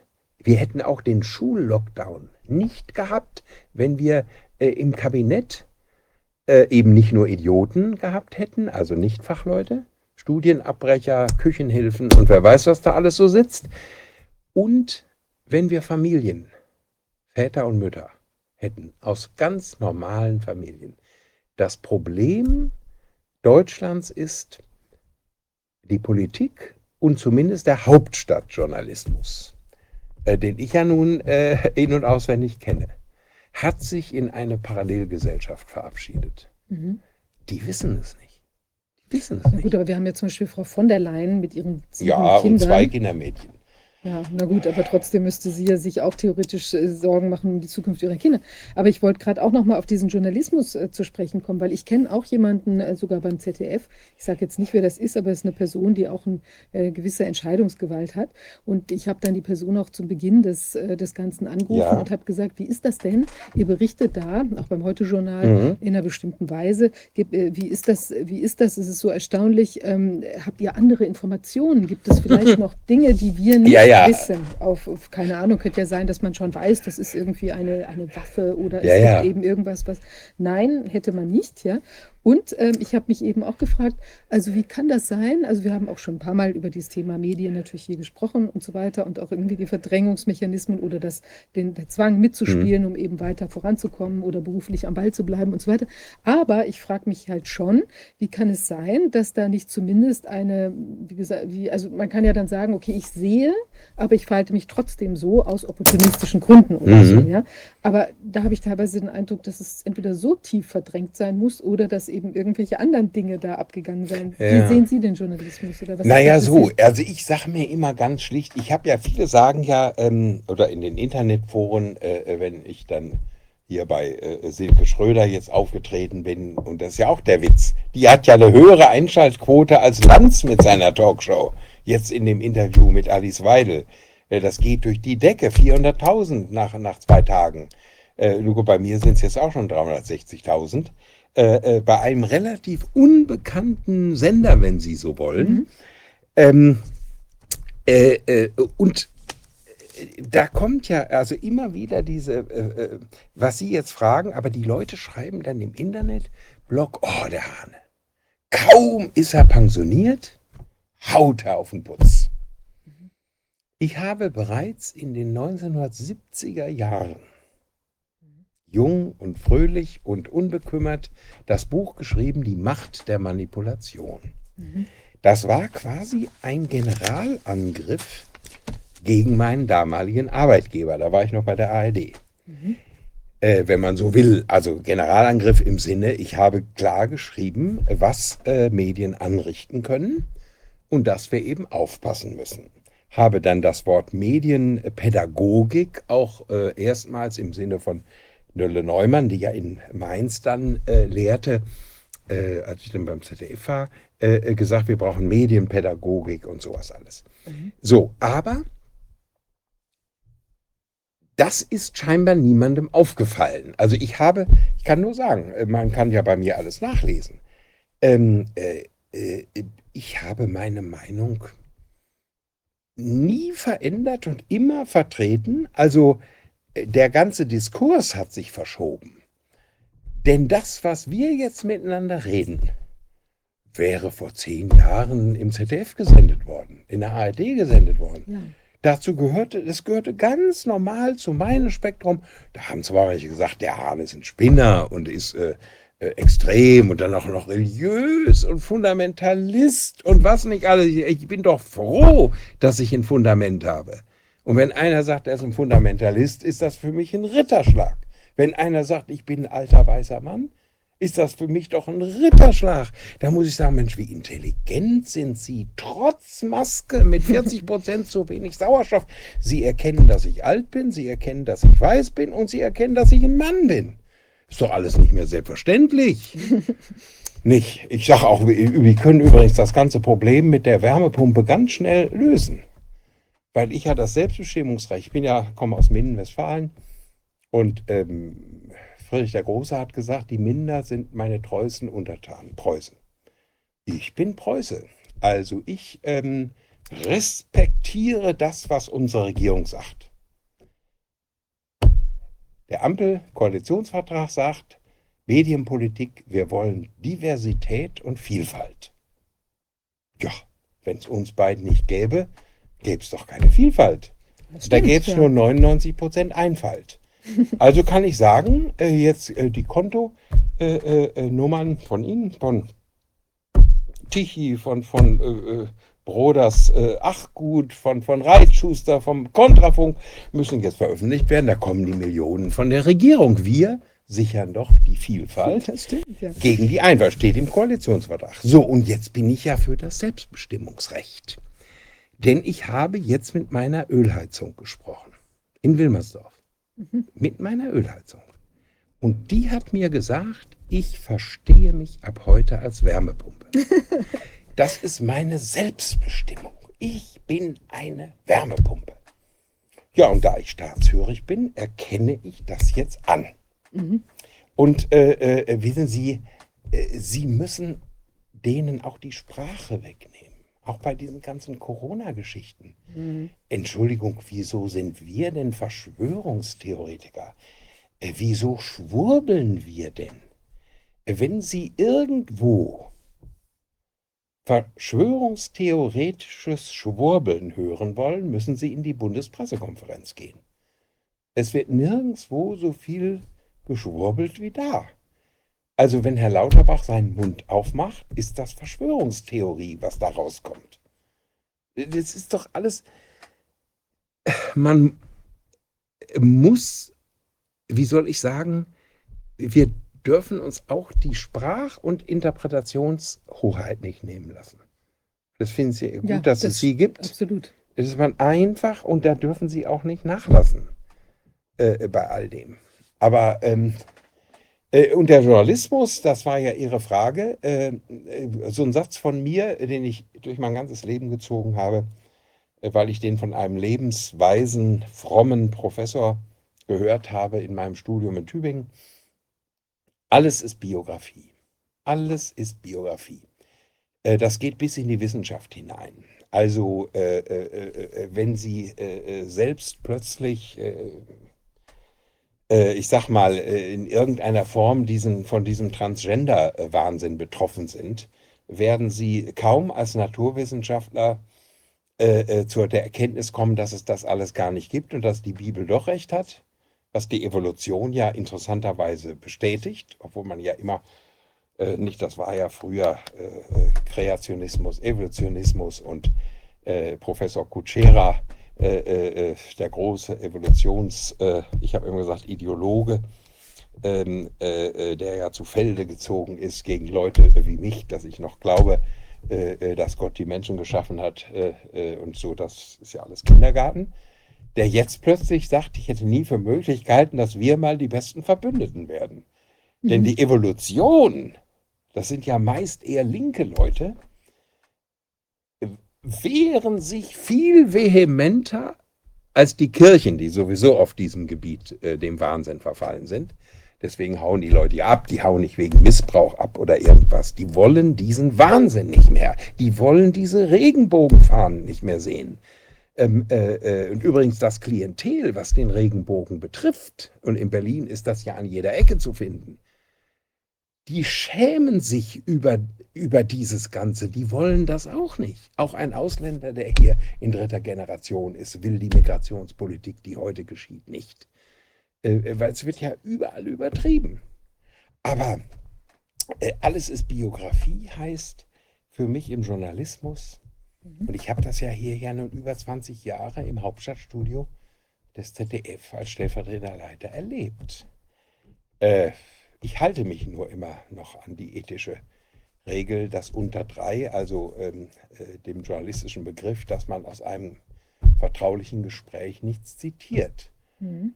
Äh, ich könnte ganze Romane schreiben, Tagebücher, die ich habe, ähm, äh, über meine Hintergrundgespräche mit Frau Merkel, mit den Bundespräsidenten, mit den Ministern, mit den Ministerpräsidenten. Es war doch mein alltägliches Geschäft. Und ich weiß, dass man dann doch geschmeichelt ist, wenn der Bundespräsident, das habe ich im Fall der Wiedervereinigung erlebt, als es um die Stasi ging und den Umgang mit Herrn Stolpe, Mhm. wo es dann hieß, nach einem wunderschönen Abendessen. Ich dachte immer, jetzt muss doch irgendwas kommen. Äh, Also ich bin ja hier nicht nur eingeladen zum Vergnügen. Und lassen Sie mir den Herrn Stolpe in Ruhe. Ach was. Mhm. Ja, nun, das war ja aber dann auch teilweise öffentlich, deswegen kann Mhm. ich das sagen.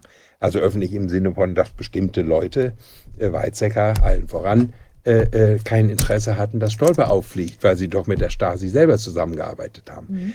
Aber wissen Sie, Aber so direkt dann auch im Prinzip, das, also das wird ja an vielen anderen Punkten dann jetzt wahrscheinlich auch ja so natürlich, die, also ich, ich weiß es ja.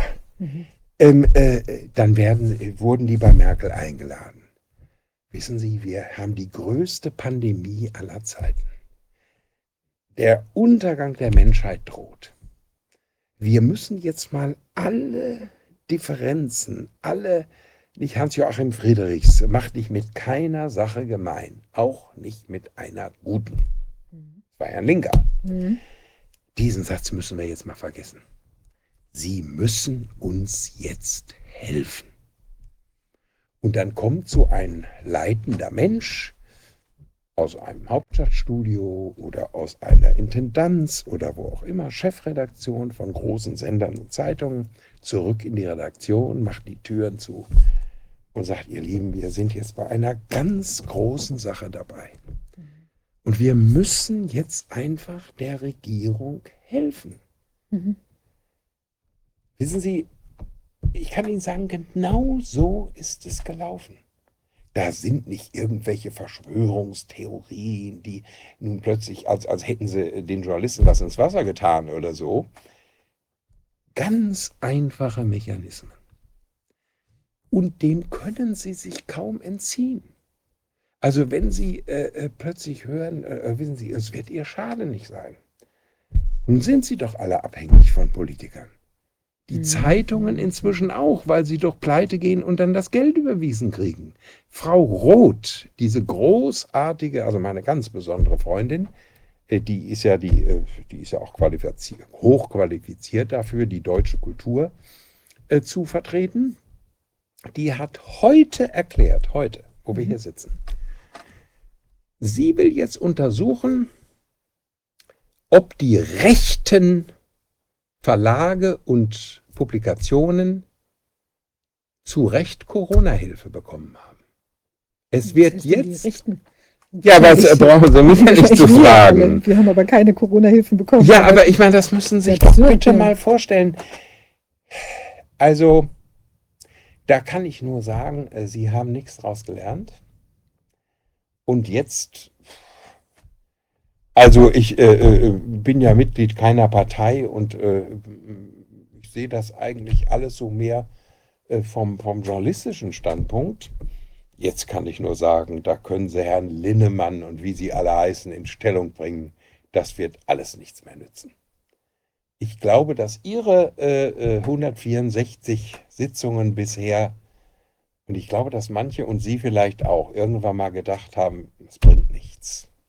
Es gibt ja so Phasen, auch wo ich gedacht habe, was schreibe ich mir die Finger wund? Nein, wissen Sie, da kommen Leute auf mich zu, können ja mal durch Berlin gehen, dann erleben Sie das. Die sagen, wissen Sie, weil Sie da waren die Mhm. letzten drei Jahre, haben wir das alles überlebt. Und wissen Sie, was das Schönste ist? Äh, Früher kamen die Jugendlichen zu mir und sagten, Herr Hane, darf ich ein Autogramm haben für meine Oma? Mhm. Dann sage ich, wie? Noch nicht mal für die Mutter, für die Oma.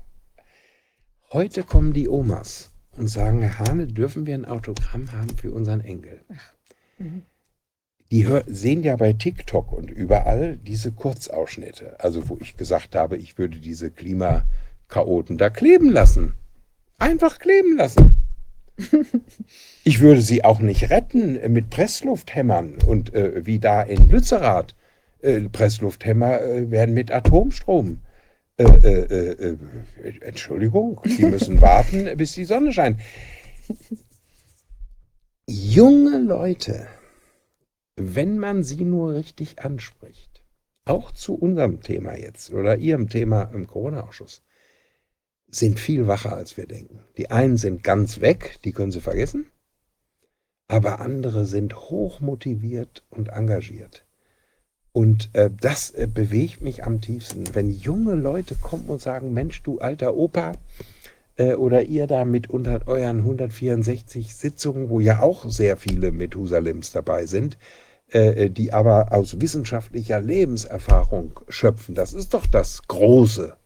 Nicht ein Bach, die ist in Mainz, das war der große Heilige. Ja, ja. Und kaum sagt der einen falschen Satz, dreht sich das. Das muss man sich doch alles mal vor Augen führen. Das habe ich auch damals gedacht. Mein Das Erweckungserlebnis. faszinierend, Der Mann, ich kannte den, also kannte doch das Ganze. Wenn der irgendwo auftrat, falteten die Leute die Hände und bei jedem Empfang saß er in der ersten Reihe. Und als der äh, von einer Sekunde zur anderen fallen gelassen wurde, war mir völlig klar, der Mann hat recht.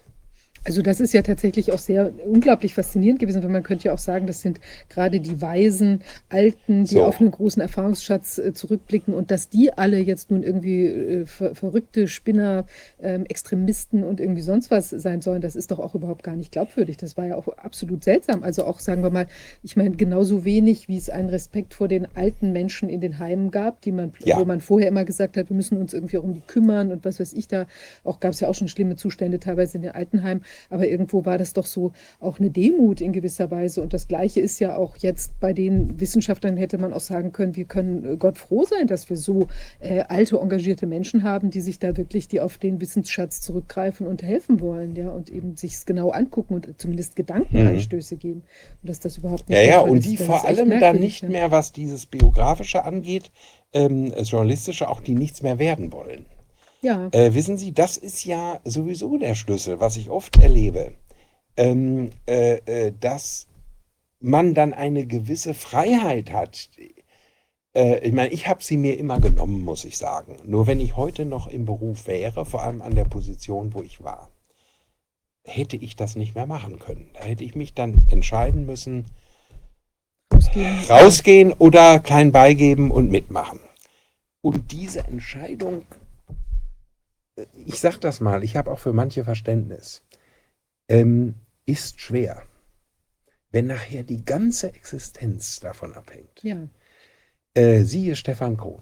Mhm. Es, das ist wahnsinnig schwer, das durchzuziehen. Und wenn Sie dann noch Verantwortung haben für Kinder, für Familie und alles, wissen Sie, das ist, ähm, auch wenn es finanziell einen nicht betrifft, aber dieses, also diese Politik der Ampel und der CDU und vor allem der CSU hat es fertiggebracht, unsere Gesellschaft im tiefsten Grund kaputt zu machen, nicht nur auf dem Konto, Mhm. nicht nur bei der Gesundheit der äh, physischen, sondern wir haben eine völlig gespaltene Gesellschaft, wo das ist wie äh, äh, die Stasi-Leute in der eigenen Familie oder im gleichen Ehebett.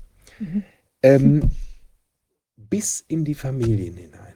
Ich könnte Ihnen, äh, und das wir haben wir ja alle, äh, auch die jetzt uns dazuhören, ähm, die Erfahrungen, ähm, bis, äh, also schlimmste Geschichten, wo Leute, äh, Kinder mit ihren Eltern nicht mehr reden, Kinder Ja, stimmt, untereinander, ja. Eltern und wer weiß was. Und man hätte jetzt gedacht, nach drei Jahren sei es vorbei.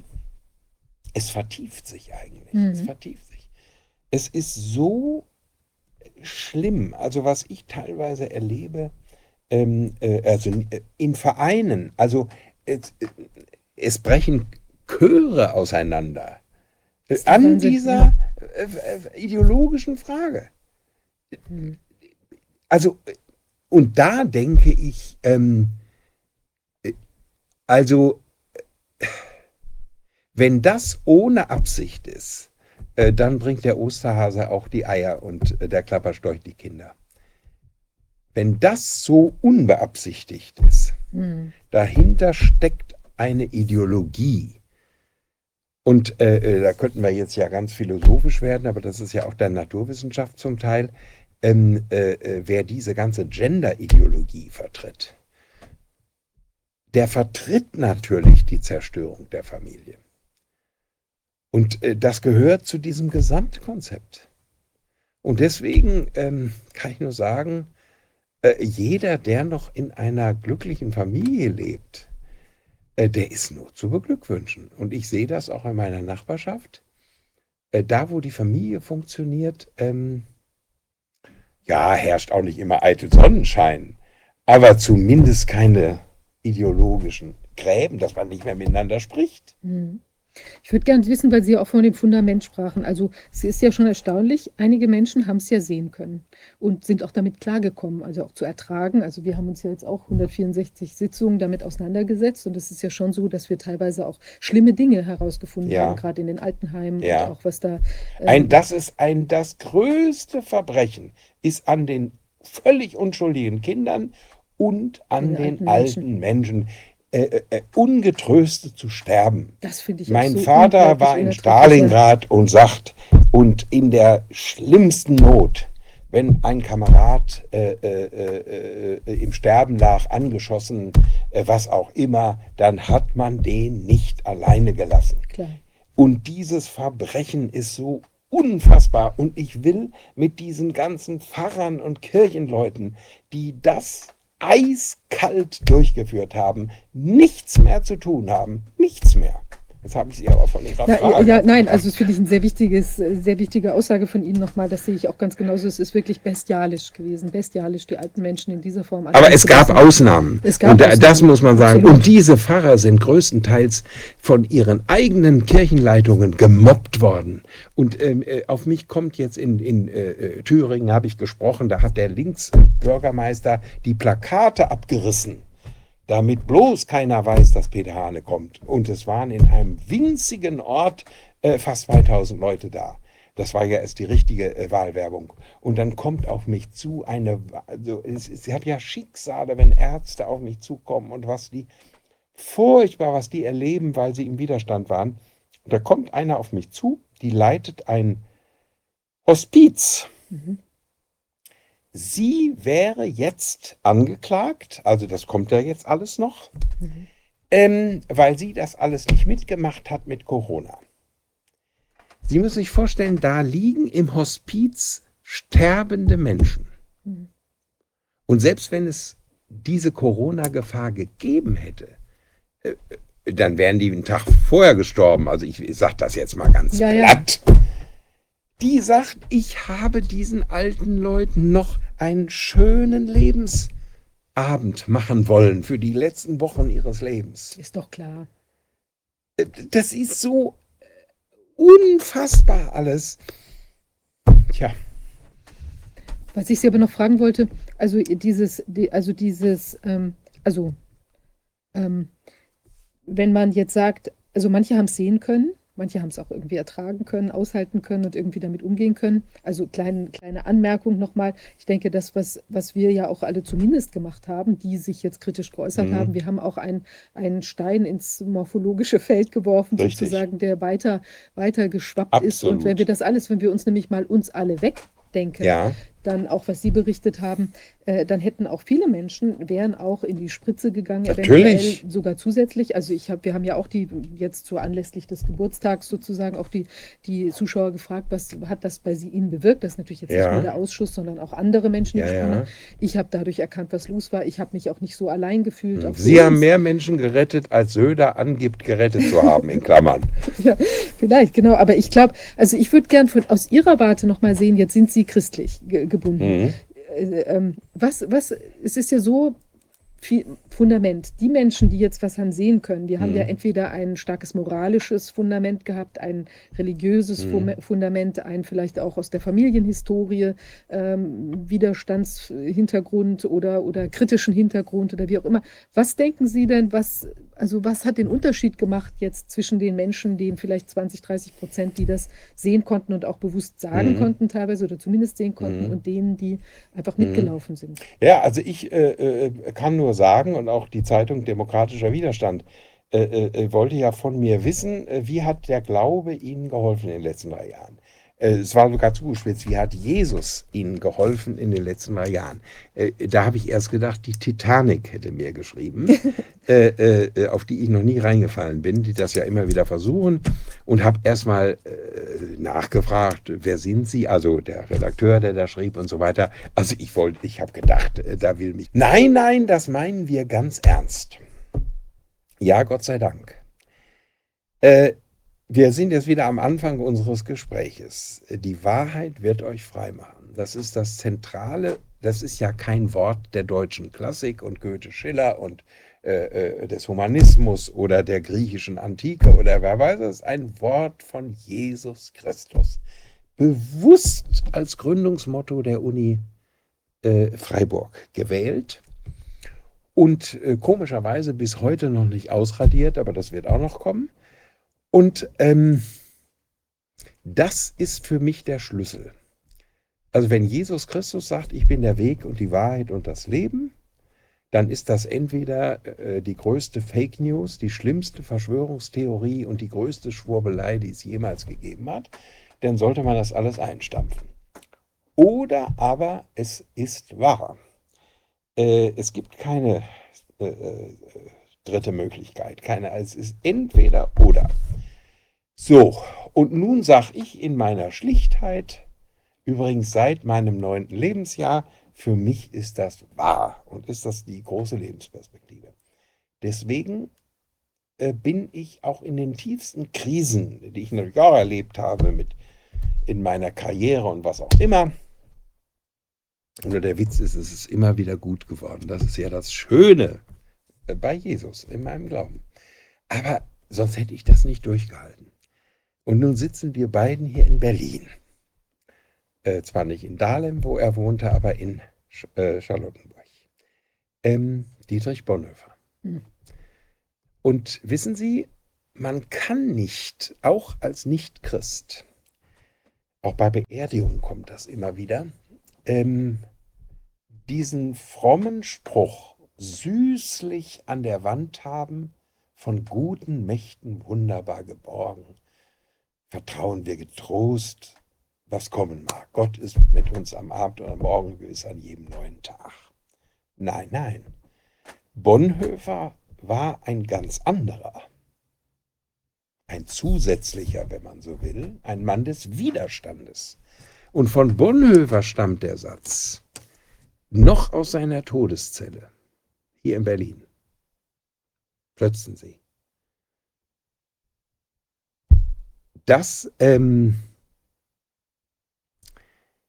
er sagt, wenn ich am Kudamm, er sagt sogar Kurfürstendamm in Berlin, sehe, wie ein Autofahrer in eine Menschenmenge rast, dann ist es nicht meine Aufgabe als Pfarrer, die äh, Hinterbliebenen zu trösten und die Opfer zu beerdigen. Ich muss dem Fahrer ins Lenkrad greifen. So, das ist christlicher Glaube. Die Ideologen in der Kirche, inklusive ganz frommer Leute. Das ist für mich die größte Enttäuschung.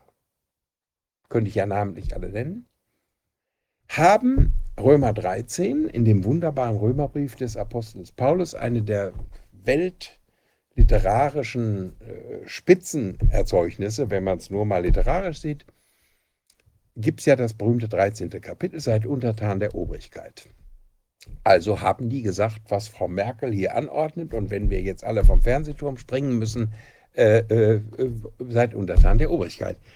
Der Glaube ist aber unglaublich spannend und ist nichts dogmatisch-ideologisches, sonst wäre das Christentum ja eine Religion. Das Christentum ist aber äh, per Definition keine Religion, sondern hier geht es um Offenbarung äh, der Wahrheit und, und, nicht um irgendeinen äh, Philosophen oder Religionsführer oder irgend sowas, ähm, äh, und es geht darum, ähm, äh, dass Gott zu uns kommt und wir nicht äh, aufsteigen müssen mit guten Leistungen oder im islamischen Vater, Fatalismus und so weiter.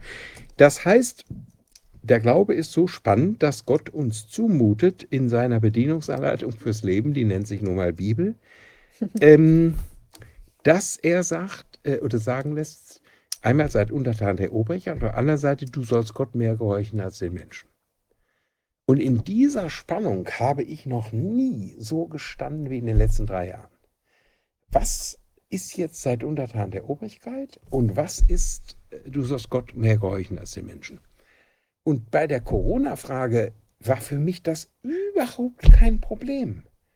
Ich kann alte Menschen nicht ungetröstet sterben lassen. Das geht nicht. Spätestens da hätte man sagen müssen, der Staat kann jetzt sagen, was er will. Ich mache nicht mit.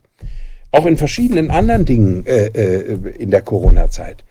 äh, wo man ganz klar gesagt hat, hier äh, ist die Entscheidung, äh, äh, das kann man als Gewissensentscheidung bezeichnen, was auch immer, sie ist völlig klar. Bonhoeffer hat also gesagt, ich muss dem Fahrer, der da äh, äh, in die Menge rast, in das Lenkrad fallen. Dann hat er ganz klar gesagt, ähm, und das hat mich immer getröstet, äh, Gott gibt einem immer nur die Kraft, die man braucht. Es ist doch irre. Da ist einer, der sieht den Tod vor Augen. Nicht wahr? Bonhoeffer hätte zweimal ganz konkret abhauen können. Er war in New York, äh, er hätte nach Schweden gekonnt. Und hat gesagt, ich kehre nach Berlin zurück. Hier ist meine Gemeinde. Mhm. Er hat sogar gesagt, hier ist mein Konfirmandenkurs. Den Mhm. muss ich noch machen. Und er wusste, wenn er zurückkommt, ist es aus. Und heute wollen ja alle, alle nennen sich ja nach Bonhoeffer. Wenn ich hier durch Berlin ein Bonhoeffer-Haus neben dem anderen von linken, teilweise gottlosen ideologischen Theologen und Kirchen, ist ein Missbrauch äh, des Namens. Aber wie ist es Bonhoeffer denn gegangen, biografisch? Er war zum Schluss ganz allein. Die Kirchen haben nicht mehr mitgezogen. Äh, Den Gemeinden war er lästig. Äh, Die glaubten alle an Adolf und wie viel Schuld haben Christen, auch Fromme, auf sich geladen im Dritten Reich. Unfassbar. Bonhoeffer stand zum Schluss allein. So, und deswegen kann ich mir sagen, also, was ich hier und wir hier erleben, das ist, äh, das ist ein Tausendstel von Bonhoeffer. Äh, wir äh, äh, gehen nicht nach Plötzensee, wir gehen nicht ins KZ Flossenbürg, wir ähm, äh, äh, gehen höchstens ins Gefängnis oder was auch immer. Also wenn ich die Dimension mir angucke, dann muss ich ehrlich sagen, dass muss ja niemand jetzt äh, äh, unterschreiben, der uns zuhört, aber ich kann nur hoffen, dass jeder mal da doch ins Nachdenken kommt. Wenn ich diese Glaubensgewissheit nicht gehabt hätte, die auch ein Bonhoeffer gehabt hat, und dass ich mir immer wieder sage, äh, Jesus war ein Kreuz- und Querdenker. Er war nichts anderes. Er war ein absoluter Querdenker. Das hat ihn ans Kreuz gebracht. Und deswegen sage ich immer, Christen sind Kreuz- und Querdenker. Und äh, deswegen bin ich ganz stolz, wenn man sagt, also, Mensch, ist der Hane jetzt auch bei den Querdenkern gelandet? Da kann ich immer nur sagen, äh, na ja, ich bin ja auch ein alter weißer Mann. Also ich finde schon, dass das auch das Vorbild ja hat ja eine große Kraft und ich wundere mich, dass tatsächlich die Menschen eben jetzt den Bonhoeffer äh, da so, also dass das, ähm, ich weiß nicht, als was sieht man den denn jetzt? Also man muss das doch spüren, dass das natürlich, also jetzt e- auch una- unabhängig von irgendwelchen, es müssen ja gar keine, es hängen ja gar nicht Nazi-Vergleiche da dran, Ja. sondern eben genau wie Sie sagen, einfach dieses Eingreifen, wenn man sieht, dass was Unrecht ist. Ich hatte ja, ich habe, das wissen Sie vielleicht auch, ich habe das ja auch schon ein paar Mal hier erzählt, ich habe ja einen Großonkel, der ein katholischer Pfarrer, auch Monsignore Hein, Dr. Heinrich Feuerstein, der eben sich gegen die Nazis auch Ja. gewandt hat und eben gepredigt hat und äh, beziehungsweise es eben auch angesprochen hat, dieses T3-Programm, äh, Vernichtung Lebens, unwirken Lebens. Ja. Und dann ist er ja auch abgeholt worden und eben im KZ in Dachau zu Tode gekommen. Und für mich war das jetzt weniger unter religiösen Aspekten, aber einfach auch dieses Vorbild, dass da jemand ist, der sieht Unrecht und der legt den Finger in die Wunde und der sagt, so geht's nicht. Hm. Ähm, das, äh, das kann ich auch für mich einfach in dieser Form nicht stehen lassen. Und ich spreche zumindest. Und ich glaube, dass das, ähm, dass das eben für uns alle eine, also für jeden Menschen muss das doch eigentlich so sein, äh, wenn man was Unrechtes sieht, dass man es zumindest adressiert und dass man nicht einfach sagt, ach, das geht mich doch nichts an, Mhm. ich gehe da jetzt weiter. Und Mhm. auch, es können ja Leute auch im Verborgenen was tun. Mhm. Es haben ja viele auch im Verborgenen was getan, Ja. das muss man auch sagen, ja, und haben vielleicht Strippen gezogen. Und für manche war es vielleicht auch besser, im Verborgenen zu schwimmen und eben ein paar Sachen zu helfen oder als Arzt nicht jetzt massiv in Erscheinung zu treten, sondern einfach den Patienten unter der Hand zu helfen. Absolut. Also das kann man auch nicht alles äh, Nein, nein. nur verurteilen. Also da, Aber ich äh, glaube, es ist schon wichtig, dass eben, absolut. dass jeder das eben tut, auch was er kann, um die Sache Ja, ja. auch weiter äh, Ja, deswegen habe ich ja vor solchen Leuten auch, die bei Ihnen jetzt auch zuhören oder, oder äh, die bei Ihnen mitmachen, größte Hochachtung. Auch vor denen, die, also einmal die in die Schlacht gegangen sind und alles riskiert haben, aber viele andere, ähm, auch diejenigen, die ja jetzt, ich sag mal, auffliegen. Ist ja auch interessant, wieso das dann plötzlich rauskommt, da hat einer falsche äh, äh, äh, Impfbescheinigung oder was, äh, muss man sich ja auch fragen, wie kommt das jetzt plötzlich raus? Ähm, äh, das hat ja auch äh, übrigens unsere selige Regierung seit 16 Jahren geschafft und jetzt kommt das, ähm, kulminiert das. Nicht nur die Spaltung der Gesellschaft und ähm, die Zerstörung von alten Leben und Kindern. Das Denunziantentum Ja. ist das Allerschlimmste, was wir heute haben. Sie können sich nicht mehr sicher sein. Ich meine, wir sind jetzt hier öffentlich, aber wenn wir das vertraulich äh, äh, beredet hätten, irgendwo in einem Lokal, Sie können sich heute nicht mehr sicher sein. Äh, ob Sie, ähm, äh, das ist, es ist einfach unfassbar, wie, wie Leute sich berufen fühlen. Und das geht jetzt bei Klima weiter. Oh, der hat mehr als 19 Grad in seiner Wohnung. Ich war eben, habe die Post abgegeben, weil ich die, also die Blumen gegossen. Äh, Wissen Sie das, das gibt's doch alles gar nicht. Die Omas liegen bei mir in der Nachbarschaft und gucken mit dem Fernglas auf Spielplatz. Und wenn da ein Kind war im Lockdown, wurde die Polizei gerufen. Und der Witz ist, die Polizei kam ja auch. Äh, wenn ich die aber rufe, dass ich im Freibad äh, äh, äh, äh, bedroht und bedrängt werde, da müssen sie aber lange warten, bis einer. Wissen Sie, das ist, ist alles so unfassbar. Aber ähm, also was die christliche Verantwortung angeht, äh, ich sag Ihnen mal, wie sich da heute rausgeredet wird. Das ist, äh, wissen Sie, da wurde vor ein paar Wochen eine Bischöfin evangelisch interviewt. Äh, auch auf dem Hintergrund, ja, und der Peter Hahner hat ja immer gesagt, und ich war schließlich Mitglied des Rates der EGD, das ist also die, die, das höchste Gremium, da waren nur zwölf Leute drin, nach der Wiedervereinigung 16 Leute äh, aus, aus ganz Deutschland. Und ähm, ähm, da war ich ähm, dreimal sechs, äh, äh, 18 Jahre drin Mhm. äh, auch so ein bisschen Methusalem. So, und da wird gesagt, also der Hahn hat ja dann äh, immer gefordert, die Kirchen haben versagt, versagt, versagt. Das haben übrigens hauptsächlich auch linke ähm, äh, äh, Journalisten. Mhm. Heribert Prantl, Stefan Aust. Da, wo wir die Kirche am meisten gebraucht hätten, hat sie uns im Stich gelassen. Und ähm, da wird eine Bischöfin also gefragt, ähm, ja, und Sie haben die Schuld auf sich geladen und ein Mann Hane, der hält Ihnen das jeden Tag vor. Ja, sagt sie, das kann man so nicht sagen. Es haben auch viele Seelsorger durch die Tiefgarage ein Altenheim und ein Krankenhaus heimlich aufgesucht, um die Sterbenden zu trösten. Da kann man nur sagen, für wie blöd halten die uns eigentlich, wenn dieser Seelsorger aufgeflogen wäre, hätte die Kirche ihn als Ersten rausgeschmissen, Mhm. weil er ja das Massensterben Verursacht, ja. verursacht. Weitergetragen. Das ja. heißt, Sie müssen sich mal vorstellen, jetzt, das ist ja wie, Entschuldigung, das muss man mal sagen, Bonhoeffer, es ist wie im Dritten Reich, da will ja auch keiner was gewusst haben. Keiner mitgemacht haben, waren ja alle überrascht. 8. Mai 45, da waren alle überrascht. Ja, ja. Und äh, äh, nach der DDR waren alle überrascht. So, und sie waren ja alle im Widerstand. Also ich kenne niemanden, äh, der mir nicht sagt, er war im Dritten Reich in Widerstand. Äh, äh, ist alles irre. Und wissen Sie, das ist jetzt perfide. Die aus der Tasche zu ziehen, die es ja wirklich Gott sei Dank gegeben hat, die sich heimlich eingeschlichen haben. Da kann ich nur sagen, wenn das rausgekommen wäre, vor zwei Jahren, wäre die Kirche die erste gewesen. Es gibt ja x Fälle. Pfarrer äh, Martin Michaelis, der war der Sprecher der ähm, äh, lutherischen Pfarrer, also quasi der Betriebsratsvorsitzende aller lutherischen Pfarrer. Mhm. Äh, der war nur mal bei einer Querdenker-Demonstration dabei und hat eine Andacht gehalten. Normalerweise müsste die Kirche sagen, wie wunderbar, es haben alle Gottes Wort gehört. Ja, der Mann wurde gemobbt, seines Amtes äh, enthoben als, als, als äh, Betriebsratsvorsitzender, ich sag's mal so allgemein. Wissen Sie, das ist, äh, und das ist nur ein Fall.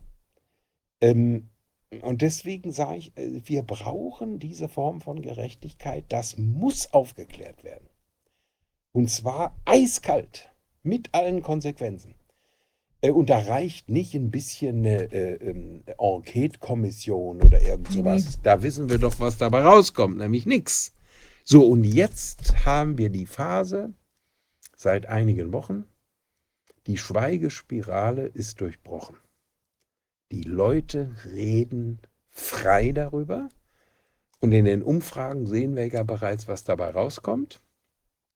Und deswegen kann ich nur sagen, als Journalist äh, erlebe ich jetzt die spannendste Sommerpause seit 50 Jahren. Das ist, äh, hat es noch nie gegeben. Mhm. Äh, früher haben wir Loch Ness äh, gesucht und was auch immer, um, um äh, Berichte zu haben. Selbst in der Heute-Sendung hatten wir dann äh, Beiträge über Loch Ness und was weiß.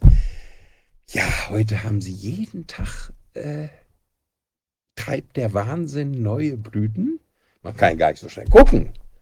Und wer weiß, was nach den Freibädern und nach Essen und nach Gießen noch alles kommt. Und was noch alles auffliegt in der Corona-Sache. Wird noch ganz schön was auffliegen. Nicht? Und jetzt will Claudia Roth nun die rechten Verlage, will das Geld zurück. Also das ist doch, ist doch irre. Das heißt, ähm, abschließend sozusagen, was denken Sie, werden wir das Joch abschütteln? Und äh, was ist unsere oder was ist unsere Zukunft? Wie kommen wir da raus? Ja, also ich bin äh, äh, im Grunde genommen ein optimistischer Mensch. Das kommt daher, weil ich ein Sonntagskind bin, äh, weil ich fröhliche Eltern äh, äh, habe, weil, ähm, äh, ja, und natürlich, und das ist das Entscheidende, als Christ bringt mich so schnell nichts aus der Bahn. Ähm, äh, äh, Luther hat gesagt, der, die Freude ist der Doktorhut des Glaubens. Also ich habe ja auch einen Doktorhut gekriegt ähm, ähm, äh, zu meinem 70. Geburtstag, so als Anerkennung meines Lebenswerkes, hat mich sehr gefreut und geehrt, aber aus der Schweiz, Deutschland wäre keiner auf die Idee gekommen. Und da habe ich dann bei der großen Feier, war alles ganz wunderbar, Laudatio kann man noch im Internet sehen von Professor Seubert, auch ein ganz großer Religionsphilosoph, ähm, äh, der äh, in der Corona-Sache vom ersten Tag auf der richtigen Seite stand. Und da sage ich, Sie können mich ja ehren, wie Sie wollen, aber die Freude ist der Doktorhut des Glaubens, laut Luther. Und das ist ja keine oberflächliche Freude, sondern das ist ja etwas Inneres, Grundsätzliches.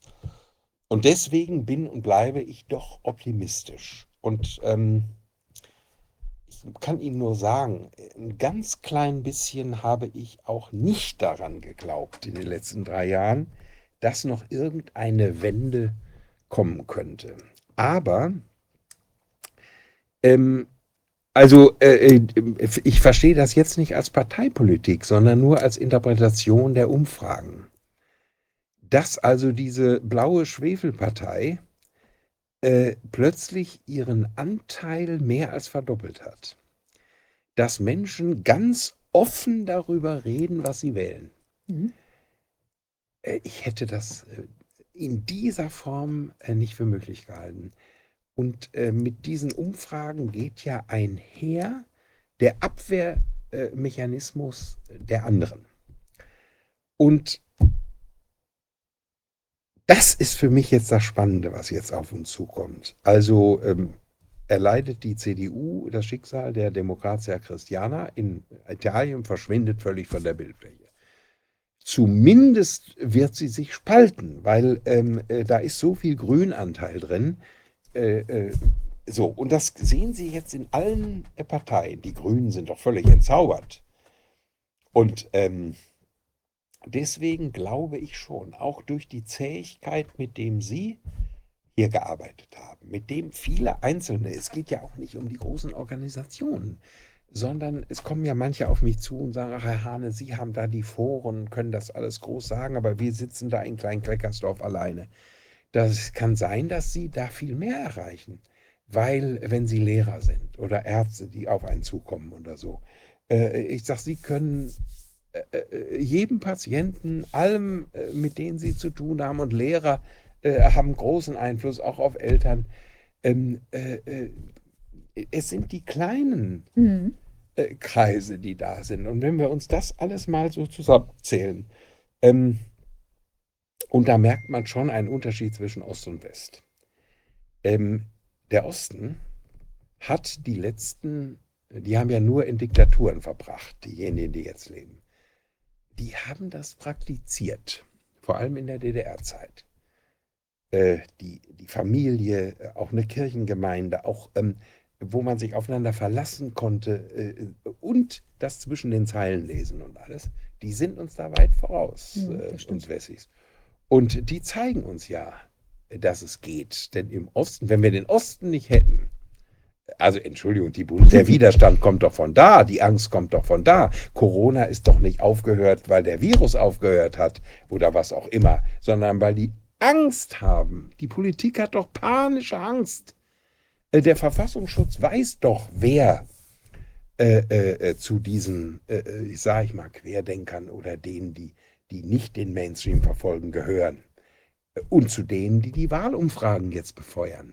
Das ist eben nicht Hartz IV und der Plattenbau und die unzufriedenen Arbeitslosen und irgend sowas. Die wissen es doch, dass das Ärzte sind, Lehrer sind, äh, äh, Handwerker, alle, die mitten im Leben stehen, Rechtsanwälte, ähm, Taxifahrer. Also das ist doch in Berlin das Allertollste, wenn ich ins Taxi steige und die mir erst sagen, können wir ein bisschen langsamer fahren. Wir haben so viel zu besprechen.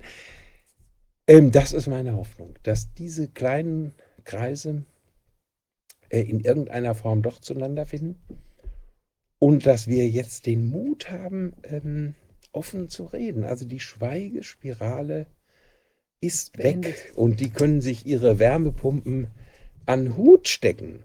Ähm, äh, sie ziehen doch jetzt schon alles zurück. Äh, äh, ist doch irre. Jetzt stellen sie plötzlich fest, kein Mensch kauft ein Elektroauto. Mhm. Jetzt äh, äh, äh, versuchen sie einen, einen, Preiswettbewerb zu machen, dass sie die Dinger überhaupt loswerden. Also wissen Sie, äh, nein, nein, also da habe ich Ist doch toll, die Abstimmung mit den Hoffnung. Füßen. Ja, die Ab Sie haben recht. Genau das ist es. Die Abstimmung mit den Füßen. Das gilt. Ich will mit bestimmten Leuten nichts mehr zu tun haben. Äh, äh, Wolf Biermann saß bei mir in der Sendung. Ich habe ja alles gemacht und das ist ja erst ähm, fünf Jahre her. Äh, ich hatte alle in meiner Sendung. Äh, ich hatte Sacherzin und Ströbele an einem Tisch. Es waren die Erzfeinde, die nie miteinander sprechen wollten. Ich hatte alle AfD-Vorsitzenden äh, an meinem Tisch. Also ich habe doch keine Angst vor denen. Ich hatte aber auch äh, äh, Claudia Roth, also die, die Inkarnation des Wahnsinns. Oder äh, äh, äh, ähm, äh, Sarah Wagenknecht oder was nicht alles. Äh, ich habe doch von niemandem Angst. Und ähm, äh, äh, deswegen ist das für mich schon eine interessante Einstellung, äh, dass Leute jetzt äh, bereit sind, sich zu einer politischen Richtung zu bekennen, die eben die Dinge, die wir miteinander besprochen haben, noch als einzige politische Kraft vernünftig sieht. Und ähm, da bin ich mal gespannt, wie das ausgeht. Also jetzt gibt es ja so Umfragen, Sarah Wagenknecht äh, würde die stärkste Partei in Thüringen sein. Aber wissen Sie, sowas hat es auch noch nie gegeben, dass äh, eine Partei, die überhaupt nicht existiert, plötzlich die stärkste Kraft sein soll. Also das können Sie auch alles vergessen. Aber da muss ich auch sagen, äh, die Frau äh, es ist mutig wie Alice Weidel und stellt sich in die Öffentlichkeit und in den Bundestag und, und, und da äh, ist alles. Ich hätte auch nie gedacht, dass ich mal mich mit denen verbünden würde, also der Linkspartei. Aber ich, also es ist auf jeden Fall ist eine gute Entwicklung, dass, ähm, dass eben mehr, bei- also immer mehr Menschen da sprechen. Und ich finde auch das, wie Sie, was Sie vorhin auch gesagt haben, ich meine, was haben wir zu befürchten? Richtig. Also es ist ja wirklich nicht so, dass jetzt hier irgendwie uns das Fallball droht und deshalb sollte man sich auch nicht so verhalten, als sei es so, sondern eben wirklich die Sachen ansprechen. Und äh, Professor Desmet hatte ja auch darauf hingewiesen, Mhm. die, die Form, wie wir das überwinden können, ist eben einfach, dass die Menschen in ihrer Wahrheit sprechen und auch im Einzelnen, jeder kann hingehen und mit dem Nachbarn sprechen und die Dinge auch erwähnen und auch wie es einem geht, auch Mhm. da besprechen und nicht nur zuballern mit Mhm. irgendwelchen Informationen oder Fakten, sondern eben einfach, wie man die Sachen sieht. Und man wird viel mehr Menschen erreichen, als man Mhm. denkt, weil die Menschen es eben auch spüren. Die spüren Mhm. im Innersten, dass wir hier irgendwie in Ja, und was uns noch entgegenkommt äh, Ja. zusätzlich ist, also die anderen übertreiben es. Und sie Ja. übertreiben es so, dass die Leute es jetzt langsam leid sind. Also ich sehe das immer in dieser ganzen Regenbogengeschichte. Und das erlebt man ja hier in Berlin geballt mit. Äh, sobald das, äh, weil das alles noch ein gewisses Maß hatte, war das sogar der Sache, um die es denen geht, förderlich. Und es war auch eine Bewusstseinsveränderung und so weiter. Jetzt wird das alles dermaßen übertrieben, dass sie, also was wir nicht hinkriegen, schaffen die selbst. Durch diese irre Übertreibung. Also Sie müssen sich vorstellen, wir leben in einem Land, in dem wird Ihnen vorgeschrieben, was Sie essen sollen, wie Sie heizen sollen, wie Sie Auto fahren, äh, wie Sie in Urlaub kommen und so weiter. Das wird Ihnen vorgeschrieben. Nur das Geschlecht können Sie sich selber aussuchen. Das ist doch die Inkarnation des Wahnsinns. Deswegen ist ja Berlin, wo wir hier sitzen, das Zentrum des Wahnsinns. Das stimmt. Gleichwohl gibt es auch dort die Stimme der Vernunft. Ja, Gott sei Dank kann ich äh, sagen, nicht? Und Kontrafunk nennt sich ja auch die Stimme der Vernunft und Sie sind es äh, äh, allemal. Also, dass Sie das hier, ich kann das noch immer wieder sagen. Ich meine, Sie haben das 163 Sitzungen ohne mich geschafft. Aber sage ich mal einfach so dahin. Aber ist schon toll. Also ich kann wirklich nur sagen, ähm, äh, äh, äh, äh, äh, machen Sie erst dann weiter, wenn die letzte, äh, äh, hören Sie erst dann auf, wenn die letzte Handschelle Klick gemacht hat. Das ist sehr schön. Ich glaube, es ist ein sehr schönes Schlusswort. Herr Hanne, ich finde es toll, dass Sie da zu uns gekommen sind. Und ich finde, also ich habe sehr viele Anregungen von Ihnen da nochmal empfangen. Ich glaube, dass das, äh, dass das wirklich spannend ist, auch die, ja, nochmal in die nähere Beobachtung der politischen Entwicklung und der, dem Ende der, der Schweigespirale, das nochmal näher zu beobachten. Und ich finde es auch ganz toll, dass Sie wirklich auch so früh da herausgekommen sind und das auch äh, mit Ihrer, mit Ihrem äh, journalistischen Durchblick und mit auch der, der, der Wucht Ihrer Persönlichkeit sozusagen auch nach außen getragen haben. Und ich glaube, das hat auch ganz viele Menschen äh, mitgerissen und eben beflügelt, sich das näher anzugucken. Das ist schon toll. Nun haben wir uns gegenseitig aber genug beweihräuchert. Ähm, das gebe ich an Sie natürlich weiter und an alle, die uns äh, äh, jetzt zusehen und zuhören. Ähm, also ähm, mein Motto, was ich Ostern dieses Jahres ausgegeben habe, war dann die Titelzeile der jungen Freiheit. Wir werden mehr und nicht weniger. Ja, das stimmt. Vielen Dank Ihnen. So, ich habe äh, zu danken. Ja. Wie geht's jetzt weiter? Wir haben Ihnen? noch einen Gast in der, im Zoom, der uns aus äh, Kanada zugeschaltet ist. Und äh, mit ihm wollen wir jetzt auch über einen sehr interessanten Aspekt sprechen, ähm, auch etwas Ungewöhnliches. Ähm, Sie können gern noch hier bleiben oder Sie haben anderes. Ich stehe schon mal auf. Ja, vielen Dank Ihnen. Danke sehr.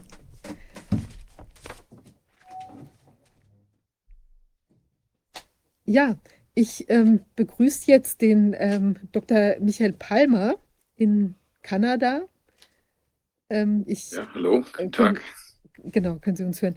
Ja, also es äh, tut mir leid, Ja. es hat alles etwas länger gedauert, weil wir, Kein also Problem, kein hoffe, Problem. es war eine anregende äh, Diskussion. Es war, es war, ja, ich habe die halbe Stunde zugehört. Das war wirklich interessant, ja. Okay, fantastisch. Ja, wir haben uns, wir hatten, äh, ich weiß gar nicht, hatten wir uns geduzt, gesiezt? Tut mir leid, ich bin gerade, also wir duzen uns ja normalerweise, vielleicht Ich- duzen wir uns jetzt auch Ja. einfach, wenn, dann, genau, da Ja, ich glaube, wir hatten das, wir hatten das, glaube ich, schon vereinbart, ja. Ah ja, perfekt.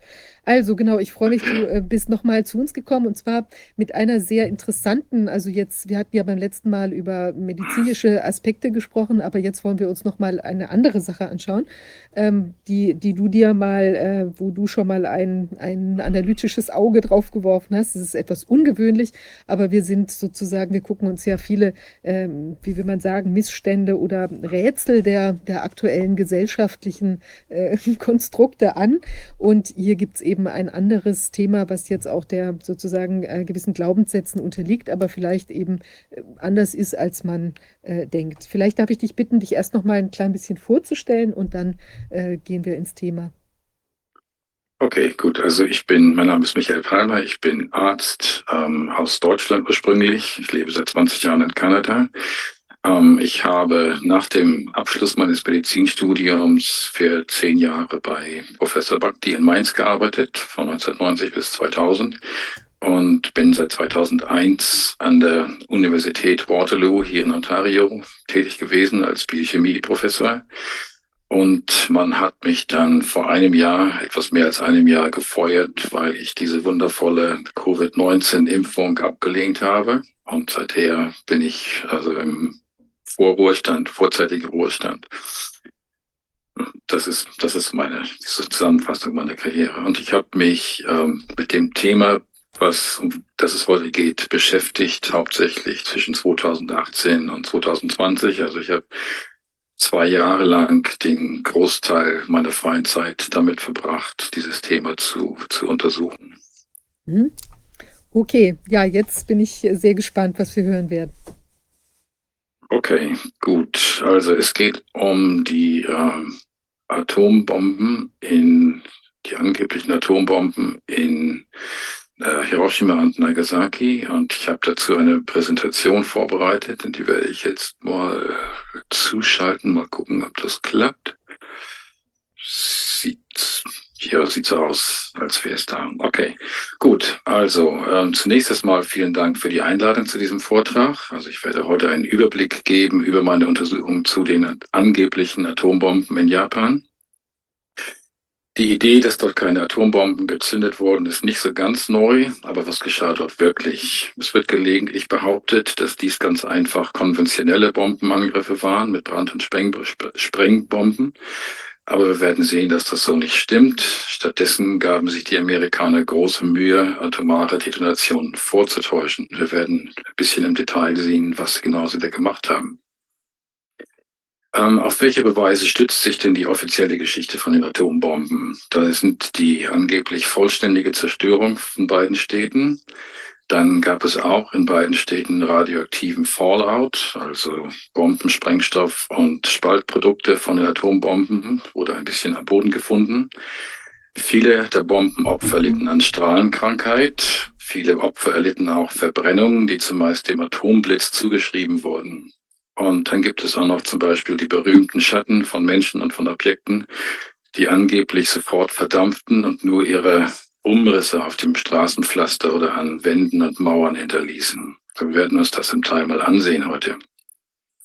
Ich habe zu dem Thema auch ein Buch verfasst und das Buch enthält alle Literaturangaben zu den Studien, die ich dabei herangezogen habe. Deswegen lasse ich die heute mal weg, die Angaben. Sie können sich aber die Belege und die Zitate genau im Buch anschauen. Das Buch gibt es auf Deutsch und auf Englisch. Die elektronische Ausgabe ist frei. Hier auf meiner Website können Sie da äh, sich betrachten und Sie können sich auch eine gedruckte Ausgabe kaufen, wenn Sie das gerne möchten. Aber man kann sich auch fragen, ähm, was mich zu diesen, äh, zu einer solchen weitreichenden Revision der offiziellen Geschichte qualifiziert. Ich habe schon gesagt, dass ich Mediziner bin und ein Großteil der Evidenz, die wir heute betrachten werden, ist tatsächlich medizinisch. Und ich habe in meiner Karriere hauptsächlich wissenschaftlich gearbeitet und mich dabei auch mit Radioaktivität beschäftigt. Und außerdem ist das Buch, das Buchmanuskript von einer ganzen Reihe Experten kritisch gelesen worden. Und darunter waren Physiker, Chemiker, Biologen, Mediziner und auch Historiker. Also es ist nicht nur mein eigenes, nicht meine Hirngespinste, ich habe das auch kritisch äh, lesen lassen. Okay, wenden wir uns der Evidenz zu. Ähm, wir fangen an mit äh, den Zeichen der Zerstörung in beiden Städten und waren diese wirklich so einzigartig und extrem. Hier ist das Urteil von Alexander de Seversky, einem sachverständigen Zeugen, der beide Städte Anfang September 1945 besuchte. Er begann seine Laufbahn als ein russisches Fliegerass im Ersten Weltkrieg und ging kurz darauf, vermute mal aufgrund der russischen Revolution, in die USA, wo er dann als Luftfahrtingenieur bekannt und erfolgreich wurde. Und nach, Welt, nach dem Zweiten Weltkrieg schickte ihn das Pentagon auf eine Besichtigungstour mit dem Auftrag, über die Effekte der Bombardierung deutscher und japanischer Städte zu berichten. Und wie aus diesem Zitat ersichtlich ist, fand er in Hiroshima nichts vor, was nicht auch mit konventionellen Bombenangriffen erklärbar gewesen wäre. Und weiter unten im selben Buch äh, berichtet er das gleiche auch für Nagasaki. Er zeigt auch so einige Fotos in seinem Buch, die seinen schriftlichen Bericht unterstützen. Und hier sehen wir ein Bild von Gebäuden, die an einem Flussarm, der Hiroshima durchzieht, stehen. Ein paar Gebäude sind zerstört, aber andere sehen strukturell mehr oder weniger intakt aus. Diese Gebäude standen nahe dem sogenannten Hypozentrum. In beiden Städten wurden die Atombomben angeblich in etwa 500 bis 600 Metern Höhe gezündet. Und das Hypozentrum ist der Punkt direkt unterhalb der Detonation. Also dort sollten eigentlich die Zerstörungen am schwersten gewesen sein. Das sind sie aber nicht. Und Seversky bemerkt, dass die soliden Gebäude in Berlin zum Beispiel typischerweise schwerer zerstört waren als in Hiroshima und Nagasaki. Es waren in beiden Städten nur die vielen Holzhäuser dem Boden gleichgemacht und das einfach durch die Feuerstürme, die kurz nach den Angriffen auftraten. Insgesamt können wir also festhalten, dass das Ausmaß der Zerstörung nicht das von konventionellen Bombenangriffen übertraf. Für sich allein kann also das Ausmaß der Zerstörung die Geschichte von den Atombomben nicht beweisen.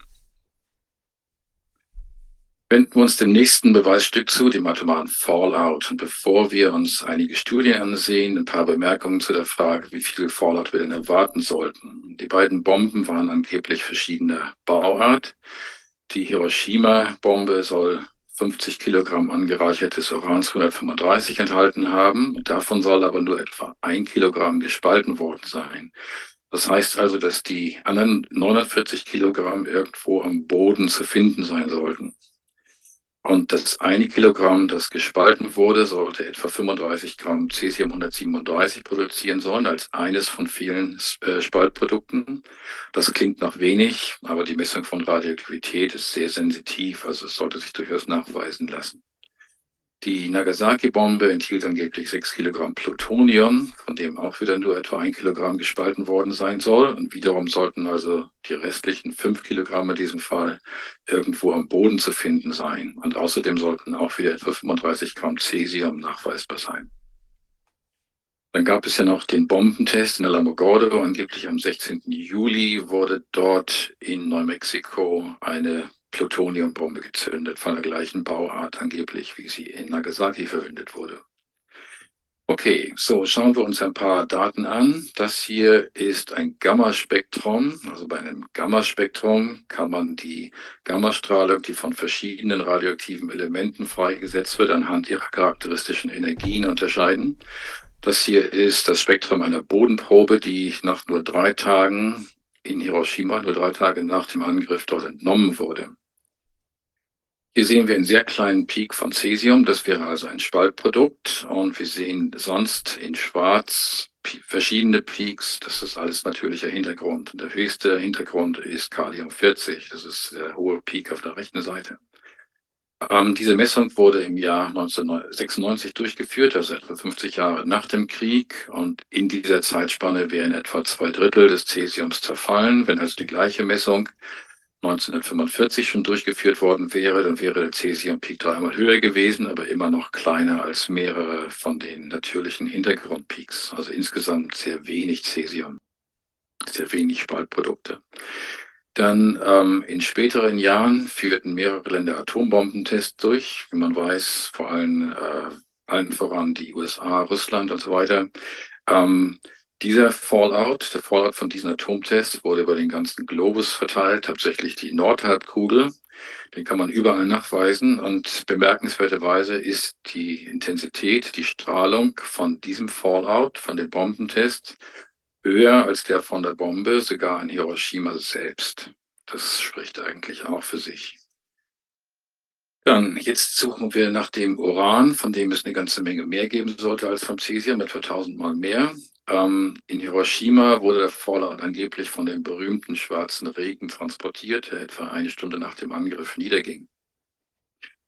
Dieses Bild zeigt eine Gipsplatte, mit den Tropfen vom schwarzen Regen. Diese Gipsplatte kam aus einem Haus, dessen Dach bei dem Angriff weggesprengt worden war. Eine bessere Probe von Fallout wird man also kaum finden können. Alle Proben können im Prinzip sowohl natürliches Uran aus dem Gips enthalten, Uran kommt in der Natur vor, also wird ein bisschen da sein. Und sie können auch Bombenuran enthalten. Die Preisfrage ist also, was ist der höchste Anteil von Bombenuran, der sich in irgendeiner dieser Proben nachweisen ließ? Vielleicht haben Sie es schon erraten. Sind 0,2 Prozent, ganze 0,2 Prozent, nicht absolut gar nichts, aber doch fast gar nichts. Zusammenfassend können wir feststellen, dass sich in Hiroshima nur äußerst geringfügige Mengen von Spaltprodukten und von Bombenuran nachweisen lassen. Ähm, man kann auch die äh, Isotopenzusammensetzung von dem Fallout in Hiroshima genauer untersuchen und dann zeigt sich, dass dieses Material nicht von einer Bombe stammen kann, sondern dass es aus einem Reaktor kam. Die Interessierte können sich die Details dazu in meinem Buch nachlesen. Ich werde jetzt hier diese Details nicht ausbreiten. Schauen wir nach Nagasaki. Hier ist eine, äh, eine Karte von, dem, von der Stadt und wir sehen das Hypozentrum, Punkt unter der Detonation auf der linken Seite. Und bemerkenswerterweise finden sich dort hohe Aktivitäten von Fallout nur im Nishiyama-Reservoir. Also das ist ein kleiner Stausee, künstlicher Stausee. Und dort, in diesem Stausee, etwa drei Kilometer entfernt vom Hyperzentrum, findet man die höchste Aktivität. Warum ist die Aktivität dort konzentriert? Scheint eigentlich nicht einleuchtend, aber wir werden der Sache auf den Grund gehen, und zwar wortwörtlich, weil nämlich im Jahr 2008 eine Gruppe von japanischen Forschern eine Studie zum Sediment dieses Fallouts veröffentlicht hat. Wir haben also einen Bohrkern aus dem Sediment geholt, diesen Bohrkern in Scheiben geschnitten und dann in jeder Scheibe die Menge Radioaktivität bestimmt. Und sie finden also den bei weitem höchsten Peak von Plutonium Nochmal, die Bombe in Nagasaki soll der Plutonium enthalten haben und auch von Cesium, dem Spaltprodukt, in etwa 440 Zentimeter Tiefe innerhalb dieses Sediments. Sie haben auch nach Rußpartikeln geschaut und die finden sich etwa 15 Zentimeter tiefer. Also diese Rußpartikel werden dem, äh, der, dem Ruß, dem, Rauch der brennenden Stadt zugeschrieben. Ja, es haben sich Rußpartikel als erste im Sediment abgelagert und dann etwas später hat sich die äh, Radioaktivität abgelagert. Ähm, diese Studie wurde 63 Jahre nach dem Angriff ähm, durchgeführt. Also wir haben etwa 400, äh, 4,5 Meter Sediment. Das bedeutet also etwa 7 Zentimeter Sediment pro Jahr. Das bedeutet also, dass der Abstand zwischen diesen beiden Peaks, zwischen der Radioaktivität und dem Ruß, ähm, eine, einem Zeitunterschied von etwa zwei Jahren entspricht. Also das sieht so aus, als hätte man die Radioaktivität etwa zwei Jahre nach dem Angriff erst in diesem Reservoir verteilt. Könnte das wirklich so sein? Fragen wir einen Experten, und zwar diesen Experten hier, Arthur Compton, ein führender Physiker aus den USA. Er war sogar der Leiter der Physikabteilung des Manhattan Projects, also des gesamten, der gesamten amerikanischen Atombombenentwicklung. Er hatte schon als junger Wissenschaftler die Streuung von Gammastrahlen durch Elektronen entdeckt und dafür einen Nobelpreis erhalten. Compton selbst war besonders an der Entwicklung von Plutoniumbomben interessiert und am 31. Mai 1945 berichtete er vor einem geheimen Komitee von hochrangigen Wissenschaftlern, Politikern und Militärs in Washington, dass Plutonium zwar in sehr geringen Mengen in Reaktoren erzeugt worden war, aber es war noch nicht gelungen, dieses Plutonium aus dem bunten Gemisch von Isotopen im Reaktorbrennstoff zu reinigen. Und er erwartete, dass die Entwicklung dieser Reinigungsmethoden noch etwa zwei Jahre dauern würde.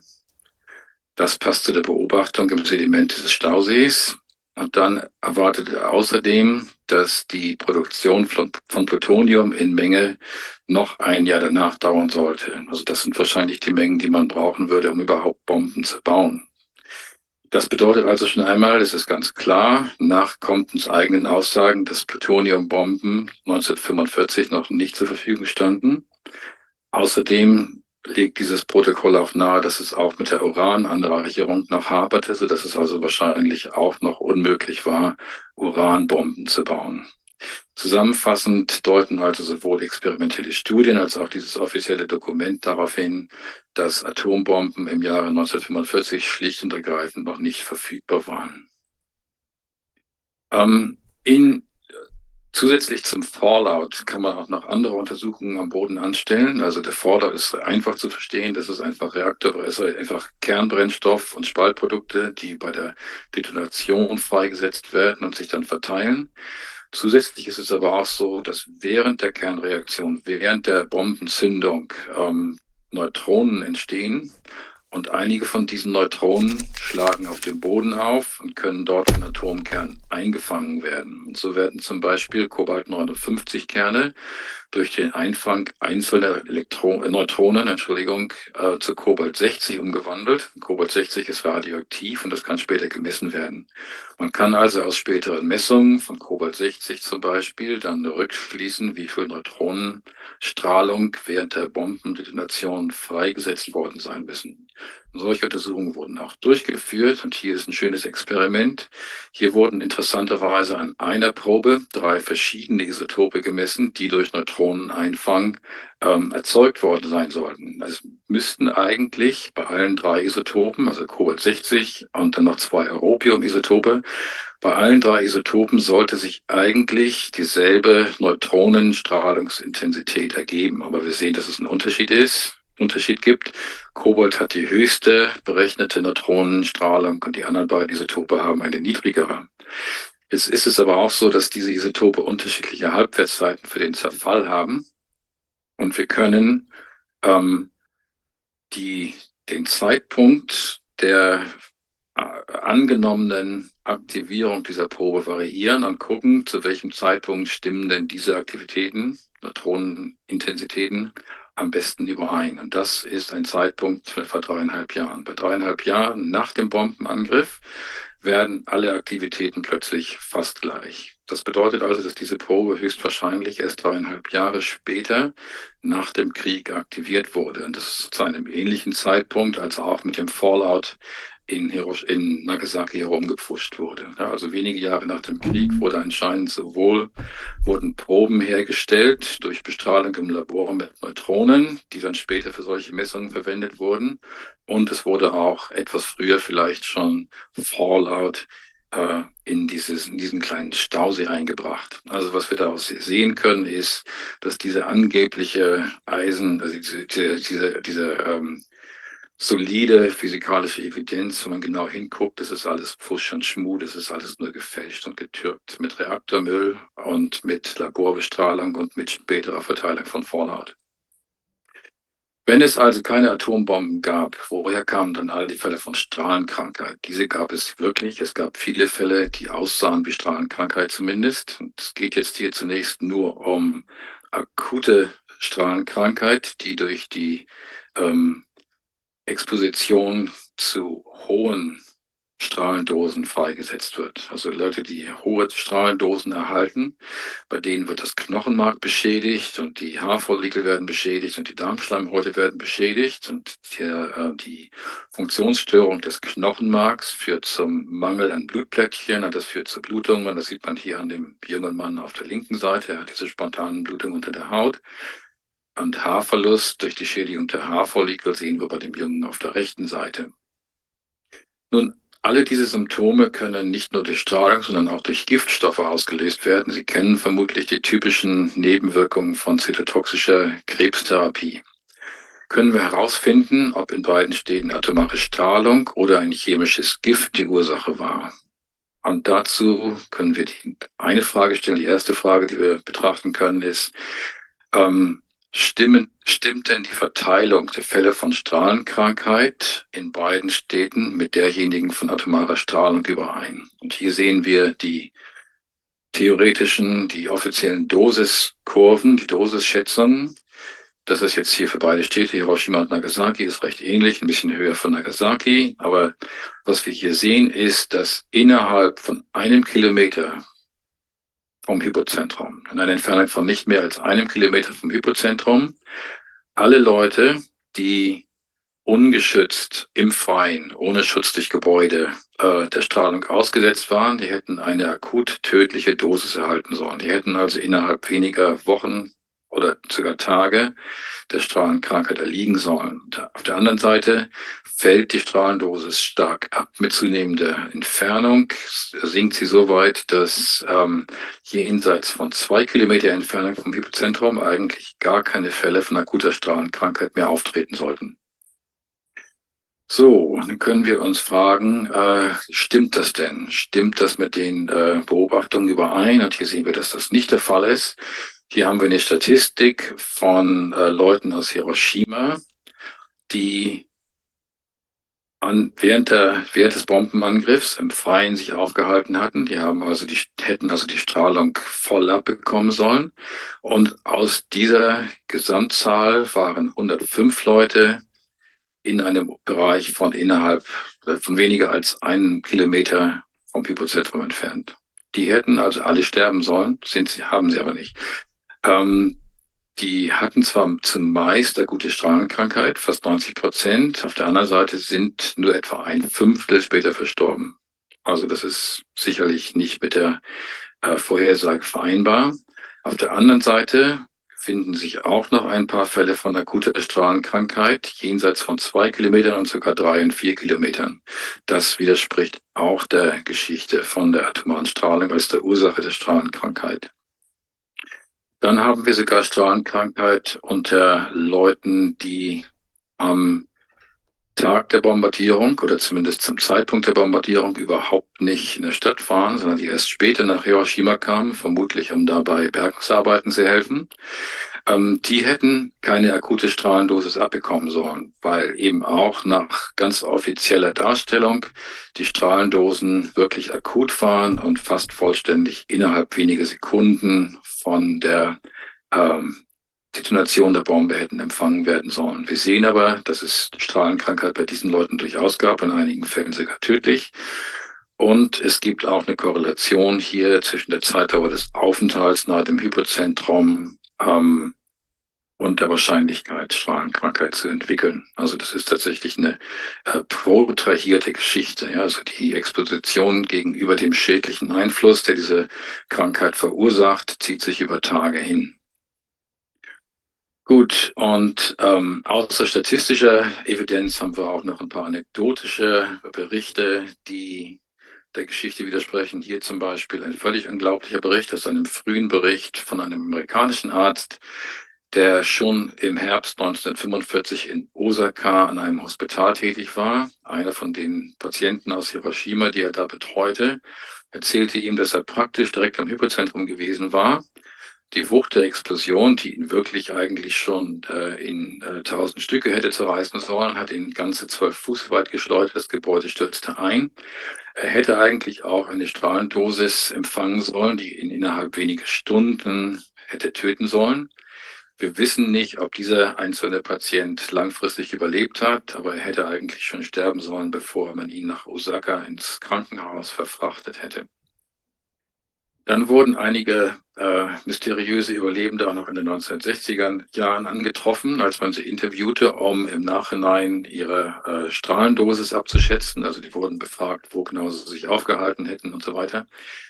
Wenn solche Überlebende angegeben haben, dass sie nah am Hypozentrum gewesen waren, sich aber nicht an die Explosion erinnern konnten und sie hatten eben auch dann äh, hypothetischerweise tödliche Strahlendosen überlebt, dann ähm, hat man ihnen einfach nicht geglaubt. Man hat ihnen einfach unterstellt, dass sie äh, die Wahrheit, ihre wahre, ihre wahren vergessen hätten und sie einfach mit irgendwelchen Fantasien ersetzt hätten. Man hat ihnen also einfach, einfach diese Zeugenaussagen verworfen. Okay, gut, hier haben wir einen äh, Experten. Er ist eigentlich der, er war sogar der Gründer der sogenannten Joint Commission. Das war ein Komitee von amerikanischen und japanischen Ärzten und Wissenschaftlern, die diese Daten gesammelt hat, von denen ich einige schon gezeigt habe, die ähm, die äh, Statistiken über Überlebende, die nach, die nach 20 Tagen, 20 Tage nach den Angriffen jeweils noch am Leben waren. Ähm, er hat sich diese Differenz angeschaut und hat bemerkt, dass das komplette Fehlen von Strahlenschäden bei einigen Leuten, die theoretisch tödlichen Dosen ausgesetzt waren, als sich eigentlich nicht verstehen ließ. Gut, das, er hat diesen Bericht 1956 veröffentlicht und im gleichen Jahr kam er bei einem Flugzeugabsturz in Kolumbien ums Leben. Er hatte ähm, noch sechs weitere amerikanische Kollegen in diesem Joint, in dieser Joint Commission. Von denen starben anscheinend auch drei in jungem Alter. Ich habe aber leider nicht genau herausfinden können, wann und wo und auf welche Weise sie gestorben sind. Okay, so, die Frage ist dann, wenn es keine Strahlung von der Bombe gab, was verursachte dann die Strahlenkrankheit? Und das zeigt sich, wenn man Zeugenaussagen durchsucht, da muss man gar nicht lange suchen. Es gibt eine ganze Menge Zeugenaussagen, die uns auf die richtige Fährte setzen. Viele Augenzeugen berichten von Giftgas. Und wie der Professor Suzuki bemerkt, diese, ähm, die Inhalation von diesem Gas verursachte Schmerzen und Atemnot. Es wurde direkt bei dem Angriff freigesetzt, aber war auch nach Wochen äh, nachweisbar spürbar, wie Wilfred Burchett berichtet. Burchett war ein australischer Journalist, der sich äh, Anfang September nach Hiroshima einschlich, als die Stadt für Zivilisten eigentlich gesperrt war. Die japanischen Zeugen, mit denen er sprach, die warfen das Giftgas mit der Radioaktivität in einen Topf. Anscheinend hat man ihnen eine Bullshit-Geschichte erzählt, nach der Atombomben auf irgendeine unerklärliche Weise Giftgas produzieren. Okay, so, welches äh, Giftgas war die höchstwahrscheinliche Ursache? Das ist Senfgas.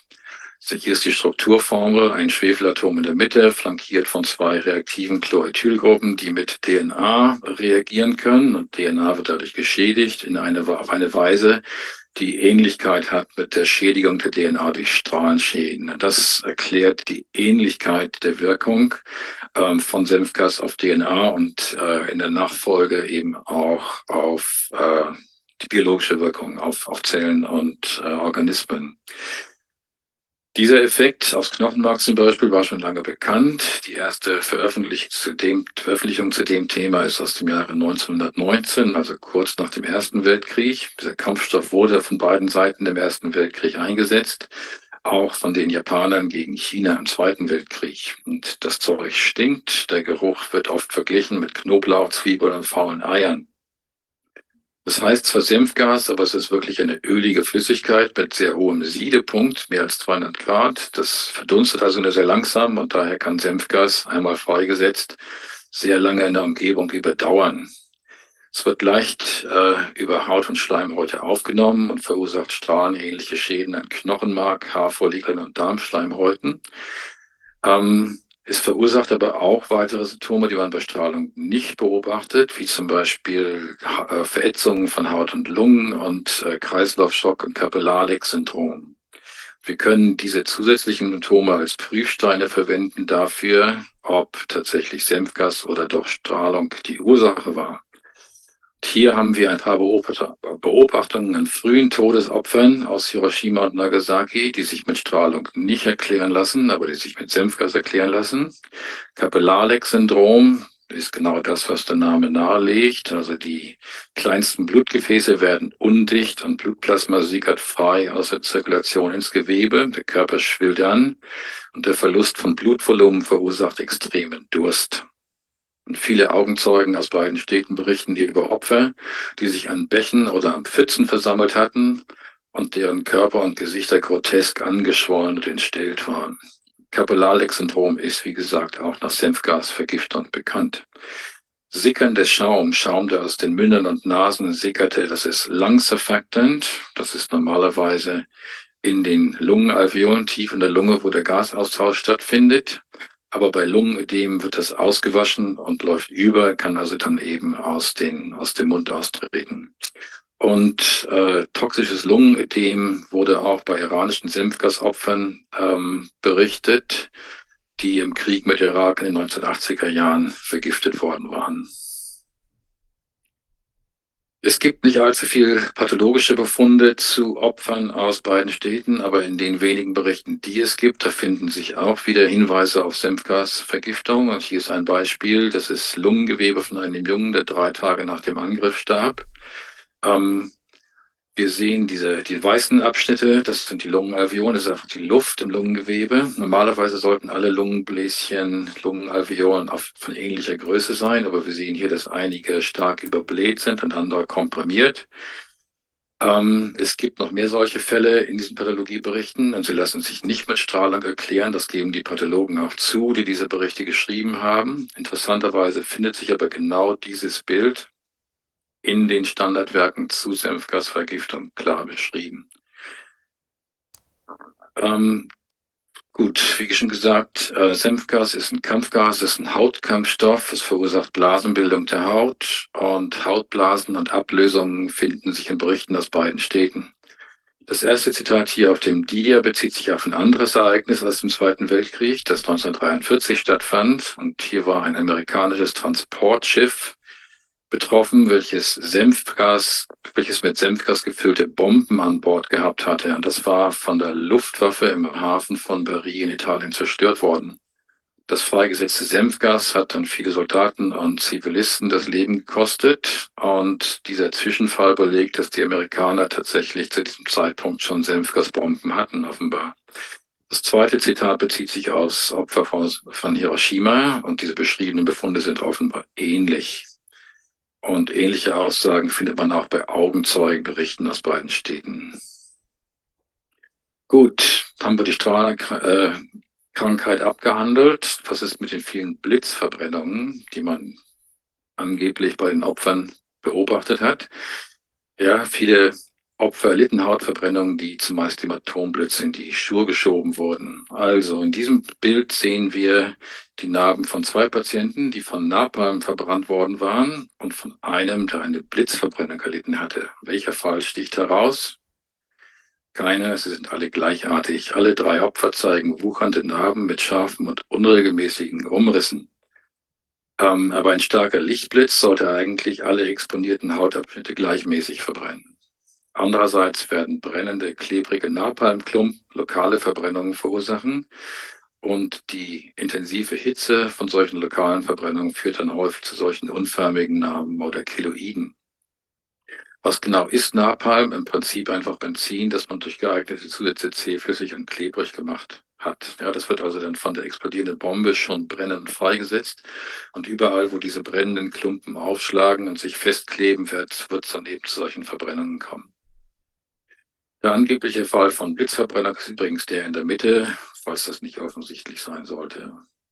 Wir finden auch ähm, Zeugenaussagen, Augenzeugenberichte, die, die zu den beschriebenen Befunden passen. Und hier ist die Beschreibung aus dem Tagebuch eines Arztes aus Hiroshima. Der schrieb am 6. August in sein Tagebuch ähm, etwas, eine Beschreibung von den Opfern, die er gesehen hatte in der Stadt. Und diese Beschreibung erinnert doch stark an das weithin bekannte Bild von dem Napalm Girl ähm, ergibt auch eine plausible Erklärung an für die abgespreizten Arme. Die Opfer wollten es vermeiden, dass die verbrannte Haut an Armen und Torso gegeneinander rieb. Frage ist dann auch, warum waren die Opfer nackt? Höchstwahrscheinlich hatten sie sich einfach die Kleider vom Leib gerissen, um das an ihnen klebende, brennende Napalm loszuwerden. Das ist auch nicht so sehr mysteriös. Dann ähm, ein weiterer Beleg gegen die Geschichte von dem Atomblitz. Ja, viele Augenzeugen der beiden Atombombenangriffe gaben an, direkt in den Blitz geschaut zu haben. Wir müssen also annehmen, dass tatsächlich ein Blitz zu sehen war, aber war das wirklich ein richtiger Atomblitz? Dieses Bild zeigt den Augen der Hintergrund eines amerikanischen Soldaten, der in den Blitz eines späteren Atombombentests geschaut hatte. Er erlitt Verbrennung der Netzhäute, der sichtbare Vulkankrater ist die Narbe der Verbrennung, welche durch das Netzhautbild der Detonation verursacht wurde. Ähnliche Läsionen fand man bei fünf anderen Soldaten, die sich in bis zu zehn Meilen Entfernung von der Detonation befunden hatten. Wie viele solche Fälle gibt es in der medizinischen Literatur aus Hiroshima und Nagasaki? Dieses Mal ist es die dicke fette Null. Es gibt nicht einen einzigen solchen Bericht. Dieser Bericht lässt auch vermuten, dass irgendeine Art von nuklearen Detonation in späteren Jahren tatsächlich stattfanden. Wenden wir uns den berühmten Schatten zu. Ja, hier haben wir zwei Aussagen zum Thema. Ähm, fangen wir mit der zweiten an. Das Zitat hier bezieht sich auf die Brücke, die in dem Bild gezeigt ist. Und diese Brücke war in etwa 900 Meter vom Hypozentrum lokalisiert. Der Autor von diesem Zitat war ein Sanitätsoffizier, ein amerikanischer Sanitätsoffizier, wie Orterson auch Mitglied der Joint Commission. Ähm, die große Tour, von der er hier spricht, äh, umfasste neben dieser Brücke noch mehrere ähnliche Attraktionen. Wir sahen vorher, dass zu einem früheren Zeitpunkt, Anfang September, die Seversky keine besonderen Anzeichen einer Atomexplosion entdecken konnte. Es ist unwahrscheinlich, dass man ihn nicht auf diese Zeichen hingewiesen hätte, wenn sie denn schon existiert hätten. Die einzig plausible Erklärung ist, dass diese Schatten zwischen nach Sewerskis Besuch, aber vor Libos Ankunft Mitte Oktober fabriziert wurden. Das wird auch belegt durch eine weitere Beobachtung. Ähm, wir wissen, wo genau diese Brücke sich befand, relativ zum angeblichen Hypozentrum der ähm, Explosion. Angeblich wurden sogar diese Schatten, die man hier sieht, diese Schatten von den Pfosten, von dem Brückengeländer dazu herangezogen, den Ort der Detonation der Bombe zu bestimmen. Also das nicht nur das Hypozentrum, den Punkt am Boden, sondern auch die Höhe in der Luft über dem Boden.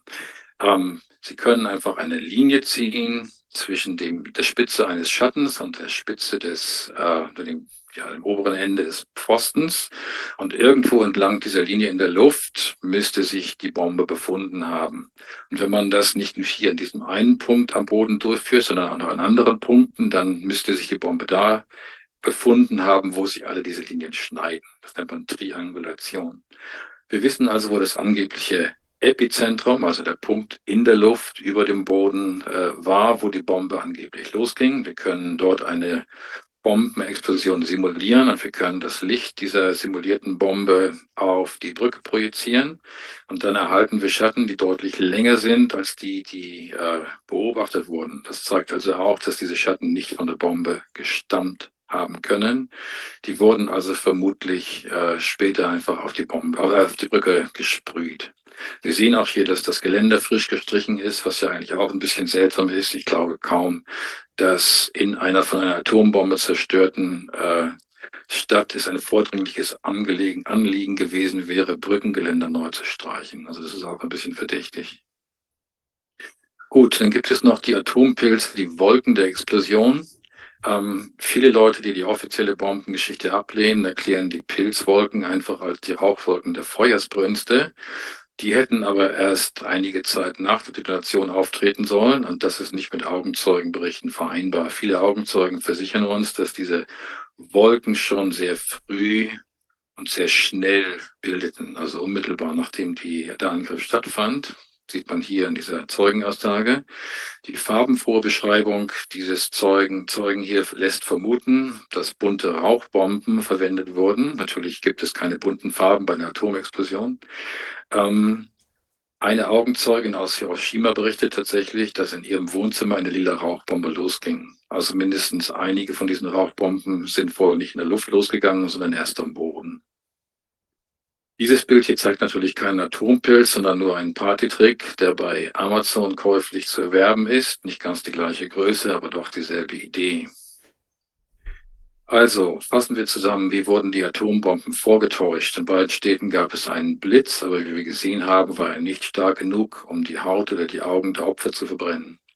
Der Blitz wurde vielleicht mit Fotoblitzbomben oder mit thermobarischen Explosionen vorgetäuscht. Es gab auch laute Knalle, aber viele Zeugen hörten solche Knalle nicht und diejenigen, die einen Knall hörten, dachten alle, dass er ganz in der Nähe gewesen war. Also waren das wahrscheinlich lokale Ereignisse. Man hat mehrere kleinere konventionelle Bomben in der Luft gezündet. Bomben mit Napalm und Senfgas wurden vermutlich auch in der Luft gezündet. Das Herabregnen von brennendem Napalm wird durch Zeugenaussagen verschiedener Art nahegelegt.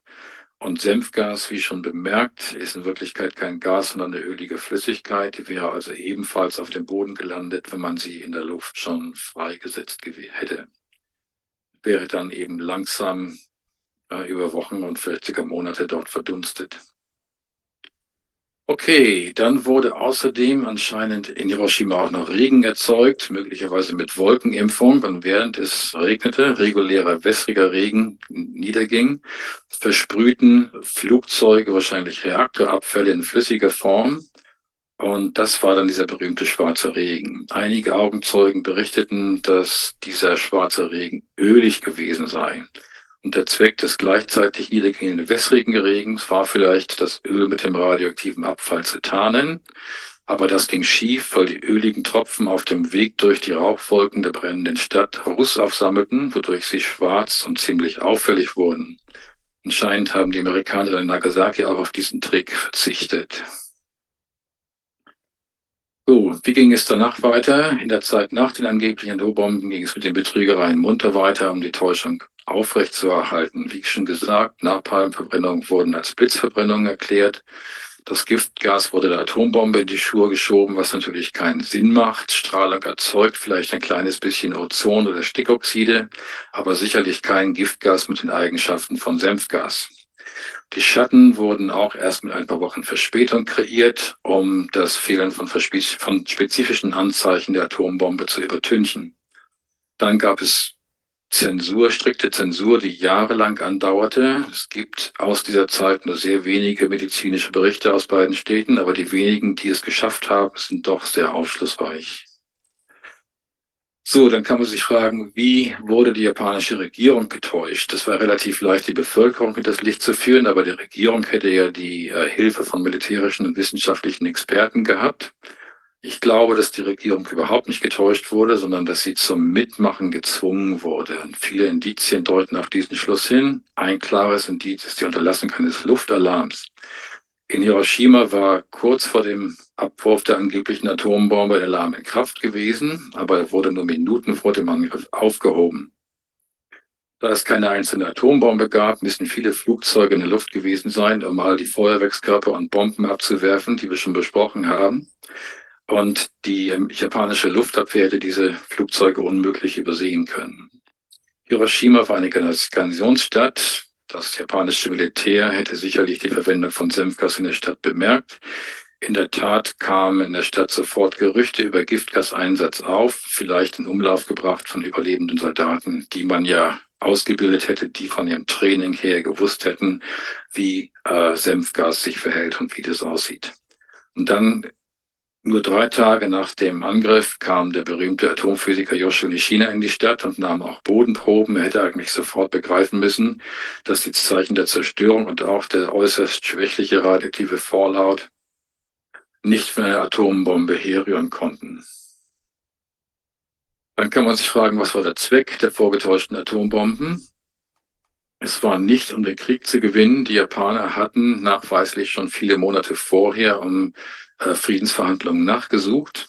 Nach Aussage von General MacArthur hätten die Japaner ohne weiteres Frieden schließen können zu diesem Zeitpunkt und damit die Kämpfe um Iwo Jima, Okinawa und so weiter vermeiden können. Die vorgetäuschten Atombombe waren im Grunde gar nicht mehr Teil des Krieges, sondern sie waren Terrorinszenierungen, genau wie 9-11. Das äh, Motiv dazu wird in dieser Propagandabroschüre erklärt, geschrieben von einer Reihe renommierter Wissenschaftler. Wenn Sie da genau hingucken, finden Sie Albert Einstein und Oppenheimer und so weiter, Leo Szilard. Und es findet sich interessanterweise auch Irving Langmuir.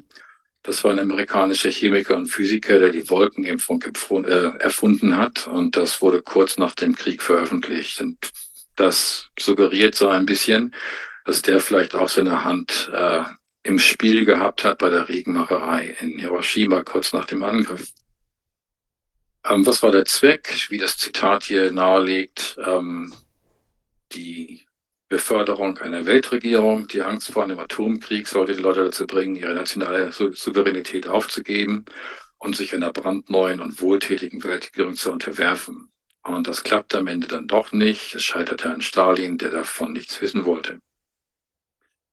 So, ähm, gut, na dieser ähm, atomare Schrecken ist noch nicht vorbei. Die Propaganda lebt munter weiter. Und hier wir haben wir eine Gruppe von sogenannten Wissenschaftlern, die entschlossen ist, dieses, diesen Schrecken am Leben zu erhalten.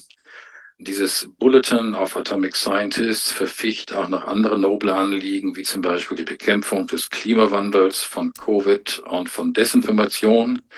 Ähm, die Lösung zu all diesen Problemen besteht durchweg in mehr zentraler Kontrolle durch Experten und internationale Organisationen. Sie haben auch diese berühmte Doomsday Clock gefunden, die seit über 75 Jahren auf kurz vor Mitternacht steht. Die 100 Sekunden in diesem Bild sind vom letzten Jahr. Zurzeit sind es nur noch 90 Sekunden. Ich hoffe, wir sind jetzt alle gebührend verängstigt.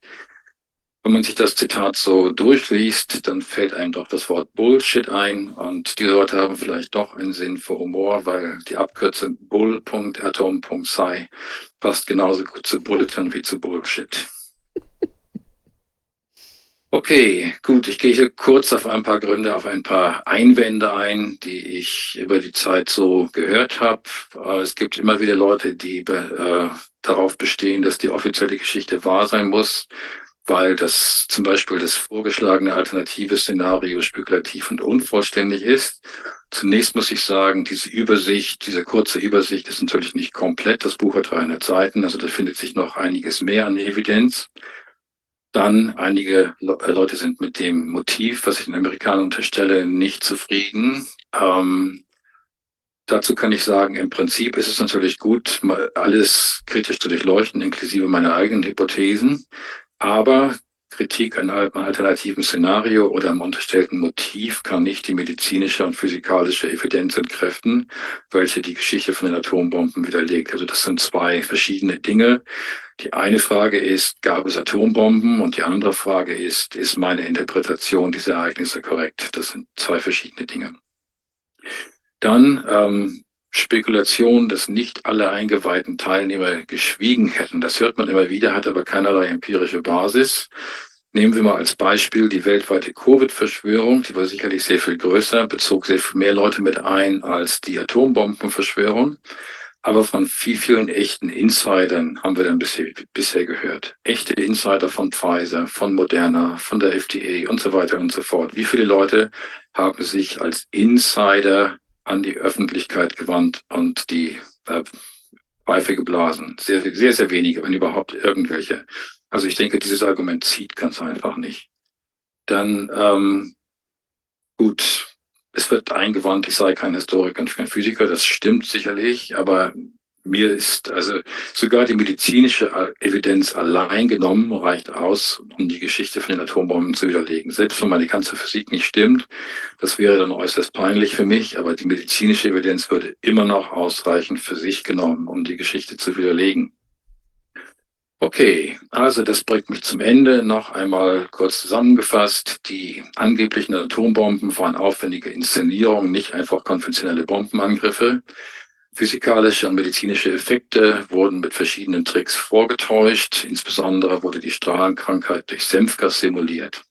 Der besonders in Amerika immer noch populäre Mythos, dass die Atombomben den Krieg verkürzt und amerikanische Todesopfer minimiert hätten, ist das genaue Gegenteil der Wahrheit.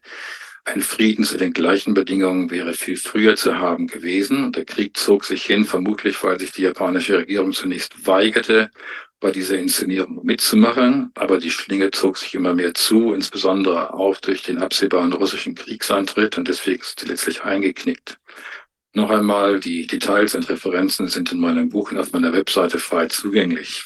Vielen Dank für Ihr Interesse. Wow, das ist ja jetzt schon ganz schön äh, harter Tobak. Ähm, ich würde mal, ich habe mal noch ein paar Fragen. Und zwar die eine Frage, die jetzt haben wir ja eine ganze Menge so Daten, wo wir auch nicht ganz so, also jetzt bei Corona zum Beispiel, wo wir ja, ähm, wo wir auch nicht ganz genau wissen, also ich weiß nicht, die Leute, die an und mit Corona verstorben sind und so weiter, also nur als Beispiel. Kann es denn sein, dass jetzt von den, äh, könnte es sein, theoretisch, dass diese Bodenproben und die anderen äh, äh, Strahlungsmessungen, was immer, dass die vielleicht absichtlich so klein angegeben worden sind, um eben die Leute nicht zu schocken? Oh. Also die, das ist nur ein Problem mit diesen, bei diesen Bodenproben, dass die Aktivitäten sehr gering sind. Ein anderes Problem ist, dass die Isotopenmischung nicht stimmt. Also man würde eine bestimmte Isotopenmischung erwarten bei einer Detonation einer Bombe und man würde eine andersartige Isotopenmischung erwarten bei der äh, aus einem Reaktor. Ja, Mhm. wenn Reaktormüll verteilt, würde sich eine andere der- ein wesentlicher Punkt ist eine Menge, die Menge Plutonium. Also Plutonium entsteht im Reaktor durch den Neutroneneinfang. Wenn ein Neutron einen Uran-238 Kern trifft, dann wird daraus Plutonium 239. Ähm, das sollte bei einer Bombe eigentlich fast gar nicht vorkommen. Zum einen, weil die ähm, weil in der Bombe sehr viel weniger Uran-238 ist. Es ist hauptsächlich angereichertes Uran-235 und sollte also dann Uran-236 vielleicht erwarten, aber man, das, aber man sollte nur wenig Plutonium erwarten. Ähm, das ist eines. Das andere ist, es gibt jede Menge Ungereimtheiten. Es gibt auch Fall, das falsche Verhältnis von Cäsium zu Uran. Ich habe Ihnen vorher erzählt, dass äh, die offizielle Geschichte sagt, eine bestimmte Menge, ein Kilogramm von dem Uran soll gespalten worden sein. Dann könnte man berechnen, wie viel Cäsium es im Boden geben sollte, relativ zu dem ungespaltenen Uran 235. Das Verhältnis stimmt auch nie, stimmt nirgends. Es stimmt auch für Nagasaki nicht. Das ist ähnlich. Das Verhältnis von Cäsium zu Plutonium im Boden stimmt nicht. Also es gibt zu viele Ungereimtheiten und die, die geringe Menge ist nur das am leichtesten zu verstehende Mhm. Merkmal. Und ähm, jetzt, wenn das, äh, sagen wir mal, ähm, dann tatsächlich nicht vorhanden war, dann hätte man da äh, äh, Proben gebastelt im weiteren Verlauf, um eben quasi die Story zu untermauern. Ähm, und Richtig. warum würde man da dann, äh, weil die Ergebnisse, die, die man dann ja äh, übermittelt, also ist das dann, war dann einfach jetzt, wenn diese ganzen Ungereimtheiten da sind, wenn jetzt nur wenige Leute an diese Proben überhaupt herangekommen sein können, dann hätte man ja auch, ich sage jetzt mal, eine Totalfälschung machen können und einfach ein passendes Ergebnis irgendwie veröffentlichen. Und jetzt hat man ja offenbar, wenn das, das Ja. so stimmt, hätte man ja Proben gemacht, die irgendwie einen Restdilettantismus oder ein, unter Hinweise auf einen Fake quasi äh, beinhalten würden. Ja, also die, äh, ich denke, um die Öffentlichkeit zu überzeugen, musste man die Proben wahrscheinlich einer größeren Zahl von interessierten Forschern zugänglich machen. Und diese Forscher haben zum Beispiel in- Japan auch vor Ort Bodenproben gesammelt. Ja. Die berichten dann eben auch diese Ungereimtheiten, aber interessanterweise buchstabieren sie nie aus, was das dann wirklich bedeutet. Die bedeuten, was die immer sagen, ist, okay, wir verstehen das nicht, es gibt hier Widersprüche und Ungereimtheiten, Mhm. wir brauchen mehr Forschung. Mehr sagen sie nicht. Es passt, das ist eigentlich ganz lustig, weil im Grunde alles einfach zusammenpasst. Sobald man annimmt, dass es Atommüll war, der verteilt wurde, dann passt alles. Das ist ganz einfach. Da gibt es überhaupt kein, keine restlichen Probleme. Mhm. Ähm, bei den Proben, die im Labor erzeugt wurden, da hat man wahrscheinlich zunächst, das hier, diese eine Probe, die ich gezeigt habe, die wurde vermutlich schon etwa drei Jahre nach dem Krieg erzeugt. Ich denke, man hat dabei möglicherweise nicht daran gedacht, dass spätere Forscher verschiedene, mehrere verschiedene Isotope in der gleichen Probe untersuchen würden. Mhm. Solange man ähm, nur ein einzelnes Isotop untersucht, und das wäre in diesem Fall Kobalt gewesen, das hat die höchste Aktivität, und mit der etwas begrenzteren, äh, weniger sensitiven Messtechnik, die es zu den in den Tagen gab, hätte man wohl allerhöchstens äh, sich auf diese Messung von Kobalt beschränkt. Solange man nur ein einziges Isotop untersucht, fällt einem kein Problem auf. Das Problem tritt nur dann auf, wenn in derselben Probe gleichzeitig verschiedene Isotope gemessen werden. Dann erst ist diese Bestimmung möglich, dass die Aktivierung nicht zum Zeitpunkt des Abwurfs der angeblichen Atombombe stattgefunden hat, sondern einige Jahre, einige Jahre später. Ähm, es wurden dann später auch, das ist eine ganz interessante Geschichte, die ich auch in dem Buch ähm, mehr ausbreite, ähm, die ersten experimentellen Studien zu den Dosen, die in Hiroshima und Nagasaki hätten freigesetzt werden sollen, freigesetzt werden müssen, fanden in den späten 50er und frühen 60er Jahren statt. Und da hat man dann ähm, bestimmt experimentell durch bei verschiedenen Bombentests, das war alles in, wurde in Amerika gemacht, ähm, was die Reichweite der verschiedenen Arten von Strahlung ist. Also es gibt im Wesentlichen zwei Arten von Strahlung von der Bombe. Das ist die Gammastrahlung und das ist ein bisschen wie ähm, Röntgenstrahlung, eine höhere Energie, kommt da eben aus, durch die Kernreaktion zustande und die Neutronenstrahlung. Und ähm, aus diesen Experimenten hat man dann abgeschätzt, ähm, wie weit vom Abwurf der Bombe entfernt, wie weit vom Hyperzentrum entfernt man relativ gesehen, wie viel Strahlung äh, hätte beobachten sollen. Und dann wurden anscheinend die Proben in Japan entsprechend zurechtgetürkt. Das passte dann also sehr gut zu diesen amerikanischen Experimenten. Im 90 wurde dann aber plötzlich eine Studie äh, veröffentlicht, in der behauptet wurde, dass die Reichweite der Strahlung deutlich geringer gewesen sein sollte. Mhm. Und dann wurden in der Folgezeit weitere physikalische Studien in Japan durchgeführt und für etwa zehn Jahre, sogar länger, mehr als zehn Jahre, ähm, fielen die Ergebnisse immer so aus, dass sie die, das frühere Modell aus den 60er Jahren bestätigten. Das wurde dann als die äh, Neutron Discrepancy bezeichnet. Das hat man also lange Zeit so wiederholt, immer wiederholt. Und eigentlich hätte man ja dann aufgrund der Evidenz diese revidierte Hypothese verwerfen sollen. Ja, ich meine, wenn die Experimente eines sagen und die Hypothese sagt was anderes, dann ist normalerweise die Hypothese falsch.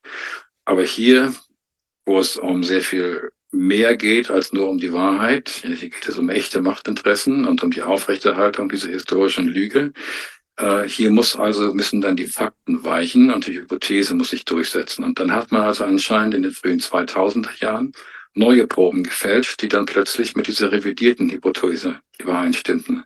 Wir haben also Daten aus den 60er bis 90er Jahren, die alle durch die Bank dieses Modell aus den, den 1960er Jahren äh, bestätigen. Und dann haben wir plötzlich eine sehr begrenzte Menge von Daten aus den frühen 2000ern, die dann plötzlich diese äh, revidierte Hypothese äh, bestätigen. Und warum sich diese Datensätze widersprechen, das ist nie erklärt worden. Es wird einfach gesagt, okay, wir glauben diese neuen Daten und die alten, die werden jetzt einfach auf den Müll geschmissen. Und die neuen Also Daten ist, wollen, ist, wollen aber mit den gleichen Proben entstanden sein. Nee, das sind, das sind andere, das sind andere Proben.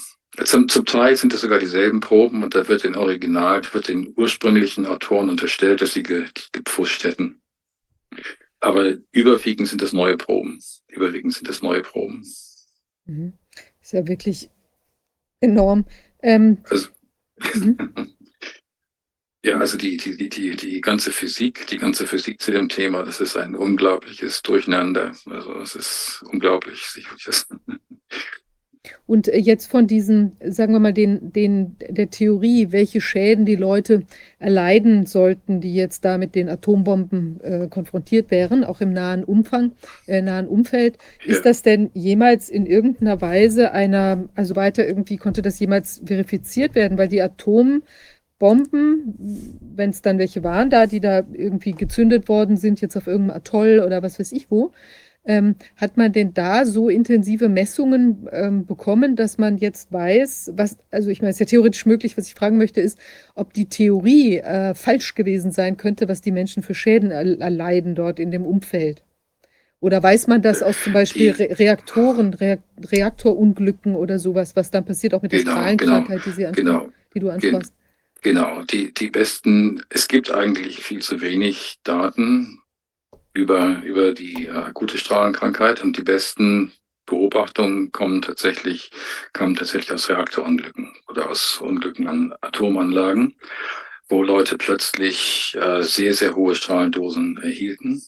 Ähm, und die Anzeichen waren durchaus verschieden von den Opfern in Hiroshima und Nagasaki. Das ist zum Beispiel ein, ähm, ein Reaktorunglück, da wird, wurde im Detail beschrieben. Es gab einen, einen Mann, der erhielt da eine Dosis, die ungefähr so hoch war, wie sie maximal in Hiroshima hätte sein können. Wenn er also direkt vom Hypozentrum gestanden hätte und diese Strahlendosis abbekommen hätte, dann wäre das so ein Fall gewesen. Und der ist äh, nach kurzer Zeit bewusstlos geworden Mhm. durch die einwirkende Strahlung auf sein Gehirn und ging dann auch in den Kreislaufschock und ähm, starb dann am nächsten Tag. Oder zwei Tage später, ich weiß nicht genau, ziemlich bald. Ähm, trotz Intensivtherapie. Ich meine, keine dieser Opfer in Hiroshima hätte ja Intensivtherapie bekommen. Aber der wäre zum Beispiel zu schnell bewusstlos gewesen, um äh, noch zu irgendeiner Pfütze zu kriechen und sich dort voll zu trinken und dann an seinen, seinen Körper anschwellen zu lassen. Ja. Und es gab auch keine Anzeichen zum Beispiel von Lungenödem in dem Fall. Das war nicht der Fall. Und diese ist, die klinischen Anzeichen sind also wirklich recht verschieden. Es gibt die Einwirkung aufs Gehirn, die wäre wohl ähnlich, die wäre wohl stärker bei der Strahlung als bei Senfgas. Ähm, und Kreislaufschock. Das sind die einzigen Parallelen. Alles andere ist deutlich verschieden zwischen den akuten Effekten der äh, Strahlung in solchen Reaktorunglücken und dem anscheinend in Hiroshima und Nagasaki eingesetzten Senfgas. Mhm. Und jetzt die, die Verteilung dieses Senfgases, also ähm, dann am Epizentrum, beziehungsweise gegebenenfalls auch noch an anderen Stellen, wenn es da diese Leute gab, die irgendwie zweieinhalb Kilometer entfernt davon auch noch ähm, Effekte hatten. Ähm, ist das denn von der, wie, wie weit wirkt denn Senfgas? Was hat das für einen Radius Ja. oder in welcher Menge muss man das auch Ja. auf so eine Stadt werfen, um so einen Effekt Ja, gegebenenfalls das ist eine zu gute? Frage. Über die Menge, die man da abgeworfen hat, habe ich noch nie so richtig nachgedacht, muss ich gestehen. Ähm, wir wissen natürlich nicht, ich meine, diese Angaben, diese Entfernungsangaben beziehen sich ja immer nur auf den Zeitpunkt der Detonation selbst. Mhm. Und sind die Leute natürlich auch danach durch die Stadt gezogen auf der Suche nach Verwandten oder sie haben bei Bergungsarbeiten geholfen.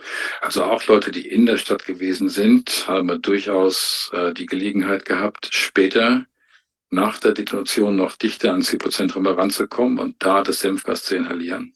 Wir können also nicht sicher sein, dass Senfgas in größerer Entfernung vom, von dem Zentrum des Angriffs äh, abgeworfen wurde. Das ist durchaus möglich, aber wir können das aus den vorliegenden Daten nicht mit Sicherheit schließen. Und dabei Senfgas ist ja eingesetzt worden. Das ist ja, ist das, stimmt das? Das ist ja ein Produkt von IG Farben, richtig? Oder die haben das mitentwickelt, da Duisberg und so weiter. Ähm, also zum, äh, oder, Das ist schon aus dem, ist schon aus dem, ist schon aus dem Ersten Weltkrieg und ich weiß ehrlich gesagt nicht, welches Industrieunternehmen das produziert hat in Deutschland. mhm. Das, das, die, die, die, Entwicklung, die, äh, die Substanz war schon im 19. Jahrhundert bekannt. Also es ist nicht sehr neu. Die Idee, es als Kampfgas einzusetzen, war wohl aus dem Ersten Weltkrieg. Und wer das dann im Großmaßstab hergestellt hat, in Deutschland und in anderen Ländern, das weiß ich nicht. Und aber wenn die, wenn das man sich jetzt vorstellt, das ist dann vielleicht sonst in irgend so ähm, sagen wir mal, so einer Bodenwelle, hinter der sich da die Soldaten versteckt haben, hat man das in, eben darüber geworfen oder mit dem Flugzeug abgeworfen oder so. Aber gibt es denn aus der Zeit Erkenntnisse, also welchen, welchen, also wenn man das abwirft, ist das dann auch eine Bombe? Ist das eine Bombe oder ist das ein Gas, was so ausgesprüht wird? Ich denke, dass man das im Ersten Weltkrieg hauptsächlich mit Granaten verschossen hat. Mhm. Ich nehme mal an, dass die eine kleine Sprengladung hatten, um das ein bisschen zu versprühen, aber äh, das Senfgas an se selbst ist kein Explosions, ist kein Sprengstoff. Okay, man muss, Also hätte man was anderes dazu tun müssen, damit es dann irgendwie auch Man hätte wohl, ja, das war ehrlich gesagt, ich weiß nicht, wie das, ich, ich weiß, dass die Amerikaner, das ist sehr gut belegt auch, es gibt äh, Dokumente von den Amerikanern selbst, die belegen, dass sie ähm, eine Bombe hatten mit Senfgas, die mit Senfgas gefüllt war. Dieses Bombengehäuse konnte im Prinzip auch einen Luftzünder aufnehmen. Ich habe jetzt keine Belege dafür gefunden, dass spezifisch Bomben hergestellt wurden mit Senfgas und Luftzündern, aber das wäre technisch einfach gewesen, weil das Bombengehäuse sowieso schon so ausgelegt war. Mhm. Ähm, also ich nehme an, dass die, dass das Senf, der Grund, warum ich annehme, dass Senfgasbomben auch in der Luft gezündet wurden, ist erstens, weil es technisch möglich war und zweitens, weil es sehr, sehr wenig Berichte gibt, Augenzeugenberichte gibt aus beiden Städten von irgendwelchen Bomben, die erst am Boden zündeten. Ja. Andererseits gibt es äh, Berichte von ähm, Augenzeugen, die sozusagen äh, Feuer haben regnen sehen. Ja, also es gab, es fielen angeblich, in beiden Städten gibt es solche Berichte, dass, ähm, nein, die Berichte sind nicht alle, alle aus Nagasaki, die ich gefunden habe. Also das Feuer aus ähm, der Explosionswolke nach unten regnete. Also es gab eine, einen Blitz und dann fiel zugleich auch Feuer brennen vom Himmel. Was kann denn, was kann denn brennen vom Himmel fallen, außer Napalm? Eigentlich gar nichts. Ich meine, alle anderen Explosionsstoffe, die brennen, verbrennen sofort komplett. Dann kann nichts mehr brennen zu Boden fallen. Mhm. Bei Napalm ist es anders. Also diese Napalmbomben bestehen auch im Wesentlichen aus der gleichen Art, zum gleichen Bombengehäuse übrigens, was man auch bei Senfgas befüllt hat. Ähm, Da ist da ein Kern drin, der ein bisschen äh, TNT, Sprengstoff enthält und auch ein bisschen weißen Phosphor. Also das TNT geht los, der weiße Phosphor brennt als erster und steckt dann wiederum das Napalm an und dann fliegen also diese ganzen brennenden Klumpen von Napalm durch die Gegend. Und wenn das in der Luft gemacht wird, dann fallen die eben zu Boden. Und das ist das, was mehrere Augenzeugen berichten, dass sie so brennendes Zeugs haben zu Boden fallen sehen. Einer verglich das zum Beispiel mit der Lava aus einem brennenden Vulkan, aus einem äh, explodierenden Vulkan. Und das wäre jetzt nicht der Fall. Also, okay, dieser, äh, du sagst jetzt vom Himmel fallend. Also es ist nicht so, dass da jetzt Ja. durch diese, sagen wir mal, doch Atomexplosion irgendwelches Zeug eben in Brand geraten ist und durch die Luft gewirbelt irgendwelche, ähm, was weiß ich, Tische oder so. Nee, das wäre ja dann nicht so ein Regen, der von oben gekommen ist, sondern. Nicht so, nicht so richtig, nee, nicht so richtig. Aber ich meine, es gibt eben auch einfach zu, ich meine, man kann sicherlich Teile, Teile der offiziellen Geschichte mit Teilen der Evidenz irgendwie in Einklang bringen. Das geht. Aber ich meine, Sie wissen ja, also du weißt ja als Rechtsanwältin, dass man sich immer die gesamte Evidenz anschauen muss, bevor man zum Urteil kommt. Hm. Nee, ist mir schon klar. Es ist nur faszinierend, also weil die einfach jetzt nur noch mal so ein paar. Was ich auch gerne noch wissen würde, dieser schwarze Regen, der klingt ja auch relativ erstaunlich. Gibt es denn solche Phänomene, schwarzer Regen? Gab es den bei den, äh, gab es den zum Beispiel in ähm, einmal bei den Atomunglücken, sagen wir mal Tschernobyl, gab es da auch einen schwarzen Regen? Oder auch bei diesen A- Atollzündungen oder wo auch immer, ist das überhaupt ein Phänomen? Und das klingt ja sehr überzeugend mit diesem Öl ölartigen Napalm oder was immer oder Senfgas-Zeugs, was da drin war, dass das daher kommt? Oder könnte, hat man das überhaupt jemals so beobachtet? Äh, mir ist keine weitere, kein weiteres Beispiel bekannt. Nein, also mir ist interessanterweise eben auch nur aus Hiroshima berichtet und nicht aus, aus Nagasaki. Mhm. Ich denke also, dass das ein Experiment war, das schief ging. Sie haben einfach nicht daran, da nicht bedacht, dass diese Öltropfen, das war wahrscheinlich nicht das Senfgas, könnte gewesen sein, aber es war wahrscheinlich was anderes Öliges. Ähm, Sie haben nicht bedacht, dass das in Ruß aufsammeln würde und dadurch eben sehr auffällig würde. Ja, ich meine, Mhm. das haben sie wahrscheinlich vorher nie über einer brennenden Stadt ausprobiert, sondern einfach nur irgendwo als Trockenübung. Mhm. Und jetzt die, die, die Nachkommen, wie ist das denn da? Äh, hieß es doch, oder ich meine, das dunkel zu erinnern, dass man mal gesagt hat, da gibt es jetzt auch immer noch in der zigten Generation äh, Leute, die eben mit, mit Strahlungsbeschwerden äh, zur, zur Welt kommen oder, oder da irgendwas haben. Ich meine, man hat das ja, ich glaube, das war ja auch im, ähm, im Irak, dass die, die Kinder, aber das war eher von diesen Uran äh, angereicherten äh. Sprengstoffe, dass die Kinder der Soldaten dann enorme Fehlbildungen hatten. Wie ist, wie hat sich denn diese. Fehlbildung oder solche Nachkommenschäden, gibt es da Erkenntnisse zu jetzt in, in Hiroshima und so? Da gibt es äh, eigentlich recht wenig. Es wurden in den frühen 50er Jahren ein paar Studien durchgeführt durch Genetiker. Ähm, und die haben Statistiken aufgestellt zu Kindern, die, die dann eben äh, Müttern geboren wurden, die der Atombombe, der angeblichen Atombombe ausgesetzt gewesen waren. Ähm, da hat man nichts wirklich Signifikantes nachweisen können. Also ein ganz leichter Trend vielleicht zur, äh, zu ähm, erhöhten Fehlbildungsraten in der ersten Generation, aber wirklich sehr wenig. Man muss auch sagen, dass das solche Befunde würden nicht wirklich differenzieren zwischen, zwischen Strahlung und Senfgas. Ich meine, Senfgas verursacht DNA-Schäden, ähm, Strahlung verursacht DNA-Schäden und man kann aus solchen Beobachtungen von DNA-Schäden an sich wirklich wenig schließen. Aber es ist ja doch auch ein klein bisschen erstaunlich, dass bei einem, also einer der schlimmsten äh, vorstellbaren Atomkonstellationen jetzt in Hiroshima zum Beispiel, dass dann eben gar nicht so viele, ich habe das immer geglaubt, dass es da auch noch ganz, ganz viele Nachkommenschäden gibt.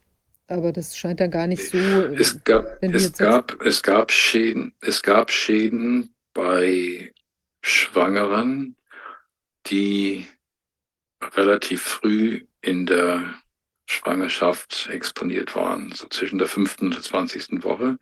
Da finden sich ähm, vermehrt äh, Schäden, wie tatsächlich Mikrozephalie. Also das ist eine beeinträchtigte, ein beeinträchtigtes Wachstum und beeinträchtigte Entwicklung des Gehirns. Ähm, das Wachstum des Gehirns ähm, treibt auch den, äh, das Wachstum des Kopfes insgesamt an. Also der ganze Kopf ist dann verkleinert und diese Kinder waren dann oft auch geistig behindert. Aber insgesamt ist die, die Zahl der Fälle auch nicht sehr hoch. Es ist wohl so, dass mehr Schwangere das Kind verloren haben oder dass das Kind nicht lebensfähig war zum Zeitpunkt der Geburt oder kurz danach verstorben ist. Solche Fälle waren wohl etwas häufiger als die von überlebenden, aber geistig behinderten und fehlgebildeten Kindern. Mhm. Okay. Und dieses Buch, was du angesprochen hast, One World or None, was, äh, was Yes. kommt, das hast du wahrscheinlich gelesen, schätze ich, oder hat, kann, Ja. man, kann man das lesen? Was werden denn da Das kann für, man lesen. was, was für Thesen äh, kommen denn da? Also sind die, äh, ist das schon so eine Art, ähm, weiß ich nicht, World Economic äh, Forum oder eine Art von, ähm, Das ist, das ist die gleiche Idee im Wesentlichen. Ja, ja, das ist die gleiche Idee. Also, ähm, ich denke, weil Stalin sich damals geweigert hat, musste man jetzt kürzlich äh, Covid finden, um die Weltregierung doch noch irgendwie, um diese Kuh doch noch vom Eis zu kriegen und die Weltregierung endlich einzurichten. Also es ist, das ist durchaus ähnlich. Es sind die gleichen Typen, mehr oder weniger, die dahinter stecken, oder ihre Großväter halt. Großväter, Rockefeller und so weiter. mhm. also das sind jetzt, da stand ja Oppen, äh, ich glaube Oppenheim und dann auch Oppenheimer. Oppenheimer und, Ja. und ähm, äh, na, also der Einstein und so weiter, diese Leute, also nicht nur Einstein, Wissenschaftler, ja. sondern das sind im Prinzip auch gesellschaftlich relevante Figuren quasi, die da sich äußern zu Ja, ich denke, Idee. dass die, ich denke, Oppenheimer ist eine interessante Figur. Ich meine, wenn man annimmt, dass keine Atombomben zustande kamen, zumindest nicht 1945, dann hat Oppenheimer ja überhaupt nichts geleistet, gar nichts, außer Schauspielerei. Und ja, ich meine, er war vorher kein besonders erfolgreicher Wissenschaftler, jedenfalls im Vergleich zu einigen anderen, die beteiligt waren, wie zum Beispiel Compton oder ähm, auch später mehr erfolgreichen Leuten, wie zum Beispiel ähm, Robert Wilson. Ähm, Oppenheimer hat nichts geleistet, aber er wird als, als Genie zelebriert und wird der Öffentlichkeit als Genie äh, vorgestellt und vorgehalten. Jetzt gibt es anscheinend sogar wieder einen neuen Film über ihn, wo er zelebriert wird. Das ist ein, es ist ein Betrüger. Es ist einfach ein Betrüger. Ich denke, dass seine Qualifikation daran bestand, schamlos zu lügen. Das ist alles, was er beitragen musste. Er hatte ein bisschen akademischen, äh, bisschen akademische Glaubwürdigkeit, aber er war bereit, in diesem Fall zu schauspielern und zu lügen, dass sich die Balken biegen. Das ist seine tatsächliche Qualifikation. Und ich denke, dass er ähm, da keine Ausnahme ist. Es gab da mehrere solche Figuren. Nicht? Eine Edward Teller fällt in die gleiche Kategorie. Und ähm, die, ich denke, diese wissenschaftlichen Koryphäen, ich meine, viele von denen haben natürlich was geleistet, aber sie werden eben auch aufgebaut zum Teil. Ja, ich denke, sie werden auch zum Teil synthetisch aufgebaut. Und es gibt auch heutzutage voll synthetische wissenschaftliche Koryphäen, die werden künstlich aufgebaut mit Ghostwritern und allem und die werden mit, mit Geld einfach zugepflastert und die können sich alles leisten und so weiter. Die werden dann eben auch als, äh, na, wie soll man sagen, Schäferhunde sozusagen eingesetzt. Ich meine, Die werden der wissenschaftlichen Gemeinschaft als äh, leuchtende Beispiele vorgehalten und die sind dann eben innerhalb der wissenschaftlichen Gemeinschaft sehr einflussreich und die können dann eben die Richtung vorgeben. Und sie können sagen, was gilt und nicht gilt. Nehmen Sie doch zum Beispiel diese, die, nehmen Sie das mit mir mit Christian Drosten. Ich meine, das ist ein kompletter Versager. Ja? Aber er ist so eine Figur. Er ist künstlich aufgebaut worden. Er ist künstlich aufgebaut worden. Er wird als Koryphäe zelebriert in der äh, deutschen medizinischen Wissenschaft, obwohl er offenbar, obwohl seine wesentliche Qualifikation offenbar auch ist, einfach ist mit der Wahrheit nicht genau zu nehmen. Das ist ein, das ist eine wirkliche Fähigkeit. Ja. Ähm, der, der Edward Teller, der ist ja auch, ähm, Ja, der hat der nicht mitgeschrieben an diesem, äh, an diesem Övre Owning the Weather bei 2025. Ähm, es gibt, oder jedenfalls ist, das ist so eine, so eine, ich glaube vom am- amerikanischen Militär, so eine Ausarbeitung, wo man eben äh, auch die, die Wetterbeeinflussung dann als, als quasi als, als ähm, Waffe, ja, also die, die, ähm, das war ich weiß gar nicht, aus welchem Jahr das ist, kann sein von 1996, aber kann der da noch gelebt haben? Wahrscheinlich nicht. Aber jedenfalls wurde sich, auf, wurde sich auch auf den berufen. Ich meine aber, dass er tatsächlich, vielleicht ist das Ding älter, dass er da mitgeschrieben hatte.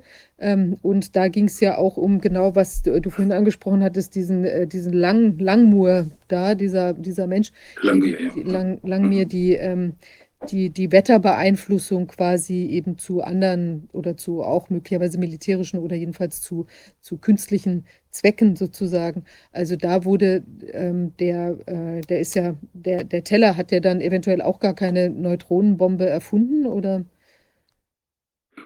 Ich, ja, also Heller hat, okay, ähm, ich habe mich jetzt hauptsächlich auf die Ereignisse von 1945 bezogen, was Teller später zustande gebracht hat oder nicht zustande gebracht hat. Da kann ich mich leider nicht festlegen. Ich weiß nicht genau, was es tatsächlich an äh, Atomwaffen heutzutage gibt oder nicht gibt. Ich bin recht skeptisch, weil bis heute nie eine Atombombe irgendwo eingesetzt wurde. Aber ähm, da, was in den 50er Jahren stattgefunden hat, das muss ich offen lassen. Ähm, die, äh, was Teller zu der Wettermacherei beigetragen hat, weiß ich leider nicht. Da muss ich passen. Ich habe kenne das Dokument nicht, was Sie da gerade angesprochen, was du gerade angesprochen hast. Gut, ich suche das nochmal raus. Es mag auch sein, dass ich mich täusche, aber ich erinnere das dunkel, dass der da auf jeden Fall auch mitgewirkt hat. Und das ist so ein, ein Ja. semi-offizielles äh, oder was auf irgendeiner Konferenz da im militärischen Bereich mal äh, irgendwie eine Rolle spielt. Aber ich suche das nochmal Mhm. raus und würde das einfach nochmal schicken. Können wir da vielleicht ja nochmal graben.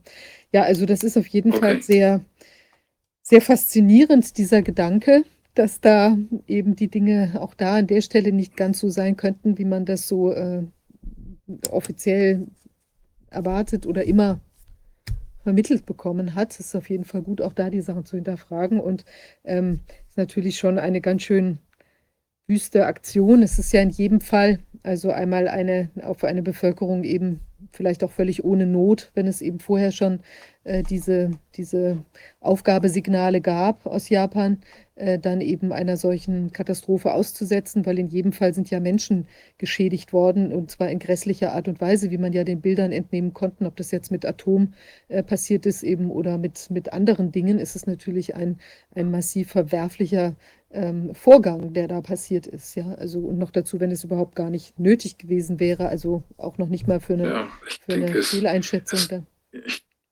ich denke, es gibt eine ganze Menge Parallelen zu, zur Covid. Affäre. Da wurden ja auch viele Leute bewusst absichtlich geschädigt, sowohl durch das, durch das die Verweigerung von Behandlung als durch die äh, Isolationsmaßnahmen und die äh, Impfungen und so weiter. Der Zweck ist der gleiche. Das ist Angst und Schrecken verbreiten, um Kontrolle zu festigen. Mhm. Also ich meine, wenn das so wäre, wie du äh, jetzt da herausgearbeitet hast, dann ist es ja auch, dann würden ja auch eventuell diese, die große Entspanntheit, die ja gewisse Politiker auch gegenüber einer, einem äh, Atombombeneinsatz jetzt von russischer oder amerikanischer Seite da ähm, an den Tag legen, das, das ist ja schon erstaunlich, dass man so relaxed sein kann, wenn eine solch krasse Gefahr eigentlich da ständig im Raum steht oder Ja. thematisiert wird. Das ist. Und das würde natürlich Ja, zeigen, dass die gar keine Angst haben müssen, weil es vielleicht gar nicht in der Form funktioniert. ja ich, Man weiß es nicht. Vermute ich auch. Ich ehrlich gesagt, ich vermute, dass es bis heute keine, keine wirklich funktionierenden Atombomben gibt. Ich meine, es gab atomare Detonationen, das glaube ich schon, zumindest ja, zum Beispiel aufgrund dieser Berichte von den Netzhautverbrennungen. Ähm, und es gibt ja auch eine ganze Menge radioaktiven Fallout. Aber das beweist noch nicht, wenn es atomare Detonationen gibt, das beweist noch nicht, dass es auch funktionierende Atomwaffen gibt. Das ist, ja. Man könnte zum Beispiel relativ leicht eine starke atomare Detonation erzeugen, indem man einfach einen unterirdischen Reaktor baut mit einem sehr starken Gehäuse. Und die lässt man dann eben einfach absichtlich durchgehen, so wie in Tschernobyl. Dann bildet sich innerhalb von diesem Behälter ein starker Druck. Man kann dann auch vielleicht ein bisschen Wasser mit reintun, um das verdampfen zu lassen, damit der Druck schön stark wird. Und irgendwann gibt dieser Behälter nach und dann geht, wird das eben alles freigesetzt, was sich da inzwischen aufgebaut und aufgestaut hat. Ich denke, das könnte einem echten Atombombentest ziemlich ähnlich sehen und das würde auch eine ganze Menge Fallout produzieren. Aber es eignet sich natürlich nicht äh, als Waffe. Man kann nicht einen solchen schweren Reaktor mit einem dicken, fetten Gehäuse auf die Spitze einer Rakete. Ja. Deswegen, also selbst die, selbst die Annahme, dass es atomare Detonationen gibt, muss man noch, äh, das muss man noch unterscheiden von der Annahme, dass es Atomwaffen gibt. Und es bleibt die Tatsache bestehen, dass ähm, atomare Waffen nie eingesetzt wurden bis heute. Es gibt keinen belegten Einsatz von Atomwaffen. Ähm, es gibt belegte Einsätze von biologischen Waffen. Die Amerikaner haben die Japaner haben schon in China welche eingesetzt, erprobt und eingesetzt und die Amerikaner haben sich dann später diese japanischen Forschungsergebnisse zum, zu eigen gemacht und ihre eigenen biologischen Waffen im Koreakrieg gegen Korea und auch gegen China eingesetzt. Das ist alles gut belegt. Chemische Waffen wurden immer wieder eingesetzt. Ja, Senfgas wurde in was weiß ich, wurde in Äthiopien eingesetzt, im Ersten Weltkrieg, im Zweiten Weltkrieg, im Irakkrieg, ähm, im Irak-Iran-Krieg ähm, und anscheinend auch jetzt wieder im syrischen Bürgerkrieg. Und es wurden wohl auch ein paar Nervengase eingesetzt im, im syrischen Bürgerkrieg zum Beispiel. Also sowohl biologische als auch chemische Waffen wurden eingesetzt. Atomare Waffen wurden nicht eingesetzt. Ich glaube nicht, dass das an grundsätzlichen moralischen Bedenken gescheitert ist. Ich denke, dass es daran gescheitert, dass es sie einfach nicht gibt. Und ähm, sagen wir mal, diese Das Verpe die, die Verpestung, äh, also jetzt dann durch diese Halbwertszeiten und so weiter, die langen, ähm, also zum Beispiel jetzt äh, Tschernobyl, also wie, wie kaputt ist denn oder, oder ähm, Fukushima, wenn die Leute da jetzt, äh, also ich meine, wie, wie kaputt ist denn da diese Region, in welcher, in welchem Umfang, Umkreis? Also falls du das zufälligerweise weißt, ich Ähm, weiß nicht. Wie das da jetzt aussieht, weiß ich ehrlich gesagt nicht so. Es müsste noch ein bisschen was da rumliegen. Aber ich meine, es, der, es gibt ja auch zwei Eliminationsmechanismen. Ich meine, wenn solche Radionuklide freigesetzt werden, dann können sie natürlich eliminiert werden durch radioaktiven Zerfall. Bei kurzlebigen Isotopen äh, ist das natürlich signifikant. Zum Beispiel das Jod, was freigesetzt wird, Jod 131. Das war wohl verantwortlich in Tschernobyl, wenn man die medizinische, medizinische Literatur dazu glaubt, für die Entstehung von Schilddrüsenkrebs. Also das wurde akut freigesetzt, akut inhaliert, in der Schilddrüse der betreffenden Person angereichert. Und das verursachte dann mit ein paar Jahren Verspätung hauptsächlich äh, Schilddrüsenkrebs. Aber der radioaktive Zerfall ist relativ rasch. Halbwertszeit ist nur eine Woche und dann ist das also nach ein paar Wochen ist das weg. Mhm. Ähm, Cäsium hat eine Halbwertszeit von 30 Jahren, also in Tschernobyl wäre jetzt etwas mehr als die Hälfte zerfallen. Ähm, aber es wird natürlich auch zum Teil ähm, Radioaktivität eliminiert, einfach durch Auswaschen. Das kann Mhm. den Boden, tiefer in den Boden sickern, so dass es nicht mehr so sehr viel äh, am biologischen Kreislauf teilnimmt und so weiter. Und das könnte auch für längerlebige Isotope der Fall sein. Wie schnell die im Boden versickern und so weiter. Ich denke, das ist, im- muss man empirisch feststellen. Und ich habe mich da jetzt nicht äh, kundig gemacht. Also wie intensiv jetzt noch die Kontamination des Bodens in äh, Tschernobyl ist oder wie intensiv das in Fukushima der Fall ist, das kann ich nicht im Mhm. Detail beschreiben. Aber auch da scheint es jedenfalls nicht so zu sein. Gut, das hat man ja auch nicht gehört, dass das jetzt eine Region ist, wo gar niemand, also wo alles jetzt für die nächsten 2000 Jahre, ähm, dass da nichts mehr geht. Nee, ich meine, Es gibt ja auch, es gibt ja auch ähm, natürliche Radioaktivität kann auch recht intensiv sein in einigen Gebieten der Erde, zum Beispiel im indischen Bundesstaat Kerala. Da hat man sehr viel höhere natürliche Radioaktivität als in den meisten anderen Zonen der Erde. Da leben die Leute auch ganz gut. Ich denke, sie haben wahrscheinlich dann etwas höhere Krebsraten durch Strahlung und so weiter. Aber es ist nicht so, dass da die, äh, dadurch die Menschheit äh, ausgerottet wäre oder so. Faszinierend. Ja, ich werde mir auf jeden Fall da äh, nochmal das, äh, ich, ich war, habe mir das, habe mir die Sachen, diese Zusammenfassung da schon mal angeguckt, aber ich glaube, ich werde mich noch mal ein bisschen mehr in dieses Buch vertiefen und mal gucken, was da, äh, was da, was du da geschrieben hast, weil es ist ja schon ungeheuer faszinierend.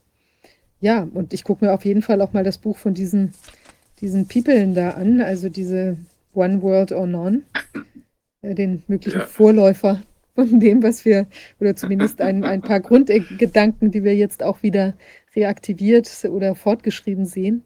Also das ist schon spannend. Ja, toll. Also hast du noch irgendetwas hinzuzufügen? nee, ich glaube jetzt nicht. Vielen Dank. Vielen Dank nochmal für die Einladung. Spaß gemacht. Ja, vielen Dank, dass du das vorgestellt hast. Also es ist auf jeden Fall wieder etwas, über das man nachdenken kann und ähm, ja, sich nochmal wieder etwas reinversenken. Also ich schaue mir das auf jeden Fall nochmal an, wie gerade gesagt. Ja, wir sind, ähm, herzlichen Dank dir. Wir bleiben in Kontakt, wenn sich etwas Neues ergibt. Danke. Ja, danke sehr. Ja, Danke. gerne. Ja, wir sind ähm, jetzt am Ende unserer Sitzung angekommen. Ich weiß nicht, Wolfgang musste vorhin raus. Ich, er hatte einen Termin, weiß nicht, ob er jetzt nochmal wieder reingekommen ist oder nicht. Nein, ich höre, ist nicht reingekommen. Da werde ich mich jetzt auch in seinem Namen verabschieden. Ja, heute ist ja der dreijährige, das dreijährige Geburtstag vom Ausschuss. Ähm, wir gehen also nächste Sitzung beginnen wir schon das vierte Jahr vom Ausschuss. Das ist faszinierend, auch das. Aber ich denke, es ist wichtig, dass wir am Ball bleiben und uns die Dinge anschauen, die da noch weiter zu entdecken sind. Und es ist ja ein lebendiger Prozess. Man hat es gesehen, auch an den Ausführungen, die Professor Werner Bergholz heute gemacht hat, dass eben dadurch auch bei den Zahlen, auch zu den Impfopfern und so weiter oder den Impfchargen, den sogenannten Impfchargen, ähm, eben doch auch einiges noch äh, zu entdecken und herauszufinden ist. Und ich glaube, da ähm, ist es wichtig, dass wir alle dranbleiben an den Themen und weiter wachsam sind. Ja, in diesem Sinne, ähm, wir können unsere Arbeit natürlich nur mit Ihrer Unterstützung machen. Ich hoffe, Sie bleiben uns weiter treu. Und ähm, wir, ich, es wird hier langsam so ein klein bisschen dunkel, aber noch nicht ganz. Ich wünsche allen einen erfreulichen Freitagabend, ein ersprießliches Wochenende und wir sehen uns dann in der nächsten Woche wieder. Bis dahin. Tschüss.